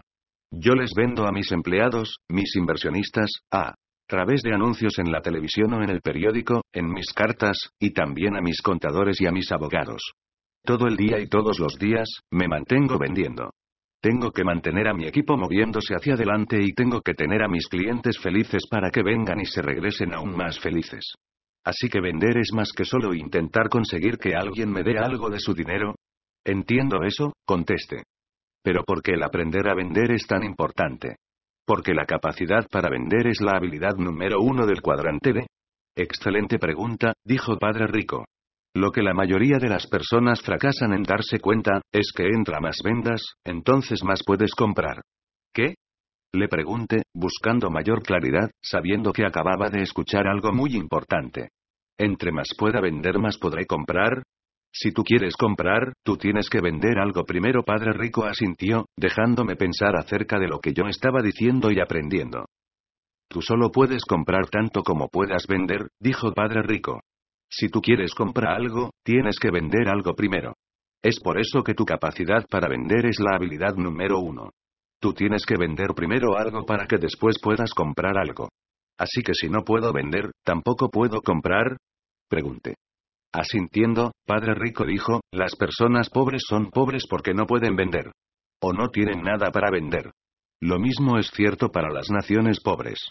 Una nación pobre es una nación con nada para vender o una nación que no puede vender lo que tiene. Lo mismo es cierto con las personas. Hay muchas personas muy talentosas, pero no pueden vender sus talentos. Un negocio que no puede vender está fuera del negocio aunque tenga toneladas de inventario. Cuando encuentro un negocio que está luchando financieramente, es a menudo debido a que el líder del negocio no puede vender. Pueden ser muy inteligentes, pero son simplemente comunicadores mediocres. He conocido muchos gerentes medios que fallan para ascender en la escalera corporativa debido a que no pueden vender. ¿Cuántas personas solitarias y solteras no conoces que no pueden encontrar al hombre o la mujer de sus sueños? Solamente porque fallan para comunicar que tan buenas personas son, ¿Quiere decir que cuando yo le pido una cita a una chica, consideras que eso es una venta? Una venta muy importante, dijo Padre Rico. El mundo está lleno con muchas personas solitarias y personas pobres, solo porque nunca les fue enseñado a cómo vender. Cómo comunicarse. Cómo vence su miedo al rechazo. Cómo levantarse de nuevo después de haber sido rechazado.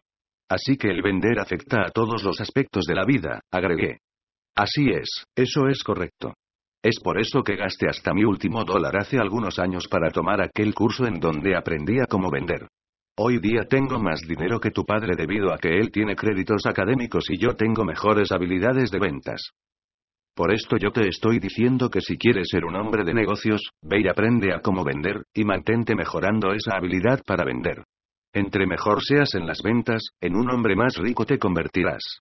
Padre Rico continuó explicándome que su contador vende sus habilidades profesionales por un cheque de paga estable.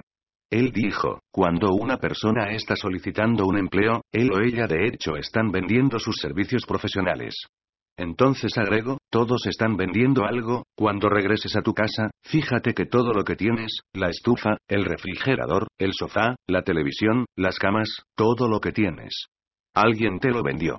Cuando estés manejando en la calle, observa todo lo que ves. Todo lo que tú tienes alguien te lo vendió o te lo robaste. Si te lo robaste, sal de mi oficina en este momento porque no hago negocios con personas que roban, yo hago negocios con personas que venden. No me había dado cuenta que el vender era tan importante en los negocios, dije. No me había dado cuenta que si quería ser rico, tenía que aprender a cómo vender. Si quieres ser exitoso en la vida, tienes que aprender a cómo vender, padre rico agregó. Fíjate en el mundo real. Los políticos que ganan las elecciones son excelentes vendedores. Los más exitosos líderes religiosos son excelentes vendedores. Los mejores profesores son los mejores vendedores. Los niños nacen como excelentes vendedores. ¿Te das cuenta? Si ya me quedo claro, dije. Pero estoy aterrorizado acerca de vender.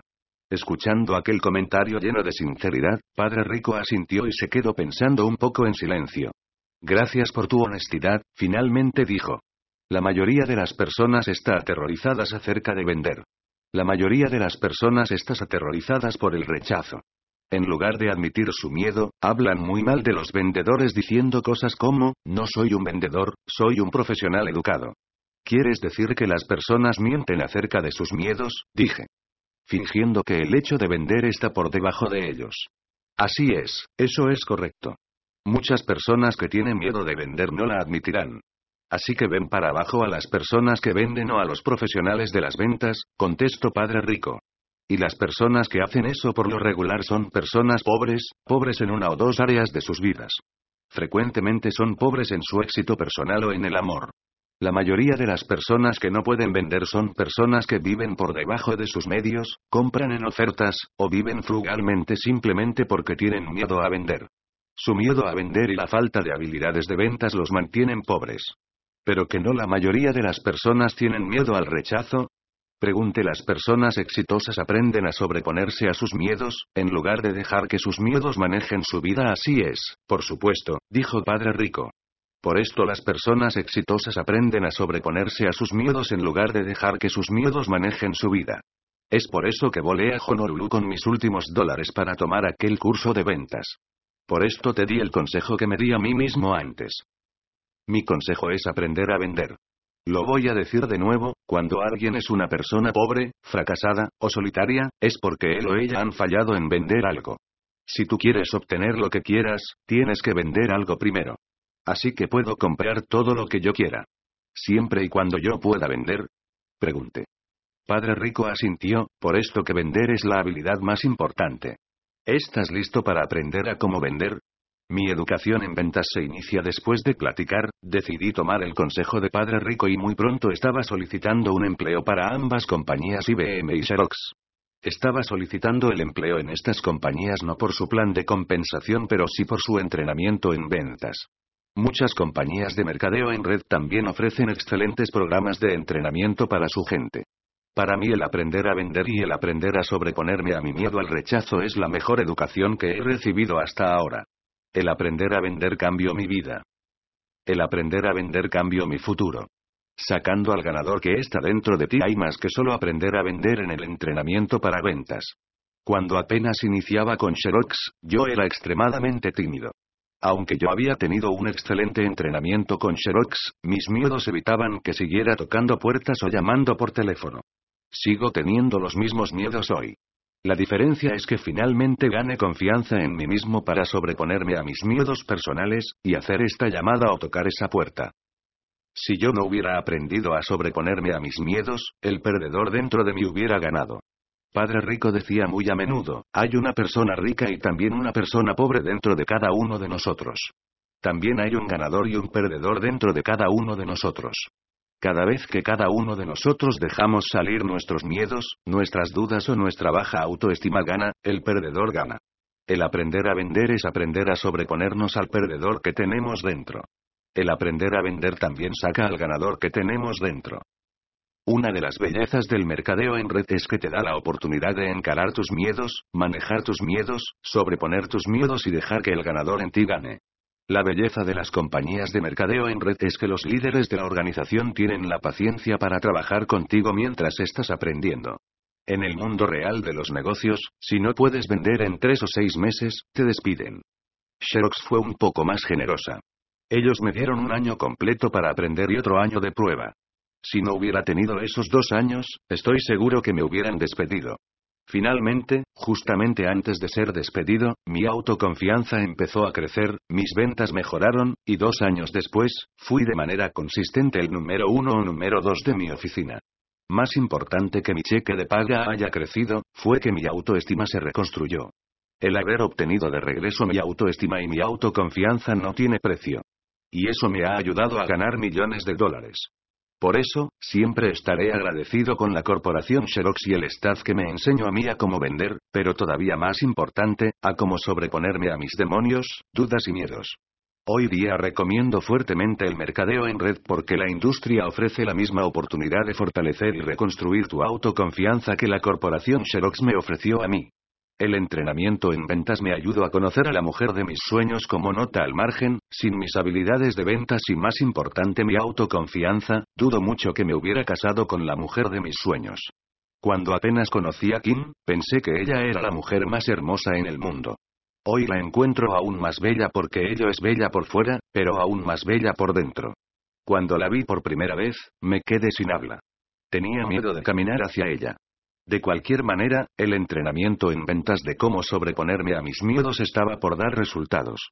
En lugar de esconderme en el fondo del salón, sentándome solo a comer botanas, y a verla desde lejos sin hablarle, que era lo que yo hacía cuando veía a una mujer que me atraía, caminé audazmente hacia adelante y dije, hola. Mi entrenamiento en ventas estaba dando resultados. Kim volteó, sonrió con su hermosa sonrisa, y yo me enamoré. Ella fue muy amigable, encantadora y pudimos hablar de cualquier cosa. Parecía que estábamos juntos. Ella era justo como en mis sueños. De cualquier manera, cuando la invité a salir, ella dijo, no. Como yo era un vendedor, le seguí preguntando una y otra vez y decía de nuevo, no. A pesar de que mi autoconfianza quedó magullada y mi ego masculino apagado, la seguía invitando a salir. De nuevo la respuesta fue, no. Esto fue así como por seis meses. Por seis meses ella dijo, no. Si yo no hubiera aprendido a sobreponerme a mis dudas y a mí mismo, no hubiera podido mantenerme preguntándole por seis meses. Estaba dolido por dentro. Cada vez que ella decía, no. Me iba a esconder para lamer mi ego lastimado. Después de seis meses de ser rechazado, mi frágil ego masculino estaba desinflado, pero me mantuve invitándola. Finalmente un día ella dijo, si hemos estado juntos desde entonces. Mientras estuvimos saliendo, muchos de mis amigos hombres me decían, no puedo creer que ella salga contigo. Ella es un zorro y tú un perrito. Se ven como la bella y la bestia.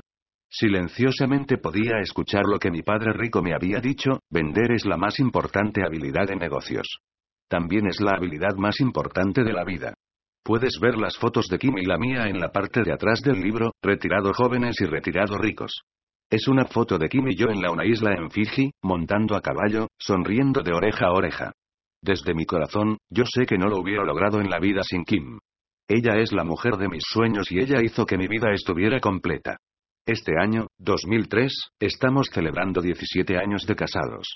Una palabra de rechazo el otro día escuché un comercial en la radio que decía, este es un gran negocio, no son ventas. Entonces pensé para mí mismo, ¿qué clase de persona puede ser atraída a un empleo, mucho menos a un negocio, que no sean ventas? Entonces me di cuenta que la mayoría de las personas son atraídas por un empleo que no sean ventas. Aunque todos vendemos algo. Entre más pensaba en ello, me daba más cuenta que la mayoría de las personas no están en contra de las ventas, a la mayoría de las personas no les gusta el rechazo. Lo sé porque así lo siento en mí. Odio ser rechazado. Así que como la mayoría de las personas odian el rechazo, pensé que debería de agregar este pensamiento, un diferente punto de vista sobre la palabra rechazo. Hace más de 20 años cuando yo estaba luchando como vendedor de Xerox, fui con mi padre rico y le dije que odiaba el rechazo. Le dije, más que odiar el rechazo, vivo con el miedo al rechazo. Me encuentro a mí mismo haciendo lo que sea necesario para evitar cualquier situación en donde pueda ser rechazado. A veces pienso que preferiría morir que ser rechazado. Cada vez que toco una puerta y la secretaria dice, ya tenemos una copiadora. O, no estamos interesados en una nueva copiadora, especialmente de Xerox. O, el jefe no quiere hablar con vendedores. O, nos gusta su propuesta pero vamos a comprar con su competidor IBM. Me gustaría cavar un hoyo y morir ahí mismo. Entre más pienso en ser rechazado, más quiero dejar las ventas e irme corriendo. Entre más me alejo del rechazo, mi jefe me dice más veces que me tendrá que despedir. Rechazo igual éxito para mí, mi miedo al rechazo, mi baja autoestima y mi falta de autoconfianza estaban arruinando mi vida. En la superficie, yo parecía confiado y abierto. Yo cruce como un John Wayne en la marina, si me veías desde afuera, pero verdaderamente, en la parte interna, yo era P. Herman. Yo estaba en ese punto bajo en mi vida justo antes de ser despedido que Padre Rico me dijo algunas de sus mejores palabras de sabiduría. En aquel día, el día en que fui puesto a prueba por mi gerente de ventas en Xerox, Padre Rico me dijo, las personas más exitosas en el mundo son también las personas más rechazadas del mundo. ¿Qué? Pregunté sin estar seguro de que había escuchado correctamente. Las personas más exitosas en el mundo son también las personas más rechazadas del mundo, ya me escuchaste, dijo Padre Rico. Y por el otro lado, las personas que son menos rechazadas son las menos exitosas. Así que si quiero ser exitoso en la vida, necesito ser rechazado una y otra vez, dije. Ya lo entendiste, sonrió Padre Rico. No lo entiendo muy bien. Por favor, explícame un poco más. Le pedí. Fíjate en el presidente de los Estados Unidos. El 49% de los votantes, millones de ellos, votaron en contra de él. Ellos lo rechazaron. ¿Alguna vez has tenido millones de personas rechazándote? No, conteste. Bueno, cuando las tengas, serás famoso y exitoso.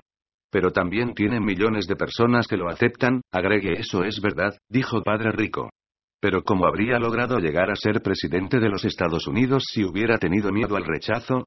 No, yo creo que no. Sé que muchas personas más que rechazarlo, lo odian. Él tiene que tener guardaespaldas alrededor porque hay personas que quisieran matarlo. No creo que yo pudiera aguantar ese tipo de presión. Y por esto quizás tú no has logrado el tipo de éxito que quieres o que eres capaz de obtener. El punto es que a nadie le gusta ser rechazado. Pero la lección del día es que las personas que están corriendo alejándose del éxito son las menos exitosas del planeta. Eso no significa que no sean personas agradables, solo significa que no son tan exitosas como las personas que son unas rechazadas. Personas que no huyen del rechazo. Así que si quiero tener éxito en la vida, ¿necesito arriesgarme a ser más y más rechazado? Pregunté. Así es, eso es correcto, dijo Padre Rico. Fíjate en el Papa. Él es un gran hombre y un gran líder religioso y aún así es muy rechazado. Millones de personas no le gusta lo que él dice o por lo que él lucha. Eso significa que en lugar de actuar como un apocado y dejar que mi gerente de ventas me despida, debería de ir afuera e iniciar a ser rechazado. Bueno, si tú no inicias a ser rechazado, definitivamente vas a ser despedido, sonrió Padre Rico. Mira, no seas un tonto que te eches a correr por el mundo para estrellar tu cara contra las paredes de la vida. Sí, tienes que tomar el riesgo de ser rechazado, pero también debes de aprender del rechazo y eso significa corrección. Rechazo y corrección, dije. Asintiendo, Padre Rico escribió la fórmula que él aprendió en su entrenamiento en ventas hace muchos años en Honolulu, el entrenamiento porque pago 200 dólares dólares. Rechazo y corrección igual educación y aceleración. Yo he seguido esta fórmula por años. Cada vez que he sido rechazado, me pregunto a mí mismo, ¿qué hice mal? ¿Qué puedo hacer para mejorarlo? Si no se me ocurre ninguna buena respuesta, entonces platico con alguien más acerca de la llamada de ventas, para revisar lo que pasó, quizás repitiendo la situación actuando un poco, en donde mi amigo es el comprador y yo el vendedor. El punto es que yo no le digo a las personas que me rechazo cosas como tonto, vago, estúpido, o perdedor. Suspendo todas estas tonterías y mentalmente agradezco a las personas por darme la oportunidad de aprender, corregir y mejorarme a mí mismo, y entonces me pregunto a mí mismo, la próxima vez, ¿cómo puedo yo manejar la situación de una manera diferente y mejor? Y eso te conduce a tu educación y a tu aceleración en la vida, agregué. En mi opinión, esta es la fórmula del éxito para todo en la vida, Padre Rico dijo. Pero si yo evito el rechazo, ¿el proceso no inicia? Pregunté. El rechazo es el inicio de la educación. Asintiendo, Padre Rico sonrió y dijo, ya lo entendiste.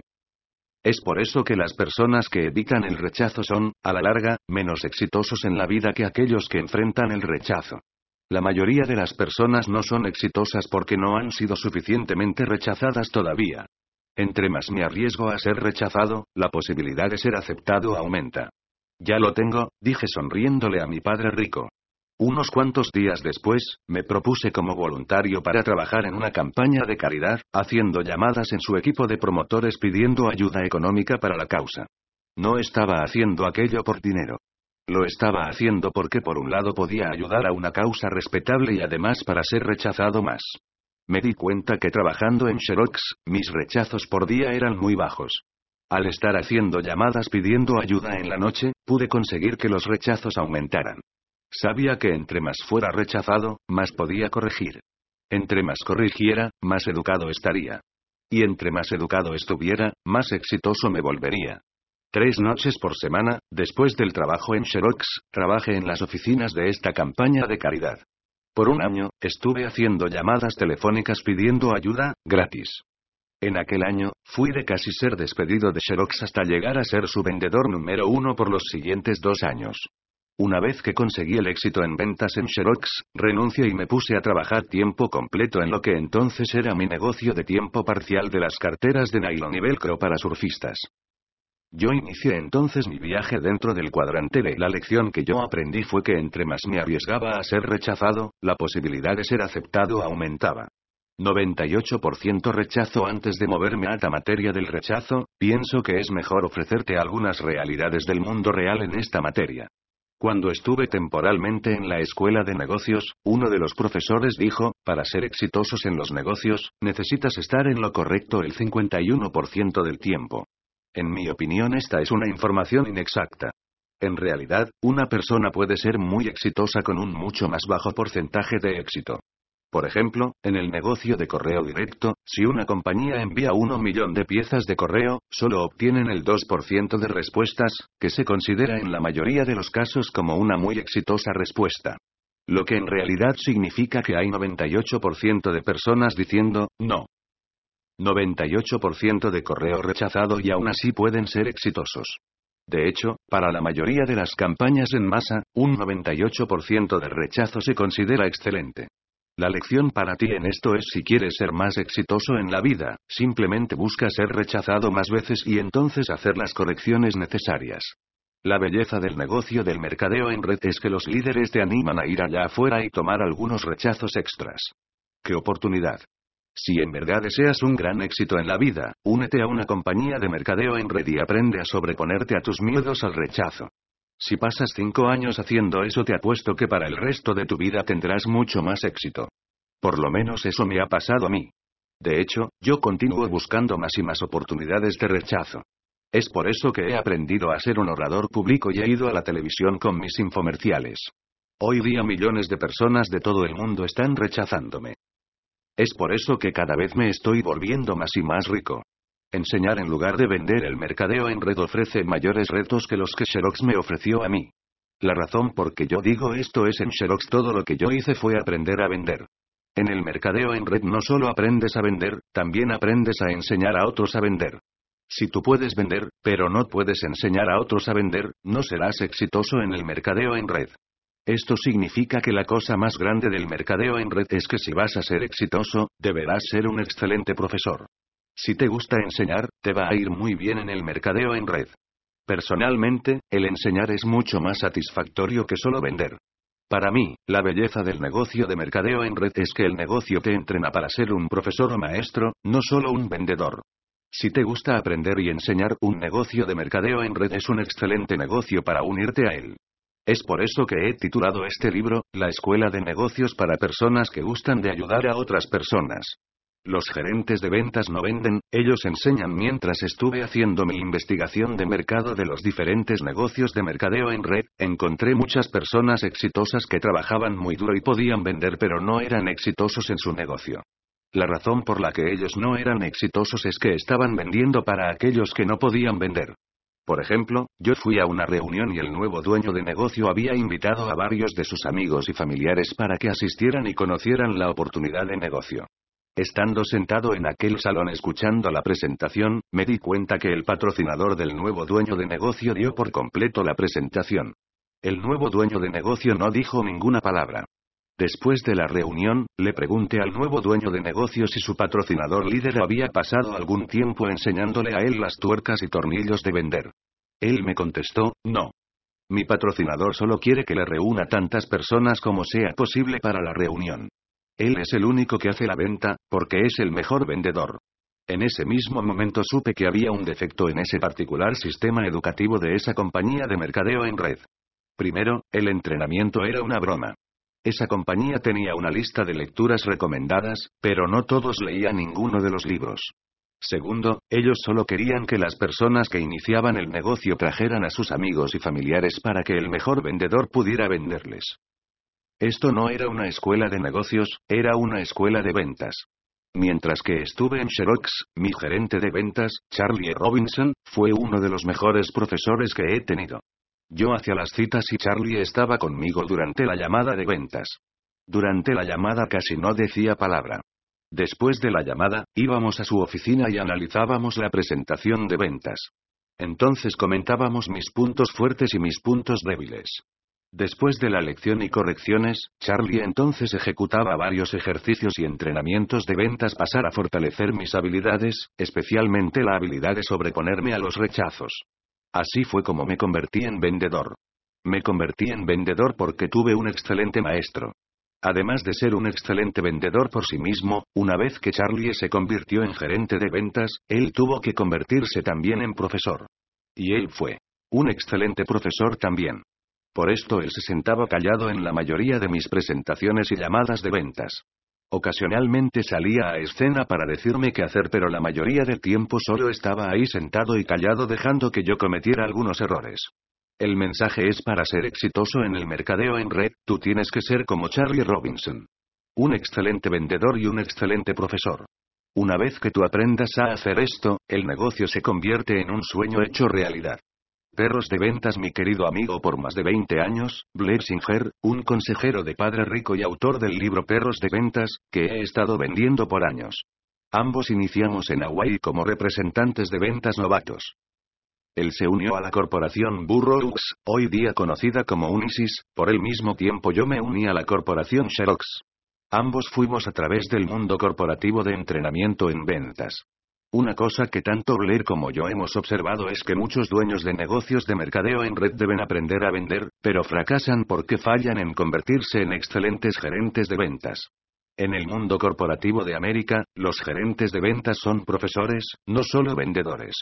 En su libro Perro de Ventas, Blair comenta los diferentes tipos de vendedores que se encuentran en cualquier organización de ventas y de cómo cada perro necesita ser entrenado de manera diferente.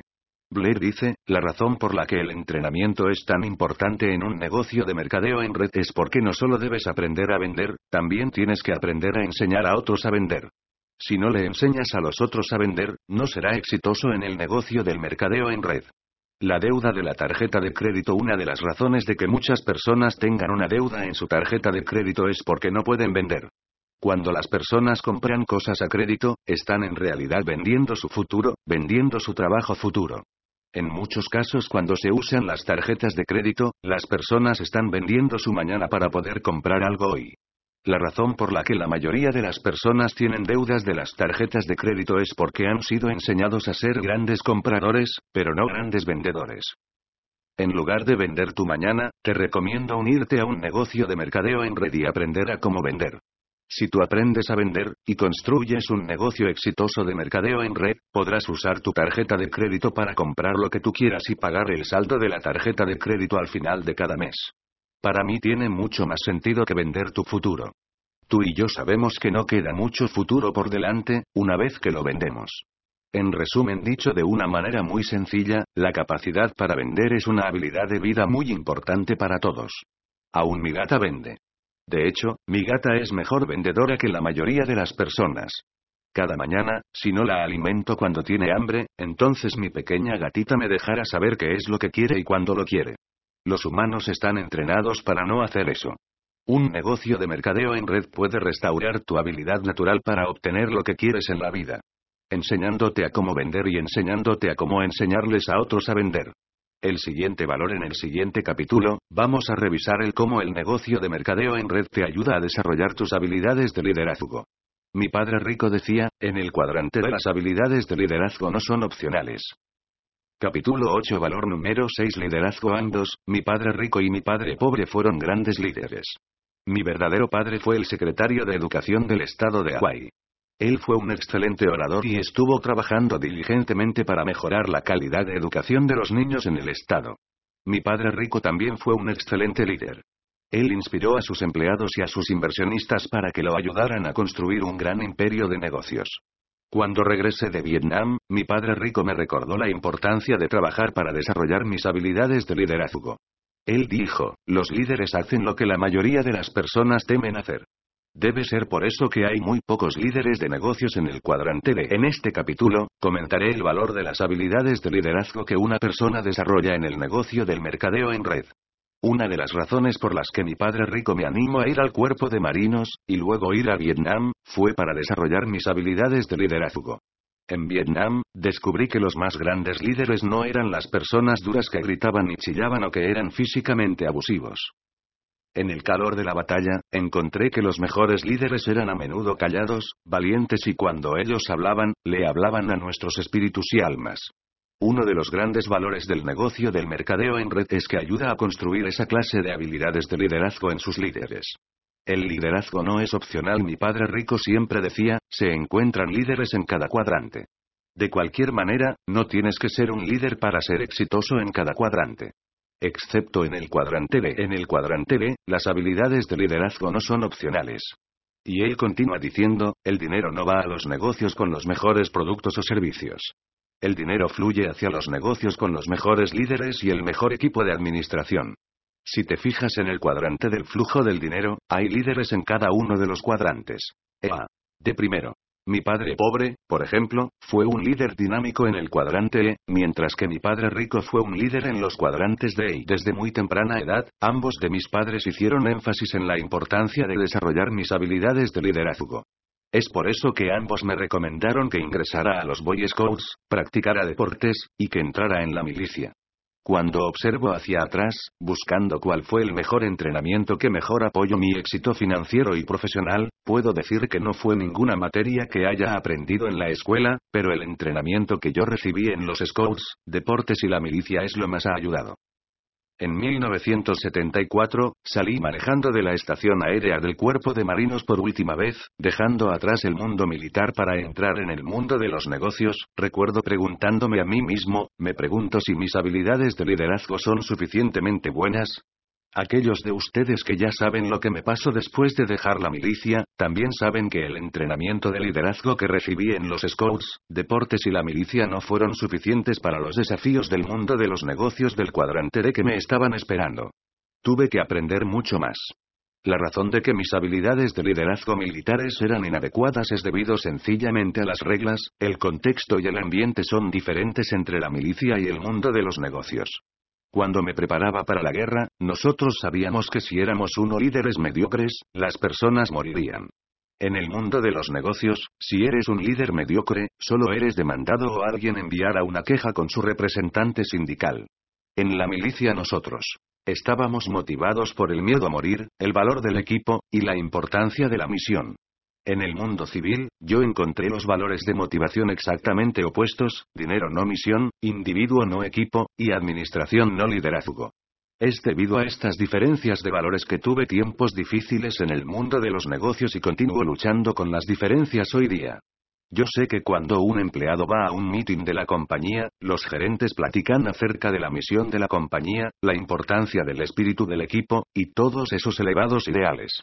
Pero, en la mayoría de los negocios hoy día, he encontrado que el dinero, los beneficios y la seguridad son el verdadero pegamento.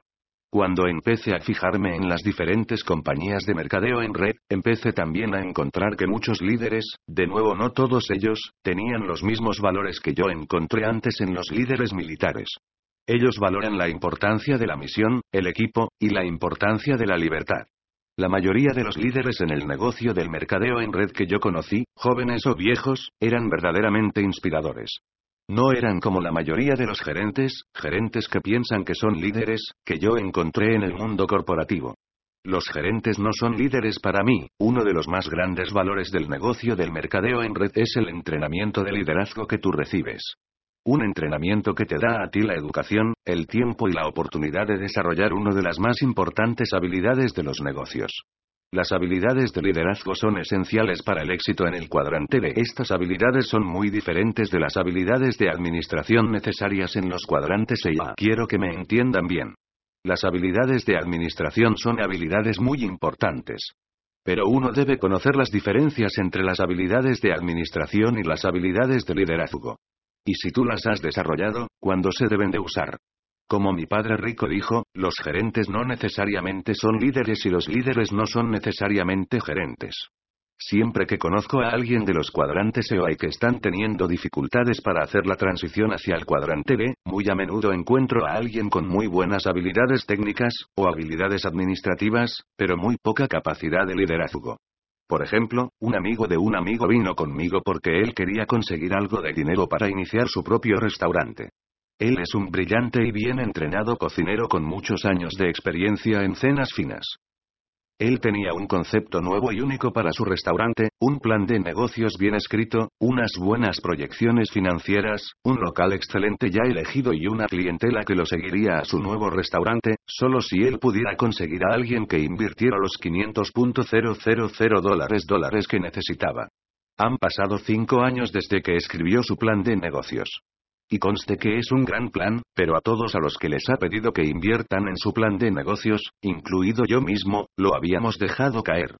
Hoy día, él sigue trabajando en el mismo restaurante como empleado, sigue siendo un gran cocinero, y sigue buscando conseguir su capital de inicio de 500.000 dólares dólares. No sé por qué los otros inversionistas no invirtieron con él, pero puedo decir por qué yo no invertí. Las siguientes son las razones por lo que yo no invertí en su negocio. Razón 1. A pesar de que él tenía la experiencia, el encanto y el carisma, le faltó las habilidades de liderazgo para inspirar confianza. A pesar de que él puede iniciar un restaurante y manejarlo exitosamente, dudo mucho que pueda construir una gran cadena de restaurantes. Su falta de confianza dice, yo seré exitoso, pero siempre seré pequeño. En otras palabras, él tiene excelentes habilidades de administración, pero dudo mucho que tenga las habilidades de liderazgo necesarias para hacer que su plan funcione. No dudo que pueda manejar 10 restaurantes, pero dudo que tenga las habilidades de liderazgo que necesita para crear un negocio que construya 10 restaurantes. Él necesita un socio de negocios con las habilidades de liderazgo y las habilidades de negocios, pero como es una persona típica moviéndose del cuadrante E al cuadrante A, él no quiere saber nada de socios. Él quiere construir su negocio de sueño a su manera. Razón 2 Cuando te fijas en el cuadrante del flujo del dinero, la diferencia entre los cuadrantes A y D, solo es el tamaño. Por ejemplo, si tú escuchas a alguien decir, quiero abrir un puesto de hamburguesas en la esquina de la calle 6 y la calle Vine, te puedes dar cuenta que esa persona va a estar atorada en el cuadrante A por mucho tiempo. Ahora si tú escuchas a alguien decir, quiero abrir un puesto de hamburguesas en cada esquina de la calle principal de cada ciudad importante alrededor del mundo, y llamaré a este negocio MC Donalds, instantáneamente te darás cuenta que esta persona planea abrir el mismo puesto, pero esta persona planea construir un negocio en el cuadrante B. En otras palabras, es el mismo negocio de hamburguesas, pero en diferentes cuadrantes. Mi padre rico diría, la diferencia en el número de esquinas es la diferencia en el liderazgo. De cualquier manera, yo no invertí porque dude que pudiera recuperar mi inversión. No porque el negocio pudiera fallar, yo dude que pudiera recuperar mi inversión porque él probablemente siempre permanecería pequeño, aunque exitoso. Adicionalmente, si él me pagara, podría pasar mucho tiempo para que lo hiciera.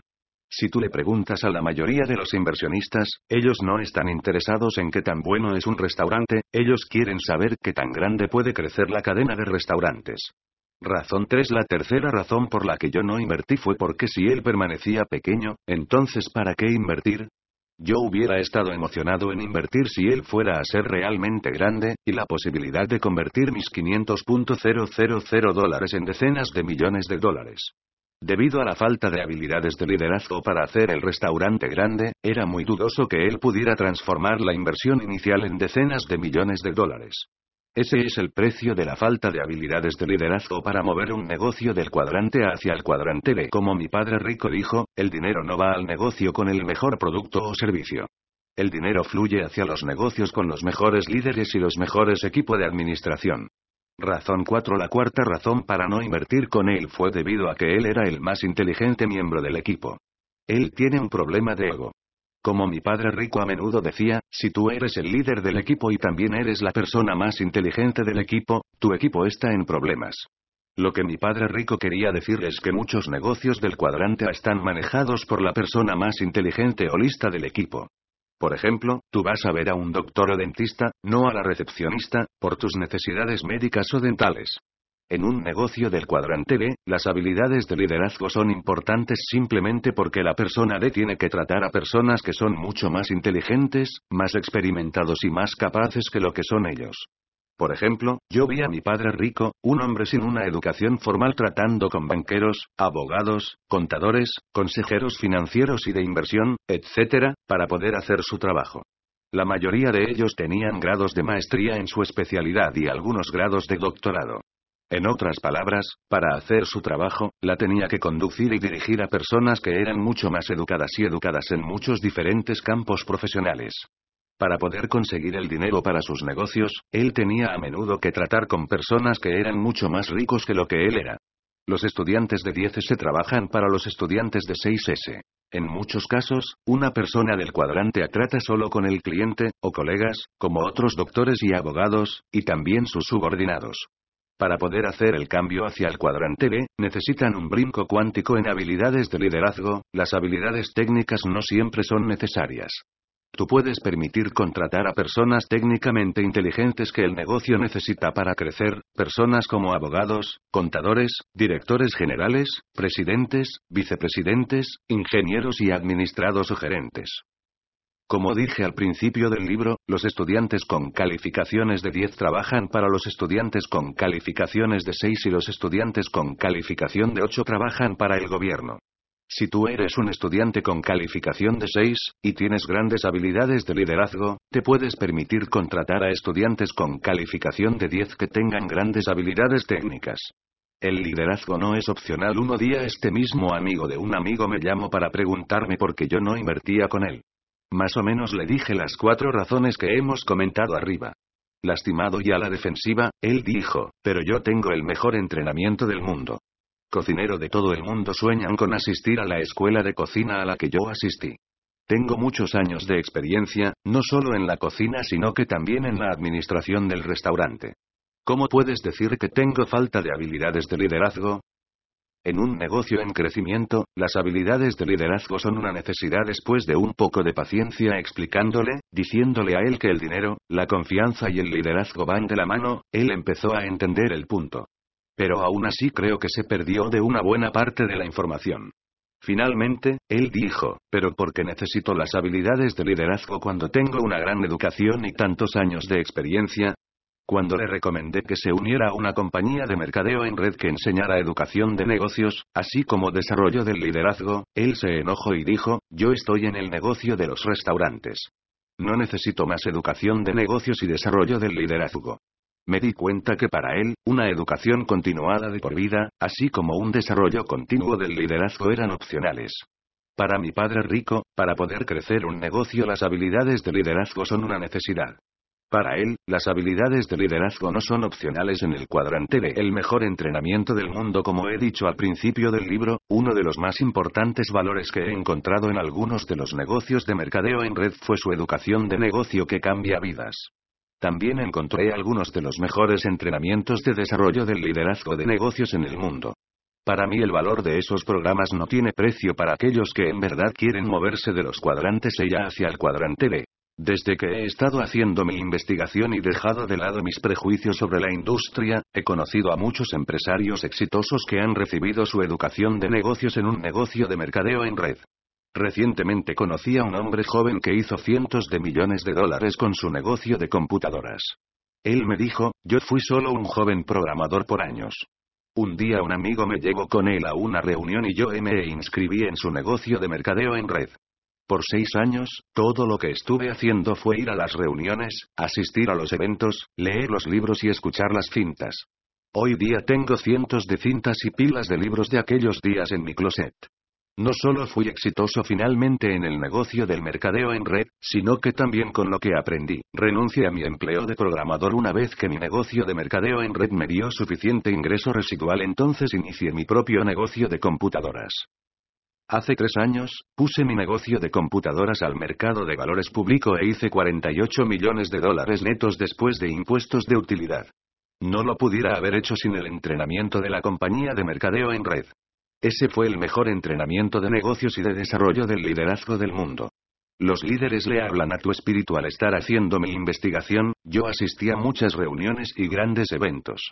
En los eventos me tocó escuchar a algunos de los mejores oradores de negocios. Hablando para inspirar a otros a encontrar su propia grandeza. Al estar escuchando a todos esos individuos contar sus historias de iniciar sin nada y finalmente haber conseguido una riqueza mucho más allá que sus más grandes sueños, me di cuenta que el negocio estaba haciendo lo mismo que mi padre rico me dijo a mí, y eso fue convertirme en líder. Mientras que parecía que ellos estaban hablando demasiado acerca del dinero, realmente estaban inspirando a las personas a salir de sus conchas, ir más allá de sus miedos, e ir a conseguir sus sueños. Sueños que hacen que la vida valga la pena ser vivida. Para tener estas habilidades requeridas en el orador. La razón por lo que la toma el liderazgo es porque muchas personas usan el mismo tipo de palabras, palabras como sueños, más tiempo con la familia, libertad, pero muy pocas personas se inspiran suficientemente cuando escuchan a un orador que usa demasiado estas palabras. Asesinando a tu espíritu al principio de este libro, el siguiente diagrama se usó en el capítulo del valor de la educación que cambia vidas.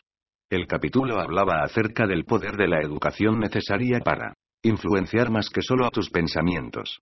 La educación que cambia vidas te afecta mental, emocional, espiritual y físicamente.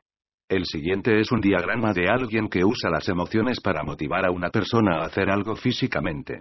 Comunicando de emoción a emoción escucha orador mental mental. Emocional espiritual emocional espiritual. Físico. Físico.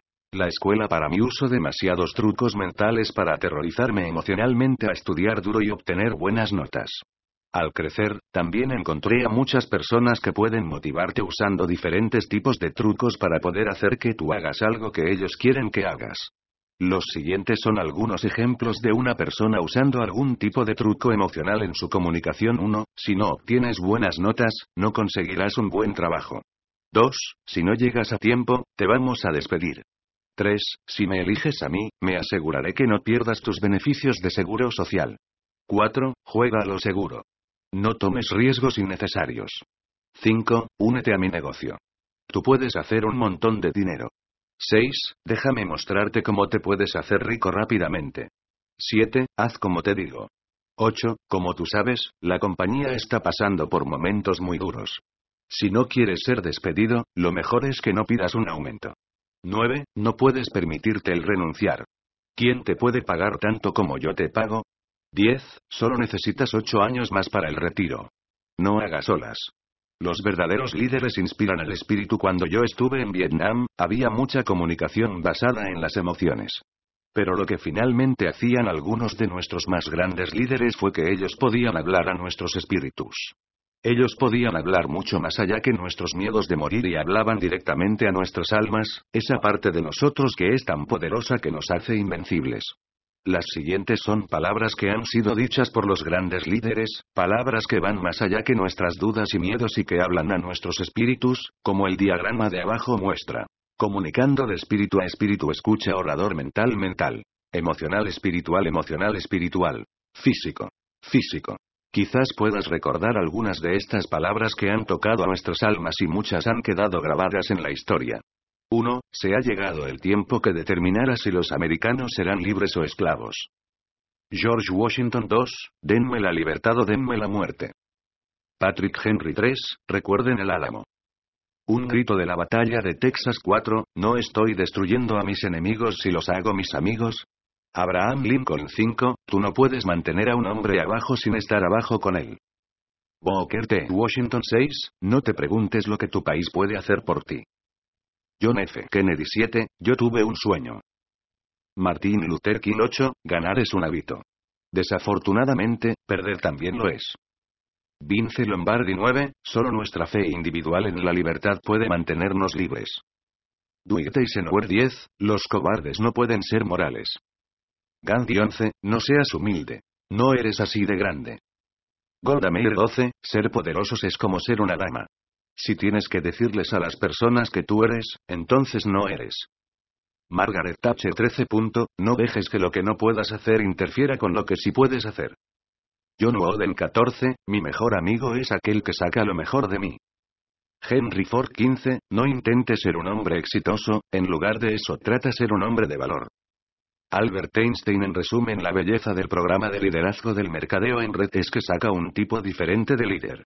La milicia desarrolla un tipo de líder que inspira a los hombres y mujeres a defender su país.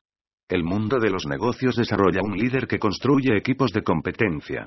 En el mundo del mercadeo en red, el tipo de líder que es desarrollado es el líder que influencia a otros siendo un gran profesor, enseñando a otros a llenar sus vidas con sueños de vida, que enseña a otros a ir tras sus sueños.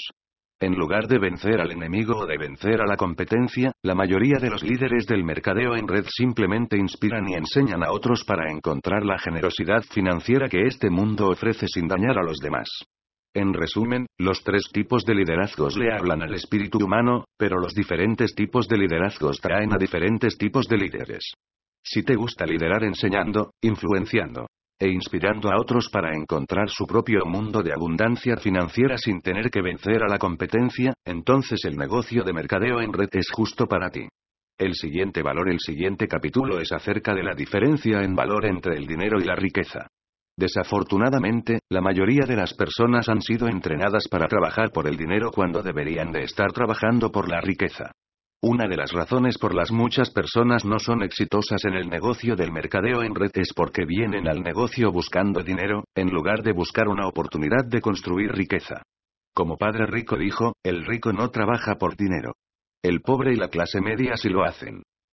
Capítulo 9 Valor número 7 No trabajar por el dinero en un programa de radio en el 2002, una persona que llamó me preguntó la siguiente pregunta Yo soy un ingeniero electricista que trabaja para una gran compañía de computadoras del Valle del Silicio en California.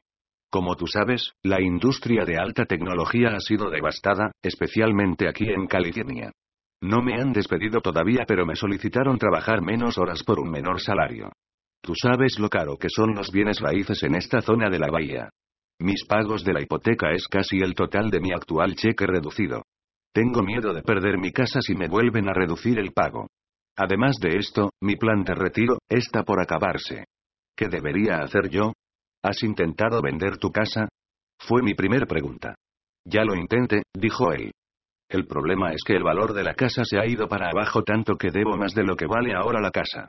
Si la vendiera, tendría que pagarle dinero al comprador en lugar que él me pagara algo. Además sigo teniendo el problema de un lugar en donde vivir.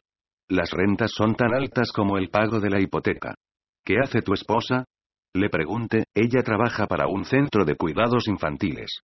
Ellos están teniendo problemas también debido a que muchas familias se han ido del área. Su trabajo es bastante seguro pero no le pagan mucho. ¿Porque ella no busca un trabajo mejor pagado? Le pregunté si le gustaría encontrar, pero uno de los beneficios de trabajar en centro infantil es que nuestros dos hijos pueden estar ahí de manera gratuita. Si tuviera que pagar por el cuidado infantil de los dos hijos, el costo sería casi lo ella ganaría en otra compañía. ¿Han considerado iniciar un negocio en casa a tiempo parcial? Le pregunté, te he comentado que no nos queda ningún dinero extra. ¿Cómo podría iniciar un negocio sin ningún dinero? ¿Tu esposa y tú han buscado iniciar un negocio de mercadeo en red en su casa? Para hacer esto no se necesita mucho dinero y además te ofrecen entrenamiento. Le pregunté o oh, sí, ya buscamos entre esas estafas. No te pagan nada. Y además esperan que trabajes para ellos por dos o tres años antes de que podamos hacer algún dinero. Nosotros necesitamos el dinero ahora, no dentro de dos o tres años. El anfitrión del programa de radio nos interrumpió para dejarnos saber que se había terminado el tiempo de su programa. La persona que llamó y yo nunca tuvimos oportunidad de terminar nuestro diálogo. La razón por la que estoy mencionando esta entrevista de radio es porque ilustra las diferencias de los valores esenciales. La persona que llamó obviamente necesitaba dinero y yo lo entendí. Como algunos de ustedes saben, mi esposa y yo hemos estado totalmente en la quiebra, y también sin casa algunas semanas. Así que yo sé cómo se siente la necesidad del dinero. Pero la razón por la que Kim y yo estuvimos en condiciones de ser libres financieramente en menos de 10 años fue simplemente porque nosotros conocíamos la diferencia entre dinero y riqueza. Si quisieras saber un poco más sobre cómo Kim y yo fuimos de la nada hasta la libertad financiera en menos de 10 años, contamos la historia en el libro de Padre Rico, Retirados Jóvenes, Retirados Ricos. Adicionalmente, el libro de Padre Rico del cuadrante del flujo del dinero, inicia con la historia de cómo Kim y yo iniciamos 1985 sin casa, el peor año de nuestras vidas. He mencionado estos dos libros para aquellos de ustedes que pudieran cuestionar mi comprensión de la sensación de estar quebrado y sin dinero. Ambos libros comentan las razones de cómo llegamos a estar en ese gran lío financiero. Déjenme asegurarles que Kim y yo sabemos cómo se siente no tener nada y es por eso que prefiero ser rico y financieramente libre. Para nosotros, no tener suficiente dinero para vivir fue una manera horrible de vivir. Eso nos dolió más que solo lo financiero. Estar sin dinero puso a prueba nuestro matrimonio, nuestra autoconfianza y nuestra autoestima.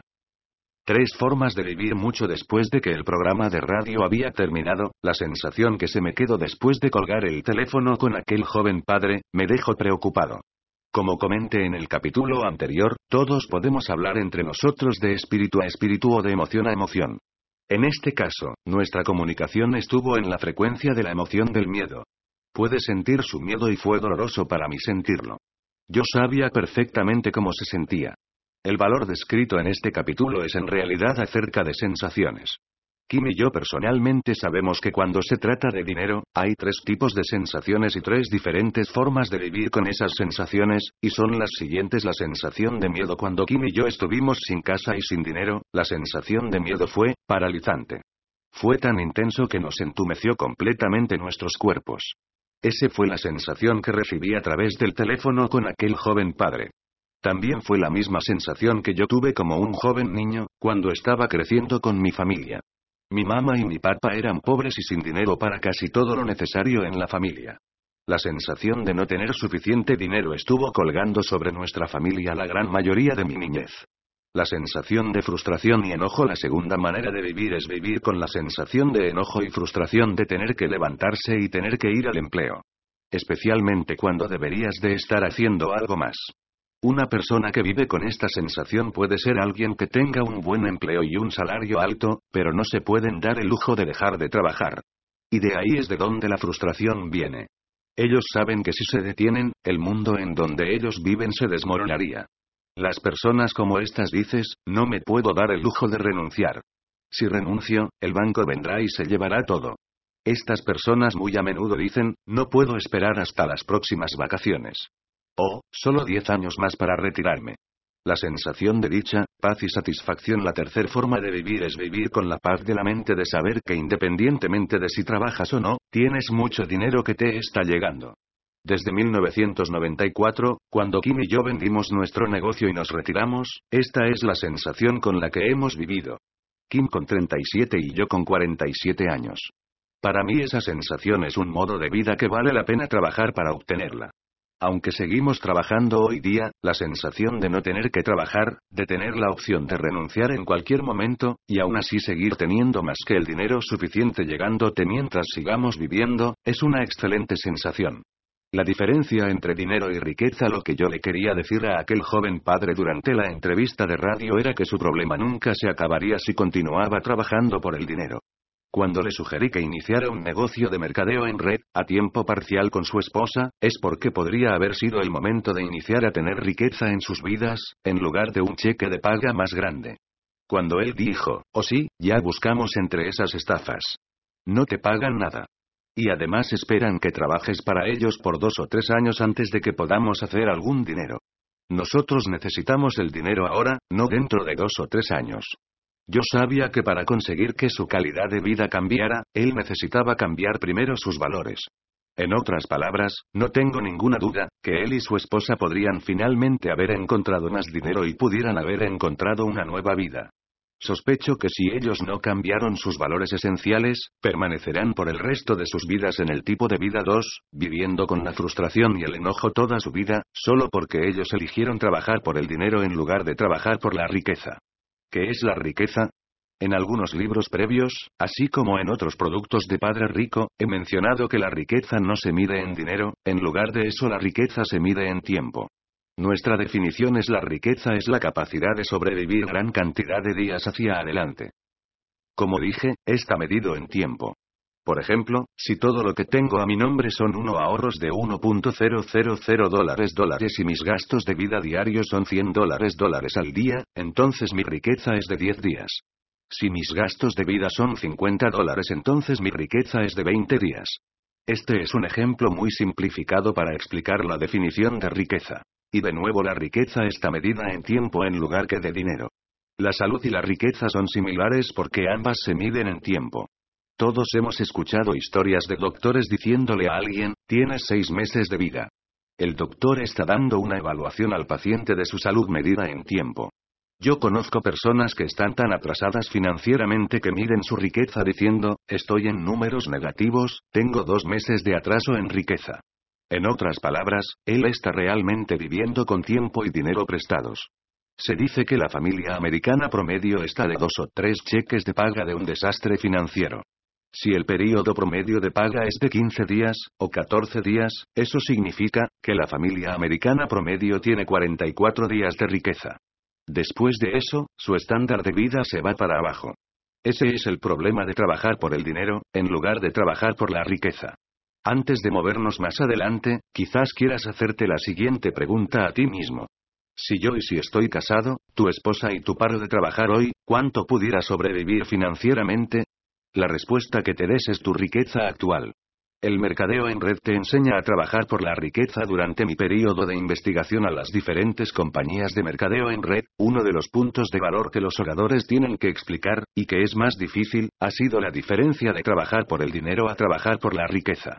En una de las reuniones de oportunidades a la que fui, un invitado levantó su mano y preguntó, ¿cuánto dinero voy a ganar?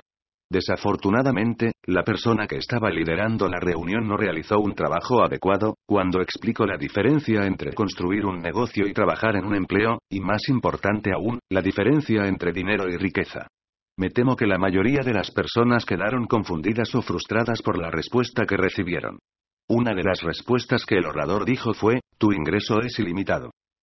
El problema con esa respuesta es que la mayoría de las personas que fueron a la reunión no estaban buscando un ingreso ilimitado, sino que por la oportunidad de ganar 1.000 dólares a 3.000 dólares dólares extras al mes. En mi opinión, ellos seguían pensando en términos de dinero en lugar de riqueza. En otras palabras, existen dos clases de dinero.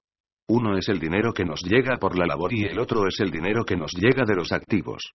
Si tú quieres tener riqueza, necesitas el dinero que viene de los activos. Si tú quieres trabajar duro toda tu vida, entonces solo necesitas trabajar por el dinero, que es lo que la mayoría de las personas hace. El siguiente punto de confusión llega cuando el orador dice, está bien, si todo lo que quieres son 3.000 dólares más al mes, puedes imaginarte que te esté llegando por el resto de tu vida, independientemente si trabajas o no, Mientras que la mayoría de los invitados responde positivamente a esta idea, dudo que la mayoría lo piense posible, además que parece que la mayoría solo necesita esos 3.000 dólares extras al mes para el próximo mes, en lugar de tener que trabajar algunos pocos años gratuitamente, construyendo un negocio, y luego después tener el dinero que llega para siempre. Creo que la mayoría de las personas seguían pensando como empleados o como autoempleados, personas que trabajan por el dinero, en lugar de como dueños de negocios e inversionistas, personas que trabajan por la riqueza de los activos. Una clase diferente de dinero Una de las razones de que los ricos se vuelvan en más ricos es solo porque los ricos trabajan por una clase diferente de dinero. El siguiente es un diagrama de un estado financiero que quizás pueda explicar la diferencia. Ingresos. Gastos. Activos. Pasivos. Si este diagrama no es familiar para ti, el diagrama de estado financiero, o deseas una explicación adicional, te sugiero que también leas el libro Padre Rico Padre Pobre, o platica con un amigo que haya leído el libro y pídele que te lo explique. Este diagrama es muy importante para comprender y es el centro de muchas de las lecciones de mi Padre Rico. Como mi Padre Rico a menudo decía, mi banquero nunca me ha pedido mi boleta de calificaciones. Mi banquero siempre me pide mi estado financiero. Padre Rico también decía, tu estado financiero es tu boleta de calificaciones después de que dejas la escuela. Tu estado financiero mide tu CI. Coeficiente intelectual, financiero. Es por eso que este diagrama es tan importante para todo aquel que quiera conseguir su libertad financiera o una gran riqueza. Un enfoque diferente Una de las maneras para explicar mejor la diferencia entre un EOA y los hoy es usando su estado financiero. La diferencia entre el lado izquierdo y el lado derecho del cuadrante del flujo del dinero, es la diferencia en enfoque. Lo siguiente explicará lo que esto significa dicho de manera sencilla, las personas de los cuadrantes E A, ponen su enfoque aquí ingresos gastos, activos, pasivos.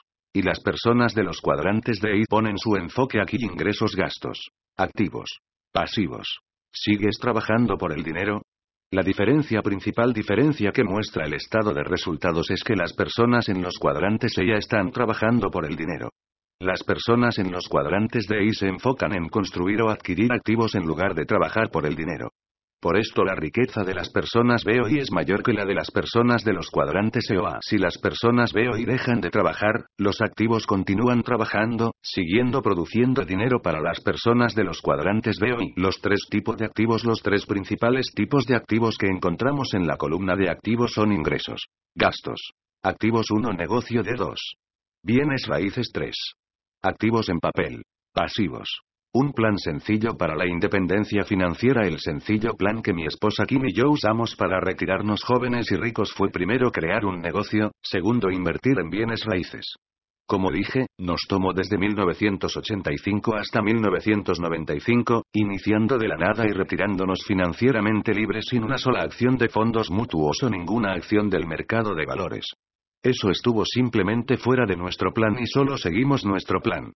Hay personas que me han preguntado, ¿por qué construiste primero un negocio? Hay tres respuestas para esa pregunta. La primera respuesta es que el construir un negocio nos permite a nosotros generar grandes cantidades de dinero. Al principio de este libro, enliste 11 diferentes maneras en cómo una persona puede llegar a ser rica, formas que van desde casarse con alguien por dinero. Para Kim y para mí, la mejor manera de llegar a ricos fue la de construir un negocio. La segunda respuesta es porque las leyes de impuestos de los Estados Unidos son muy favorables para las personas que ganan su ingreso en el cuadrante B, y castigan a las personas que ganan su dinero en el cuadrante E. Finalmente, la tercera respuesta es que el plan que los verdaderos ricos han seguido en el pasado es construir un negocio e invertir en bienes raíces. ¿Cómo puedo permitirme el comprar bienes raíces? Después que el mercado de valores se desplomó en el 2000, muchas personas se empezaron a dar cuenta que sus fondos mutuos eran muy riesgosos. Después del desplome, muchas personas empezaron a pensar en invertir en bienes raíces. El problema fue que muchas personas no tienen suficiente dinero para invertir en bienes raíces o para vivir en donde los bienes raíces son caros. Una pregunta que me hacen muy seguido hoy día es, ¿cómo puedo comprar bienes raíces cuando apenas tengo dinero para pagar la renta? Mi respuesta siempre es la misma.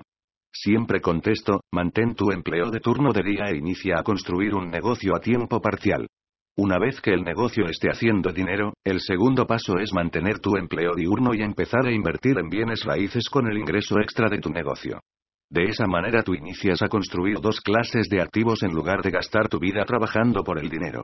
Tres diferentes tipos de inteligencia así como también hay tres diferentes tipos de educación que se requieren para conseguir el éxito financiero, como son la educación académica, la profesional y la financiera, también existen tres tipos de inteligencias que se requieren para el éxito financiero en el mundo real.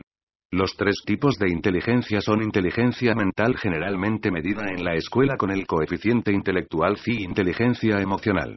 Se ha dicho que la inteligencia emocional es 25 veces más poderosa que la inteligencia mental.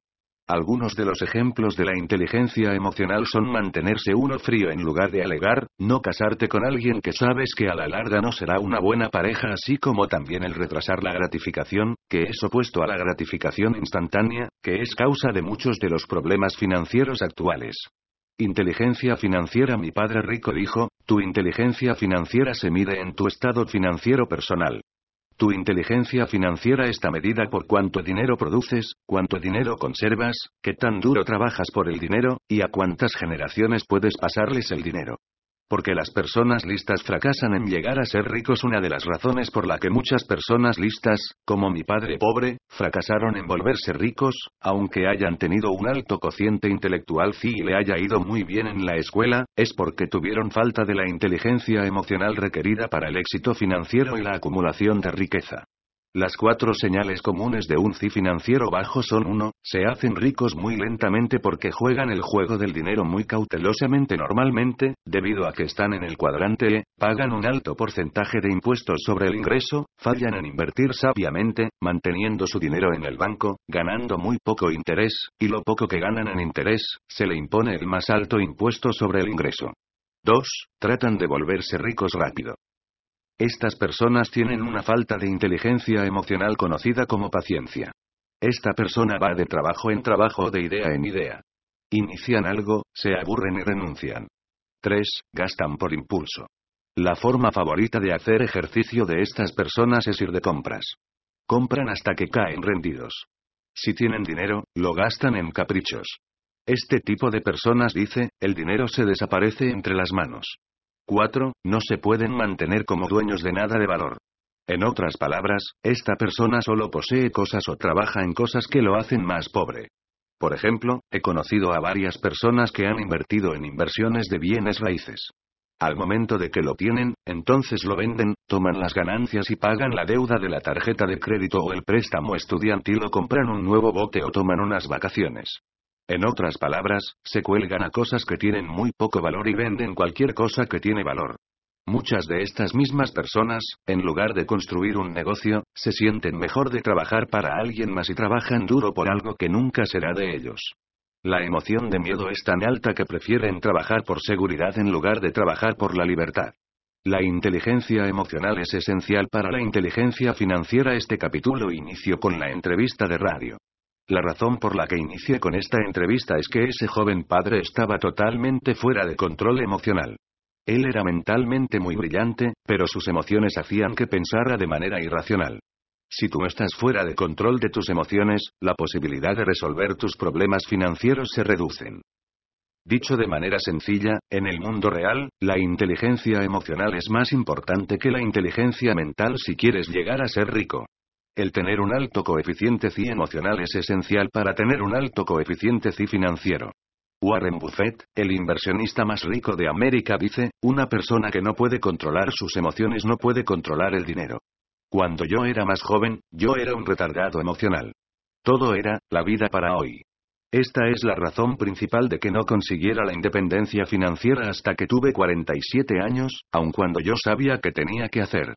En cualquier momento que me he descontrolado o que mis emociones se han salido de las manos, esperando hacerme rico rápido o renunciar porque estaba frustrado, Padre Rico me decía, regresa cuando hayas crecido. Entonces volveré a enseñarte a cómo llegar a rico. ¿Quieres mejorar tu inteligencia emocional? Mi experiencia personal demuestra que entre más alto he conseguido llevar a mi inteligencia emocional, mejor ha sido mi vida. Siendo originalmente un marine, no solo soy impulsivo, sino que también he desarrollado un temperamento muy violento y rápido. Cuando regresé de Vietnam mi padre rico dijo, tu apasionado temperamento y tus rápidas reacciones te mantuvieron vivo en Vietnam, pero esas mismas emociones te mataron en el mundo de los negocios. Padre Rico me sugirió fuertemente que trabajara para mejorar mi inteligencia emocional, si quería mejorar mi inteligencia financiera.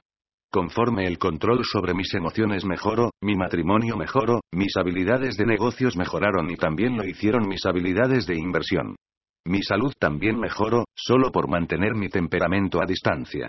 De cualquier manera de vez en cuando intenta tomar el control sobre mí de nuevo. El primer paso para mejorar la inteligencia emocional es aceptar que necesito mejorarla. Si tú eres como yo, una persona que siempre podría usar un poco más de madurez emocional, un negocio de mercadeo en red podría ser el mejor entrenamiento para ti. Para mí uno de los mejores valores del negocio de mercadeo en red es que te ayuda para desarrollar tu inteligencia emocional. Tú elevas tu inteligencia emocional cada vez que tratas con personas que renuncian, que mienten, al sobreponerte a tus miedos, tus decepciones, tus frustraciones, y tu propia impaciencia para ser una mejor persona. En otras palabras, el negocio de mercadeo en red es un excelente lugar para que te conozcas a ti mismo mejor y para trabajar en mejorarte a ti mismo. Pregúntate a ti mismo, ¿Cómo están mis emociones interfiriendo con mi vida? Estas emociones me hacen ser 1. Demasiado tímido 2. Temerosos al rechazo 3. Necesitado de seguridad 4. Demasiado impaciente 5. Demasiado acelerado o apasionado en nuestras reacciones 6. Adicto a algo 7. Demasiado impulsivo 8. Demasiado enojón 9. Demasiado lento con el cambio 10. Flojo 11. Tu propio problema una vez más, uno de los grandes valores del negocio del mercadeo en red es que pondrá a prueba a tu inteligencia emocional y en la mayoría de los casos lo mejorará grandemente. Una vez que inicies a mejorar tu inteligencia emocional, probablemente encontrarás que también otras áreas de tu vida están mejorando. Encontrarás más fácil hablar con las personas, comunicarte más claramente, manejar tus emociones más eficientemente, y cuando lo hagas mejor, tu negocio crecerá mucho más rápido. Al ser más paciente, tienes mejores posibilidades de ser un mejor inversionista. Al desarrollar tu inteligencia emocional, tu matrimonio podrá mejorar, si tú estás casado o quieres estar casado, y todos nosotros sabemos que el matrimonio es un tema por demás emocional. También te puedes convertir en un mejor padre y criar mejores hijos también. De cualquier manera, te diré que invertir cierto número de años construyendo un negocio de mercadeo en red te dará frutos en muchas otras áreas de tu vida. Porque, porque la vida es una materia muy emocional. Un mejor matrimonio para Kim y para mí, nuestro plan de llegar a ser financieramente libres fue excelente para nuestro matrimonio. Iniciando de la nada, teníamos un proyecto en donde ambos teníamos que trabajar juntos. Puedo decir que las altas y bajas de estar construyendo un negocio le ofreció a nuestro matrimonio muchos desafíos, pero al final, hizo mucho más fuerte a nuestro matrimonio. Tomamos riesgos juntos, tomando nuestras pérdidas juntos, y celebrando nuestros triunfos juntos también. Como comenté antes, nuestro plan fue muy simple. En 1985, Kim y yo iniciamos a construir nuestro negocio, iniciando sin nada. En 1991, invertimos en nuestra primera inversión de bienes raíces solo después de que el negocio fue muy rentable. En 1994, vendimos nuestro negocio, compramos más bienes raíces, y nos retiramos financieramente libres por el resto de nuestra vida. Este fue un plan muy simple e hizo nuestras vidas también más simples y felices. Como la mayoría de nosotros sabemos, el dinero es uno de los principales temas de argumentación en el matrimonio. Hoy día tenemos un mejor matrimonio, no por todo ese dinero, sino porque construimos un negocio juntos. En lugar de crecer cada cual por su lado, crecimos juntos y muy de cerca y fuimos madurando emocionalmente juntos. He escuchado a muchas personas decir, oh, nunca podría trabajar con mi esposo. No podría soportar estar alrededor de él tanto tiempo. Honestamente les puedo decir, no podría ser tan exitoso hoy sin Kim y podríamos tener tan buen matrimonio si hubiéramos trabajado separados para diferentes compañías. Si hubiéramos trabajado cada cual por su lado, hubiéramos crecido separados. El construir el negocio juntos e invertir juntos hizo nuestro matrimonio más fuerte, nos conocimos mejor, y al final, fuimos mucho más felices. Y eso para mí no tiene precio. Aunque llegamos a tener nuestras diferencias, hoy día sabemos que nuestro amor por el otro es más grande que esas diferencias. Un matrimonio feliz entre dos personas es definitivamente por la inteligencia emocional más que por dos personas con buenas notas y unos buenos trabajos ganando mucho dinero. Porque algunos exitosos comerciantes en red fracasan por años. He conocido a muchos exitosos comerciantes en red que han construido vastas fortunas con sus negocios. También he conocido a muchos otros que además de construir grandes fortunas, lo han perdido completamente todo. ¿Por qué? De nuevo, la respuesta se encuentra en la inteligencia emocional. Un ejemplo de que un exitoso comerciante en red que fracasó fue una persona llamada Ray. Ray vive en el sur de California, él trabaja para una cadena de tiendas de comida saludable después de salir de la universidad y llegó a gerente de la tienda más o menos rápido. Ray, al tener un grado de bioquímico, estaba muy interesado en el ramo de la salud. Un día un cliente entró en la tienda y le mostró a Ray una línea completa de productos de salud. Ray probó los productos y le parecieron excelentes.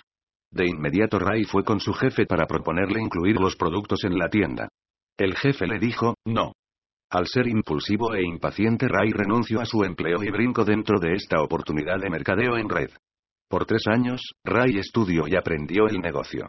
Él estuvo luchando financieramente por algunos años y de repente las luces se encendieron, Ray había ido desde el cuadrante E hasta un pensamiento del cuadrante B. Su negocio explotó y muy pronto estuvo haciendo más dinero en una semana que lo que había hecho en un año en su empleo de la tienda de comida saludable.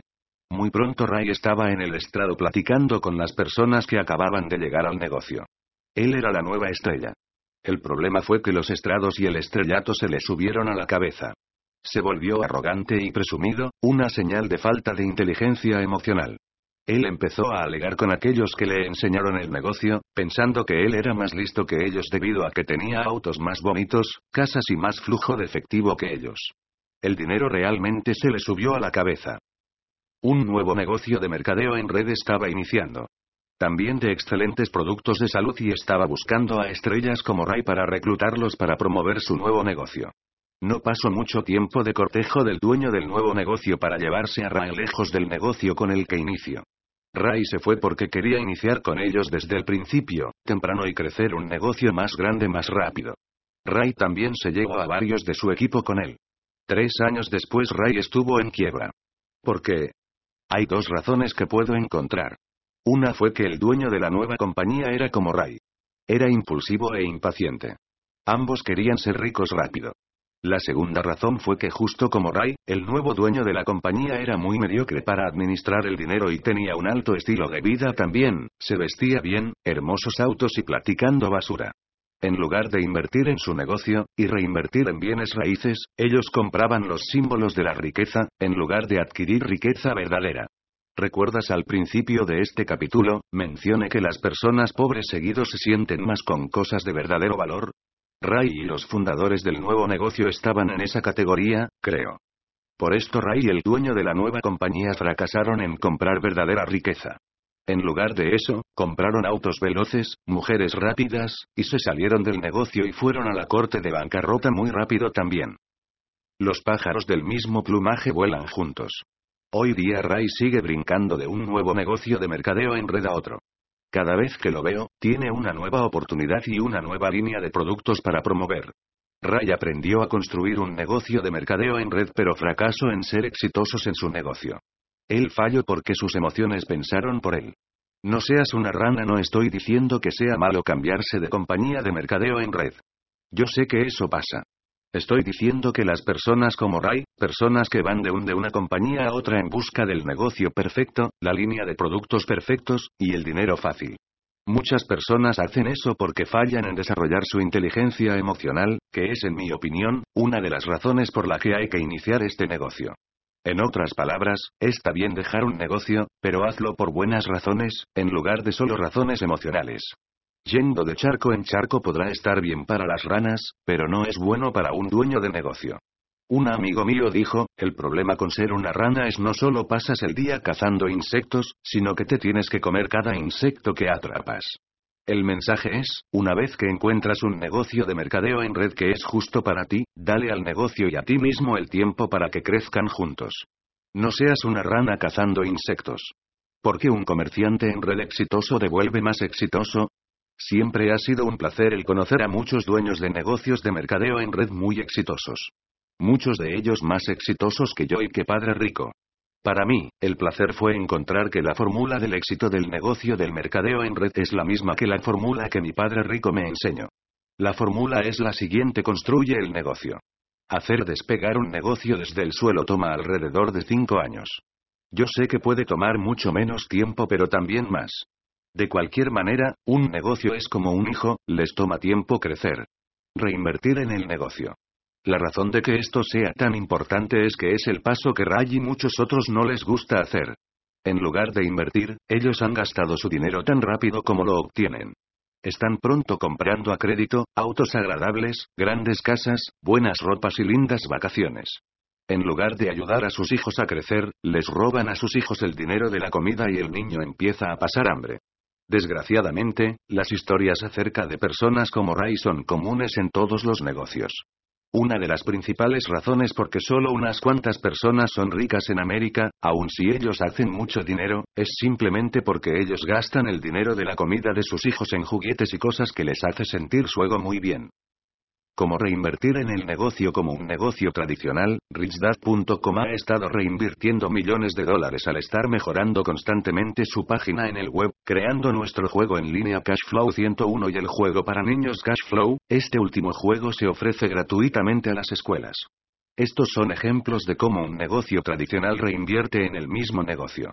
Otro ejemplo podría ser el construir una bodega, agregar camiones a la flota de reparta, o gastar dinero en publicidad nacional. En el negocio del mercadeo en red, reinvertir significa expandir tu negocio de 10 personas a 20 personas. Eso también significa invertir algo de tiempo ayudando a tu grupo a trabajar la profundidad.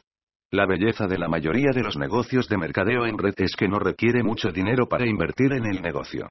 Uno de los últimos puntos es que el verdadero dueño de negocios nunca para de invertir y reinvertir para construir su negocio. La razón por la que muchas personas fallan para conseguir riqueza en cualquier negocio es simplemente que ellos fallan en invertir continuamente en su negocio. Invertir en bienes raíces. ¿Por qué bienes raíces? Hay dos razones. Una es porque las leyes de impuestos están escritas a favor de los dueños de negocios que invierten en bienes raíces. En uno de los apéndices, mi estratega de impuestos, Diane Kennedy, como los bienes raíces y el negocio de mercadeo en red están hechos el uno para el otro. La segunda razón es que a tu banquero le encantará prestarte dinero para que compres bienes raíces. Intenta solicitar un préstamo a 30 años a un 6-5% de interés para comprar fondos mutuos o acciones. Se reirán de ti en el mismo banco. Una palabra de precaución. La razón por la que yo sugiero construir un negocio primero es que invertir en bienes raíces toma tiempo, educación, experiencia y dinero. Si tú no tienes un ingreso extra estable y las ventajas de impuestos que vienen de un negocio del cuadrante B, los bienes raíces son muy riesgosas y muy lentas también. La razón por la que es muy riesgoso es que los errores en bienes raíces, especialmente en la administración de propiedades, pueden ser muy caros. La razón por la que muchas personas fallan en hacerse ricos en bienes raíces o se hacen ricos muy lentamente es simplemente porque no tienen el exceso de efectivo que los dueños de negocios casi siempre tienen. En realidad, el mejor trato en bienes raíces es normalmente caro. Si no tienes dinero, los únicos tratos de bienes raíces que te quedan, son aquellos que las personas con dinero han dejado pasar. Hoy día encuentro personas buscando inversiones en bienes raíces pero sin enganche. Aunque este tipo de inversiones existen, la principal razón de que estas personas busquen este tipo de tratos es que no tienen ningún dinero para invertir. Si tú tienes una falta de educación en bienes raíces, experiencia y dinero, no pagar nada de enganche pudiera ser la inversión más cara de tu vida. Así que construye primero un negocio, reinvierte en tu negocio como segundo paso y como tercero compra bienes raíces. Así que construye primero un negocio, reinvierte en tu negocio como segundo paso y como tercero compra bienes raíces, compra lujos. Gran parte de nuestro matrimonio, Kim y yo no vivimos en una gran casa, ni manejamos autos lindos. Por años, vivimos en una casa pequeña que costaba alrededor de 400 dólares el pago mensual de la hipoteca. Mientras que vivimos en aquella pequeña casa y manejábamos autos modestos, estábamos construyendo nuestro negocio e invirtiendo en bienes raíces. Hoy día vivimos en una casa mucho más grande, tenemos seis autos para nosotros. Pero seguimos recibiendo mucho más dinero desde nuestros activos como son los bienes raíces. La sencilla regla de mi padre rico fue, construye un negocio, reinvierte en tu negocio para que crezca, invierte en bienes raíces y una vez que tú tienes tu negocio y tus bienes raíces entonces cómprate tus lujos. En otras palabras, trabaja para construir tus activos, y una vez que tengas tus activos cómprate tus lujos. Hoy día, aunque Kim y yo tenemos nuestra gran casa y nuestros seis autos, podemos de cualquier manera el permitirnos dejar de trabajar por el resto de nuestras vidas porque no tenemos unos empleos, tenemos nuestros activos. Hoy día seguimos trabajando porque nos gusta hacerlo, además de eso, nos hacemos cada vez más ricos al seguir la sencilla regla de mi padre rico de su fórmula de cuatro pasos para una riqueza verdadera y una riqueza creciente. Nosotros construimos negocios, reinvertimos en negocios, invertimos en bienes raíces y entonces nuestros activos nos compran nuestros lujos. Porque la mayoría de las personas no se hacen ricos, porque la mayoría de las personas no siguen este plan, aun y cuando sea un plan tan sencillo.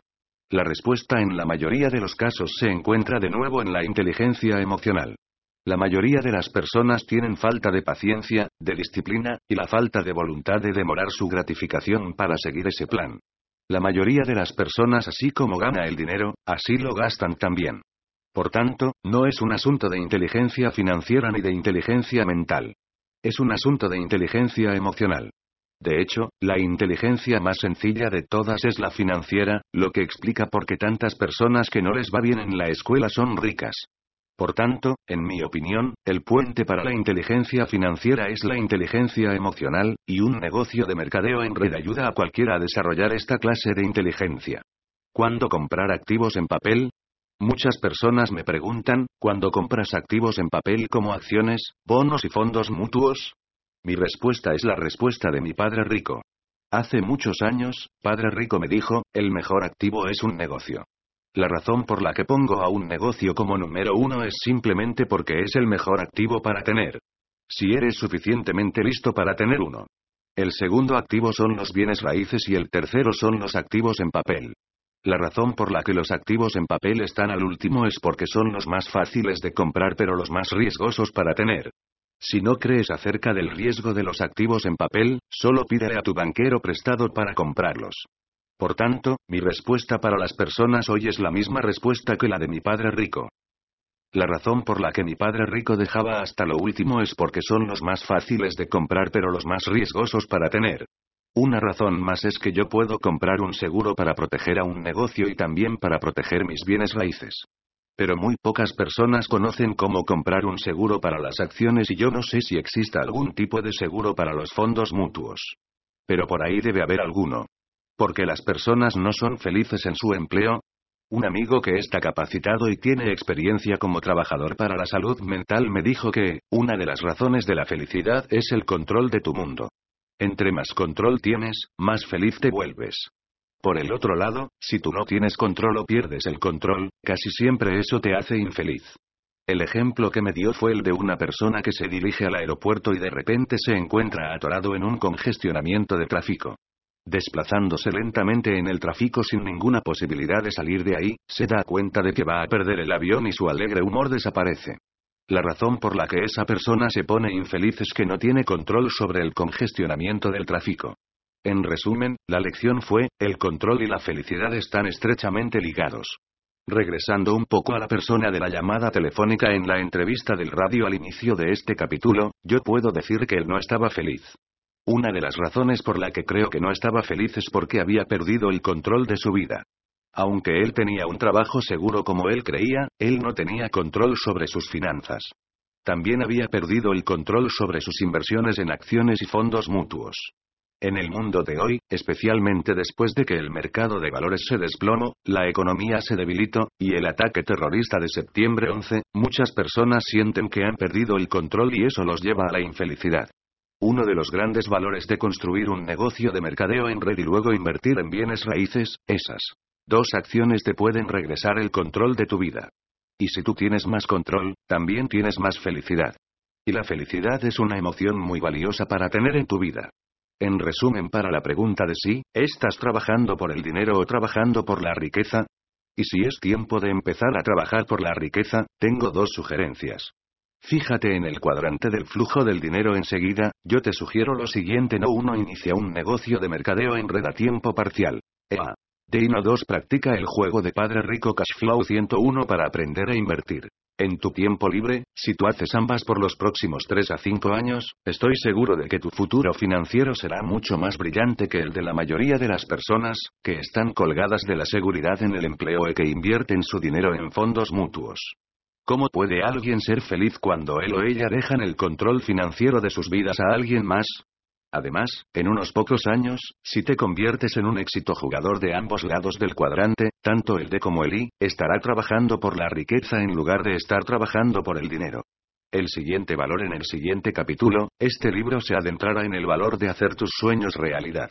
Para aquellos que han jugado Cashflow 101, te podrás acordar que el primer paso antes de iniciar el juego es escoger tus sueños. Padre Rico siempre decía, inicia con tus sueños y trabaja tras ellos. He dejado lo mejor para el final porque ahora que tú sabes que puedes adquirir gran riqueza en tu línea de vida, quizás quieras soñar de veras en grandes sueños. Capítulo 10 Valor número 8 Viviendo tus sueños Muchas personas no tienen ningún sueño, decía mi padre rico. ¿Por qué? Le pregunté. Porque los sueños cuestan dinero, me dijo. Reencendiendo el sueño, mi esposa Kim y yo fuimos a que uno de los mejores productores de un negocio de mercadeo en red nos mostrara su mansión de 1,600 M2, con una cochera para ocho autos, así como también los ocho autos estacionados ahí, su limusina y todos sus demás juguetes. La casa y los juguetes estaban impresionantes, pero lo que verdaderamente me impresionó a mí fue que la ciudad le había puesto su nombre a la calle en donde él tenía esta casa. Cuando le pregunté cómo había hecho para que la ciudad hiciera esto me dijo, fácil, yo hice una donación de dinero para construir una escuela elemental y una biblioteca. Cuando hice eso, la ciudad me permitió nombrar esta calle con el apellido de mi familia. En ese punto, me di cuenta que su sueño era mucho más grande que el mío. Yo nunca soñé con tener una calle con mi nombre después de donar suficiente dinero para construir una escuela y una biblioteca. Al dejar aquella casa esa noche, me di cuenta que se había llegado el tiempo de incrementar el tamaño de mis sueños. Uno de los más importantes valores que he encontrado en las buenas compañías de mercadeo en red que le dan mucha importancia al hecho de trabajar para conseguir vivir tus sueños. Este alto productor que estuvimos visitando no estaba mostrando sus bienes materiales solo por enseñarlos. Él y su esposa le estaban hablando a un grupo acerca del estilo de vida que ellos han conseguido para de esta manera inspirar a su grupo a vivir sus sueños. No era acerca de la gran casa, los juguetes o su costa. Era sobre inspirar a otros a ir por sus sueños. Asesinando el sueño en Padre Rico, Padre Pobre, yo escribí sobre mi Padre Pobre diciendo constantemente, no me lo puedo permitir. También escribí que mi Padre Rico nos prohibió a su hijo y a mí el decir esas palabras. En lugar de eso, nosotros necesitábamos decir, ¿cómo lo puedo conseguir? Así de simple como es esta frase, la diferencia entre las dos frases era muy importante para mi padre rico. Él decía, el preguntarte a ti mismo cómo puedo conseguir esto o aquello, te permite a ti tener más y más grandes sueños. Padre Rico también decía, ten cuidado de las personas que quieren asesinar tus sueños. No hay nada peor que un amigo o ser querido esté asesinando tus sueños. Hay personas que quizás inocentemente o no tan inocentemente, dicen cosas como uno, tú no puedes hacer eso. Dos, eso es muy riesgoso. ¿Tú sabes cuántas personas han fracasado? Tres, no seas tonto. ¿De dónde sacaste este tipo de ideas? Cuatro, si eso fuera una buena idea, porque nadie lo había hecho antes. Cinco, o sí, yo lo intenté hace algunos años. Déjame decirte por qué no te funcionará, He notado que las personas que asesinan los sueños de otras personas, son personas que se han dado por vencidos en perseguir sus propios sueños. ¿Por qué el soñar es tan importante? Mi padre rico me explicó la importancia de los sueños de la siguiente manera, el ser rico y ser capaz de permitirse una gran casa no es tan importante. Lo que sí es importante es el esforzarse, el aprender, el hacer lo mejor para desarrollar tu poder personal para conseguir esa gran casa. Es en lo que te conviertes en el proceso de conseguir esa gran casa, lo que es importante. Las personas que sueñan con sueños pequeños continúan viviendo su vida como personas pequeñas. Las personas que sueñan con sueños pequeños continúan viviendo sus vidas como personas pequeñas como mi padre rico dijo, la casa no fue lo que más importaba. Mi esposa Kim y yo hemos tenido dos casas muy grandes. Y estoy de acuerdo que no fue ni el tamaño de la casa ni el volverme rico lo que fue más importante. El tamaño de mis sueños fue lo más importante de todo. Cuando mi esposa y yo estuvimos en quiebra, nos pusimos una meta que cuando hiciéramos más de un millón de dólares, compraríamos una casa muy grande. Cuando nuestro negocio tuvo ingresos brutos de más de un millón de dólares, nos compramos nuestra primera casa grande y luego la vendimos rápidamente. La vendimos porque nos habíamos movido un poco para conseguir un nuevo sueño. En otras palabras, la casa y el ganar un millón de dólares no era el sueño. La casa y el dinero eran los símbolos de lograr ser personas que pueden lograr sus sueños. Hoy día vivimos de nuevo en otra casa grande y de nuevo la casa es solo el símbolo del sueño que nosotros conseguimos. Nuestra gran casa no es el sueño, es en lo que nos convertimos en el proceso lo que es el sueño. Padre Rico decía al respecto, las grandes personas tienen grandes sueños y las personas pequeñas tienen sueños pequeños. Si tú quieres cambiar lo que eres, inicia con cambiar el tamaño de tus sueños. Cuando estuve quebrado y perdí la mayoría de mi dinero, mi padre rico dijo, nunca permitas que este atraso financiero temporal disminuya el tamaño de tus sueños. Es la visión de tu sueño lo que te jalará a través de ese difícil período de tu vida. Él también dijo, la quiebra es temporal, la pobreza es eterna. Aunque estés quebrado, no te cuesta nada seguir soñando en ser rico. Muchas personas pobres son pobres porque se han dado por vencidos en sus sueños diferentes tipos de soñadores. Cuando yo estuve en la preparatoria, mi padre rico me explicó que habían cinco tipos de soñadores. Estos son uno, los soñadores que sueñan con el pasado. Padre Rico dijo que había personas para las cuales sus más grandes logros de su vida se habían quedado atrás en el pasado. Al Bundy del programa de televisión Casados con Hijos es el clásico ejemplo de alguien para quien sus sueños están detrás de él. Para aquellos que no les sea familiar este programa, Albundi es un hombre que sigue reviviendo sus días en la preparatoria cuando él era una estrella de fútbol americano que marcó cuatro puntos en un solo partido. Ese es el ejemplo de alguien que continúa soñando con el pasado. Padre Rico decía, unas personas que sueña con su pasado es una persona que ya se le acabó su vida. Esa persona necesita crear un sueño en su futuro para conseguir volver a la vida su vida. No solo hay estrellas de fútbol las que viven en el pasado, también hay personas que siguen regocijándose en sus buenas notas, o cuando fueron rey o reina de la graduación, ser graduados de una universidad prestigiosa, o haber sido militares. En otras palabras, sus mejores días han quedado atrás. 2. Los soñadores que sueñan solo sueños pequeños. Padre Rico decía, este tipo de soñadores solo soñarán sueños pequeños porque se quieren sentir confiados de poder alcanzarlos. El problema es, que aunque saben que pueden alcanzarlos, ellos nunca los consiguen. Este tipo de soñadores no me hacen mucho sentido, hasta que un día le pregunté a un hombre, si tuvieras todo el dinero del mundo, ¿a dónde viajarías? Su respuesta fue, volaría a California para visitar a mi hermana. No la he visto por los últimos 14 años, y me encantaría volverla a ver. Especialmente, antes de que sus hijos crezcan más. Esas serían mis vacaciones de ensueño. Entonces le dije, pero eso solo costaría unos 500 dólares dólares. ¿Por qué no lo haces hoy mismo? O bueno, sí podría, pero no hoy. Estoy demasiado ocupado hoy día. Después de conocer a aquel individuo, me di cuenta que este tipo de soñadores son más comunes que lo que yo pensaba. Estas personas viven sus vidas teniendo sueños que saben que pueden conseguir, pero parece que nunca quisieran vivir sus sueños. Más adelante en sus vidas, los podrás escuchar diciendo, tú sabes, lo debí haber hecho hace muchos años, pero nunca me decidí a hacerlo. Mi padre rico decía, este tipo de soñadores son normalmente los más peligrosos. Ellos viven como tortugas, escondidos en su cuarto quitecitos. Si tú tocas en su concha y les picas en una de las aberturas, seguramente se te abalanzarían y te morderían. La lección es que dejes a las tortugas soñar. La mayoría no llegan muy lejos y eso está perfecto para ellas. 3. Soñadores que han conseguido sus sueños y no se han puesto nuevos sueños. Un amigo mío una vez me dijo, hace 20 años, yo soñé con convertirme en doctor. Yo soy doctor hoy día y estoy aburrido de la vida. Yo disfruto siendo doctor, pero hay algo que me falta. Este es un ejemplo de alguien que ha conseguido exitosamente su sueño y que continúa viviendo en ese sueño. El aburrimiento normalmente es una señal de que es tiempo de un nuevo sueño. Mi padre rico decía, muchas personas se encuentran en la profesión que ellos soñaron en la preparatoria. El problema es que han estado fuera de la preparatoria por años. Es tiempo para un nuevo sueño, para una nueva aventura. 4. Soñadores que tienen grandes sueños pero que no tienen un plan para conseguirlos. Así que ellos andan por ahí sin conseguir nada. Pienso que todos nosotros conocemos esta categoría. Estas personas dicen, tengo justamente una gran oportunidad. Déjame decirte acerca de mi nuevo plan. Oh, esta vez las cosas serán diferentes. Oh, estoy volteando una nueva hoja. Oh, ahora voy a trabajar más duro, pagar mis cuentas e invertir.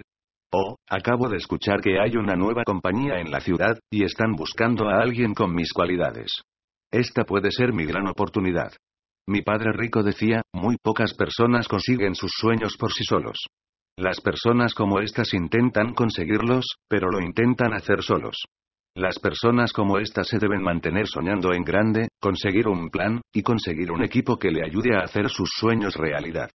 5. Soñadores que sueñan en grande, consiguen esos sueños y luego buscan sueños aún más grandes. Pienso que la mayoría de nosotros quisiéramos ser este tipo de personas. Yo sé que yo puedo. Una de las cosas más refrescantes que me pasó a mí mientras observaba dentro de algunos negocios de mercadeo en red fue que me encontré a mí mismo soñando sueños aún más grandes. Este negocio da ánimos a las personas a soñar en grande y a conseguir esos grandes sueños. Muchos negocios tradicionales no quieren que las personas sueñen sus propios sueños. En muchas ocasiones, he conocido a personas que tienen amigos o trabajan para un negocio que activamente les están asesinando sus sueños personales. Yo le doy mi completo apoyo a la industria del mercadeo en red porque es una industria hecha de personas que en verdad quieren que las personas sueñen en grande y luego les ofrecen su apoyo a esas personas a crear sus planes de negocio, ofreciéndoles entrenamiento, y la disciplina y el apoyo para conseguir esos sueños.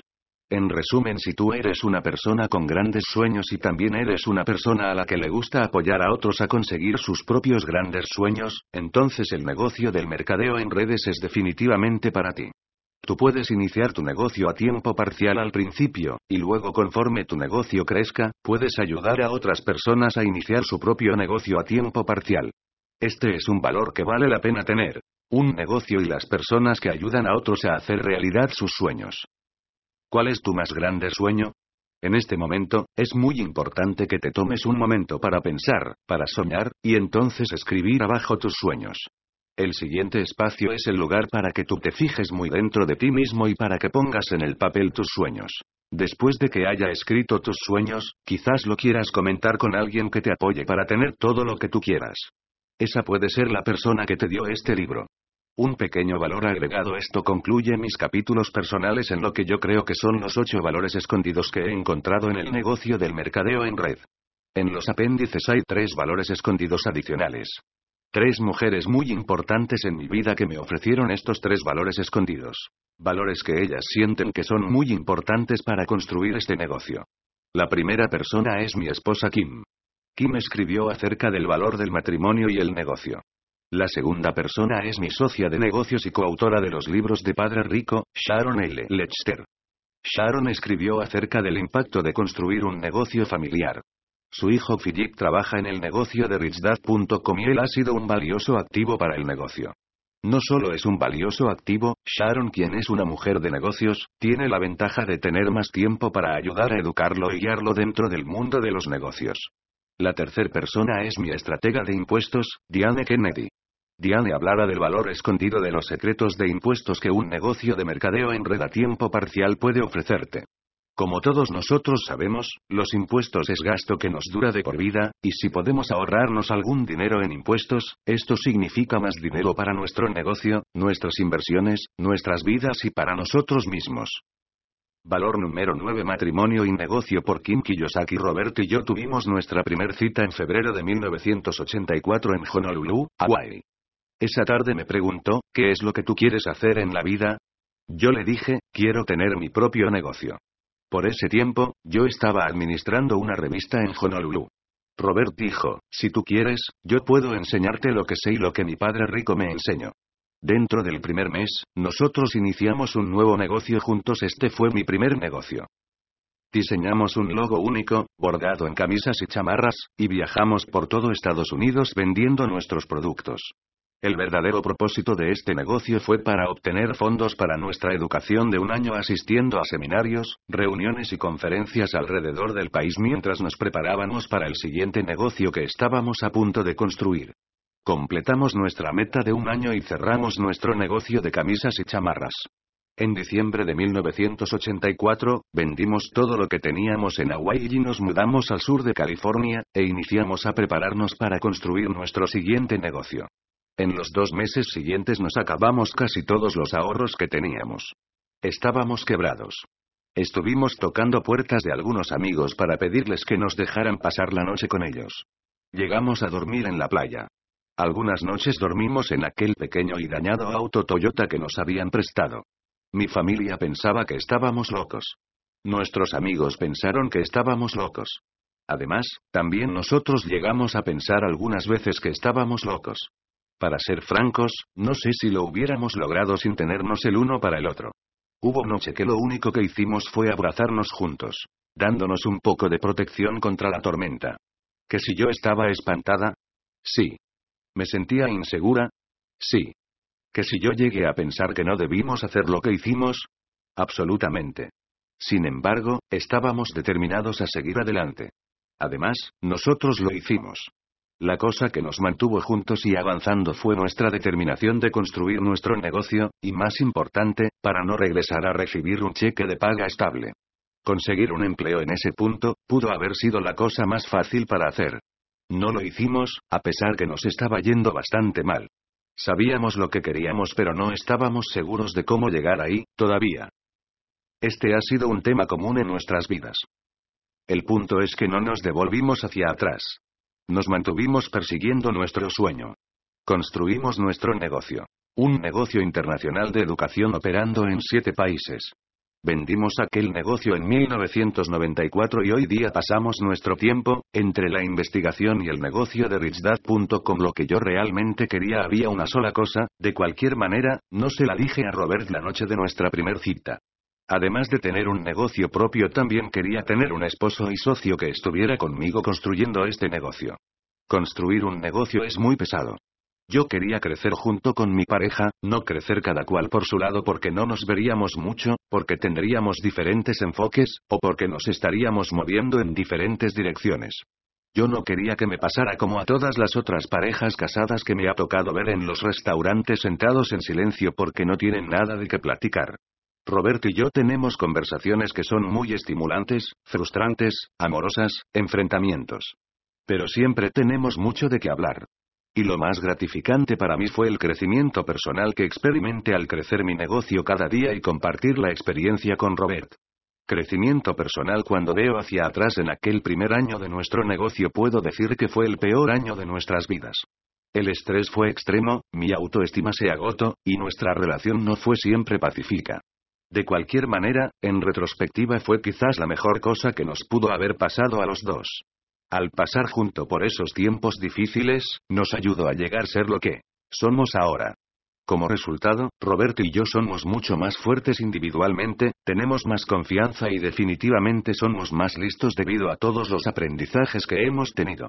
Además, el amor, el respeto y la alegría de nuestro matrimonio están más allá de nuestros sueños más locos. Trabajando juntos en la industria del mercadeo en red, he visto a muchas parejas construir su negocio juntos.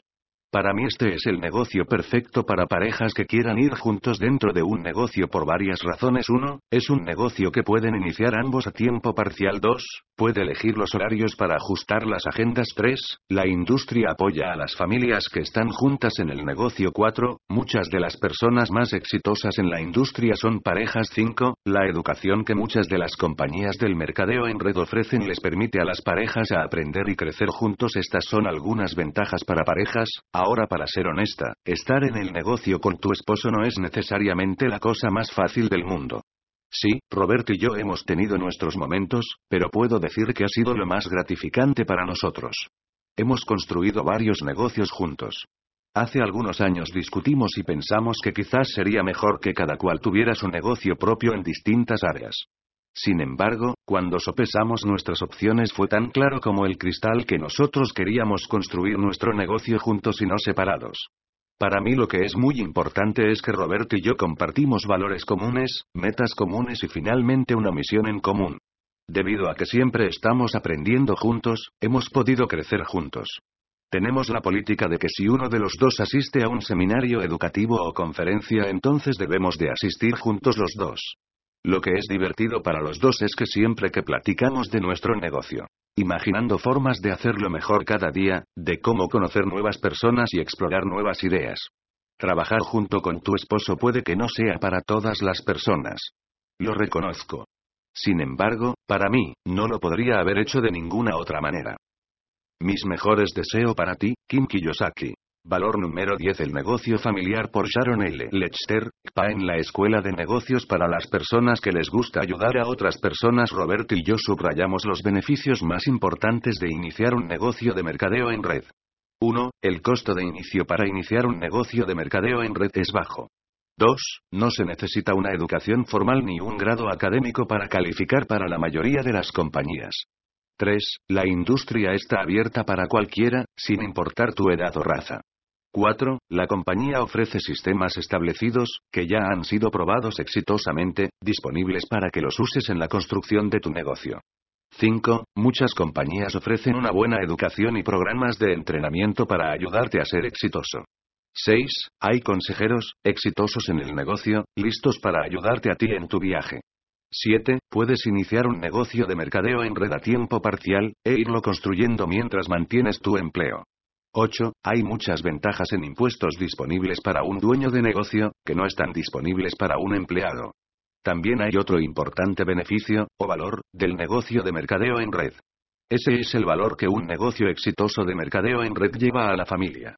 Robert me pidió que compartiera mis pensamientos personales acerca del valor para la familia en el marco de mi experiencia personal. Mi familia, la familia es lo más importante para mí. Mi esposo, Michael y nuestros hijos, Philip, Shelly y Rick son el centro de mi vida. Sin embargo, al principio de nuestro matrimonio conforme Michael y yo estábamos creciendo más exitosamente en nuestras profesiones, encontramos que estábamos pasando mucho menos tiempo con nuestros hijos debido a lo demandante de nuestros negocios. Los dos éramos trabalcólicos y sabíamos que algo deberíamos de cambiar. Mientras Michael continuó trabajando más y más horas, yo encontré algunas maneras de trabajar en casa para asegurarme de estar más cerca de nuestros hijos. Yo fui muy afortunada de poder escoger en combinar mis intereses profesionales con lo concerniente a ser una madre. Por ejemplo, cuando mis hijos estaban pequeños y estaba preocupada sobre su falta de interés en la lectura, así que estuve trabajando con un amigo que inventó libros que hablaban para niños. Cuando nuestro hijo más grande, Philip salió de la universidad y se hizo de una deuda en su tarjeta de crédito antes del mes de diciembre de su primer año como hombre, yo estuve devastada.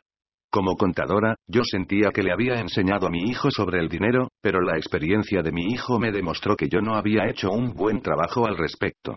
Entonces, me enfoqué en obtener educación financiera en el sistema escolar. Aunque yo estaba más cercana con ellos, mis hijos seguían extrañando el pasar más tiempo con su padre.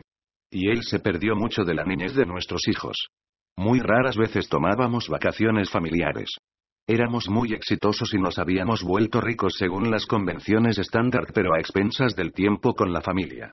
Muchos, si no la mayoría, de nuestros amigos se encontraban en la misma situación, entre más éxito profesional disfrutaban, menos tiempo familiar tenían entre ellos. Todos nosotros pensábamos que ese tipo de vida familiar era normal. Tres años después, Michael me presentó a Robert, y todo cambió. Padre Rico y los Lechsters al trabajar con Robert desarrollando los libros de Padre Rico, juegos y otros materiales Michael y yo tuvimos la oportunidad de involucrar a nuestros hijos en este camino y vimos cómo sus vidas cambiaron dramáticamente en el proceso. No solo aprendieron las lecciones de Padre Rico para que se ayudaran en sus vidas, sino que también la relación de nosotros con nuestros hijos se fortaleció al trabajar y aprender juntos. Nos honra mucho y estamos orgullosos de que Philip sea una parte muy importante del equipo de Padre Rico. Es muy gratificante trabajar a con Phil y verlo crecer dentro de nuestra compañía. Al seguir las lecciones de Padre Rico de trabajar para aprender y no para ganar, Philip ha desarrollado la experiencia y el conocimiento para ayudar a liderar la compañía al siguiente nivel. Sin embargo, la recompensa personal más grande es que nuestros lazos familiares verdaderamente crecieron muy fuertes conforme fuimos aprendiendo y trabajando juntos hacia una meta común. La experiencia de compartir el mensaje de Padre Rico con nuestros hijos y verlos como los internalizaban ha sido increíble. Esto se ha convertido en nuestro negocio familiar. Crea tu propio negocio familiar. ¿Cómo se relaciona esto con el mercadeo en red? Por los últimos años, he tenido la oportunidad de conocer muchas personas y familias maravillosas y exitosas en la industria del mercadeo en red y he encontrado varias cualidades que comparten entre ellas. Uno, todos están muy enfocados a la familia. 2. Todos valoran el tiempo extra que su éxito les permite a ellos pasar con la familia. 3. Los hijos aprenden los beneficios del negocio del mercadeo en red de la experiencia de sus mismos padres. 4. Ellos toman más vacaciones familiares y viajes de negocios familiares que nunca. 5. Los hijos aprenden los beneficios del ingreso pasivo y la educación financiera en sus primeros años. 6. Los hijos con frecuencia eligen en participar en el negocio por sí mismos. 7. Muchos de ellos ponen metas familiares y trabajan juntos para conseguirlas. 8. Muy seguido, uno de los padres continúa trabajando en su empleo a tiempo completo, mientras el otro inicia a construir el negocio de mercadeo en red por un lado. 9. La naturaleza de la industria promueve la unión y unidad de la familia. La verdadera riqueza es medida en tiempo, no en dinero. Yo no tuve mucho tiempo con mis hijos mientras estaba creciendo, y ahora que están crecidos, en verdad aprecio mucho el valor del enfoque centrado en la familia de las personas exitosas en la industria del mercadeo en red. Qué gran regalo es el poder construir tu negocio con tu familia en lugar de por tu familia. Padre Rico define la riqueza en tiempo, no en dinero. Entre más exitoso te vuelvas, tendrás más tiempo y libertad para pasarla con tu familia. Felicitaciones por haber seleccionado un negocio enfocado en la familia. Así tu familia podrá compartir los regalos de amor y unidad de tu éxito. Todo lo mejor, Sharon Lechster. Valor número 11 ¿Cómo puedes usar las ventajas de impuestos que los ricos usan por Diane Kennedy? Parece que los ricos toman una ventaja injusta cuando se trata de leyes de impuestos. Eso es probable, ya que ellos lo hacen. Las leyes de impuestos están escritas para promover dos actividades principales. La propiedad de negocios y las inversiones en bienes raíces. La mejor manera de tomar ventaja de estas leyes de impuestos es hacer lo que el gobierno quiere que hagamos tener negocios e invertir en bienes raíces. Eso es lo que los ricos hacen. Iniciar un negocio a tiempo parcial no todos pueden renunciar a su empleo para iniciar un negocio a tiempo completo. Muchas personas han encontrado que la clave para construir un ingreso que se pueda mantener es a través de un negocio a tiempo parcial como uno de mercadeo en red. Una vez que has establecido de acuerdo con las guías del gobierno que tú tienes un negocio, entonces puedes empezar a usar las deducciones escondidas de los negocios al convertir tus gastos personales actuales en deducciones del negocio. Primero, necesitas probar que tienes un negocio real. La secretaria de Hacienda quiere ver que tienes un negocio legítimo y no estás buscando simplemente una manera de borrar tus gastos personales. En otras palabras, ellos quieren saber que cuál es tu intención con el negocio. Para probar que tienes un negocio, Hacienda quiere ver que tú 1. operes de la manera como operan los negocios. 2. Comprometes tu tiempo, esfuerzo e intención para hacerlo productivo. 3. Tienes, o tendrás, una dependencia del ingreso. 4. Experimentar pérdidas que son normales o fuera de tu control si es que se experimentan pérdidas. 5. Hacer cambios para intentar conseguir ganancias. 6. Tener o en dado caso tu asesor conocimientos en el área. 7. Tener experiencia en tener ganancias en este tipo de negocio o tener una expectativa razonable de ganancias de la futura valorización de activos. Tú puedes tener pérdidas por un número de años mientras tu negocio crece, mientras puedas demostrar que estás comprometido para que el negocio finalmente tenga éxito. La pérdida de impuestos de tu arranque de negocio puede ser usada para compensar otros ingresos que tengas, en el retorno de impuestos. ¿Cómo descubrir tus deducciones ocultas? El verdadero beneficio en impuestos de tener un negocio a tiempo parcial viene cuando descubres tus deducciones ocultas. Una regla es nunca comprar algo solo para deducirlo. Si tú compras algo para obtener una deducción del 40%, y esto es algo que normalmente no comprarías, entonces estás tirando a la basura el otro 60% de tu dinero. Eso no es un buen sentido de los impuestos. En lugar de esto, busca algunas cosas que actualmente tengas como gastos que pudieran considerarse como gastos del negocio. Hacienda nos dice en su código que se pueden deducir para tu negocio podría ser permitido deducir todos los gastos ordinarios y necesarios pagados o provocados durante el año fiscal en donde se tiene cualquier negocio o comercio. La investigación de toda la ley de impuestos nos ofrece las siguientes definiciones gasto ordinario gastos que son normales, comunes y aceptados bajo las circunstancias de la comunidad de negocios. Gastos necesarios gastos que son apropiados y útiles. La clave para encontrar tus deducciones ocultas del negocio es encontrar todos los gastos que caigan dentro de estas definiciones. Algunos ejemplos comunes son oficina en casa mientras tengas una habitación para el uso exclusivo del negocio y alguna forma de actividad de negocios regular, tienes una deducción. Hay que calcular el monto de la deducción como un porcentaje el uso de negocios contra el total de metros cuadrados de todos los gastos relativos al hogar. Computadoras y software El costo de tu computadora y software que se usa en tu negocio es una deducción. Si tú contribuyes con tu computadora personal para el negocio cuando está iniciando, recuerda que el negocio necesita reembolsártelo. Viajes El coste de los viajes con relación al negocio es una deducción. Esto puede incluir reuniones para ver a tus asesores, clientes o para asistir a eventos y cursos de entrenamiento. Hijos, pon a tus hijos a trabajar. En lugar de pagarles a ellos una mesada, les puedes pagar un salario a tus hijos por un trabajo que realmente estén haciendo. Para estar seguros que la deducción es legítima. 1. Obtén una descripción del trabajo por escrito. 2. Da seguimiento a las horas que ellos trabajen. Y 3. Pagarles un sueldo razonable por el trabajo que ellos hagan. Ahora, compra bienes raíces después de que un negocio inicia a producir un exceso de flujo de efectivo, inicia a invertir lo ganado en bienes raíces. Ahora las ventajas totales de los impuestos se hacen evidentes. Con las inversiones en bienes raíces, puedes crear un flujo de efectivo de los pasivos. Este flujo de efectivo va hasta tu bolsillo cada mes pero se compensa por la depreciación, un gasto fantasma no efectivo.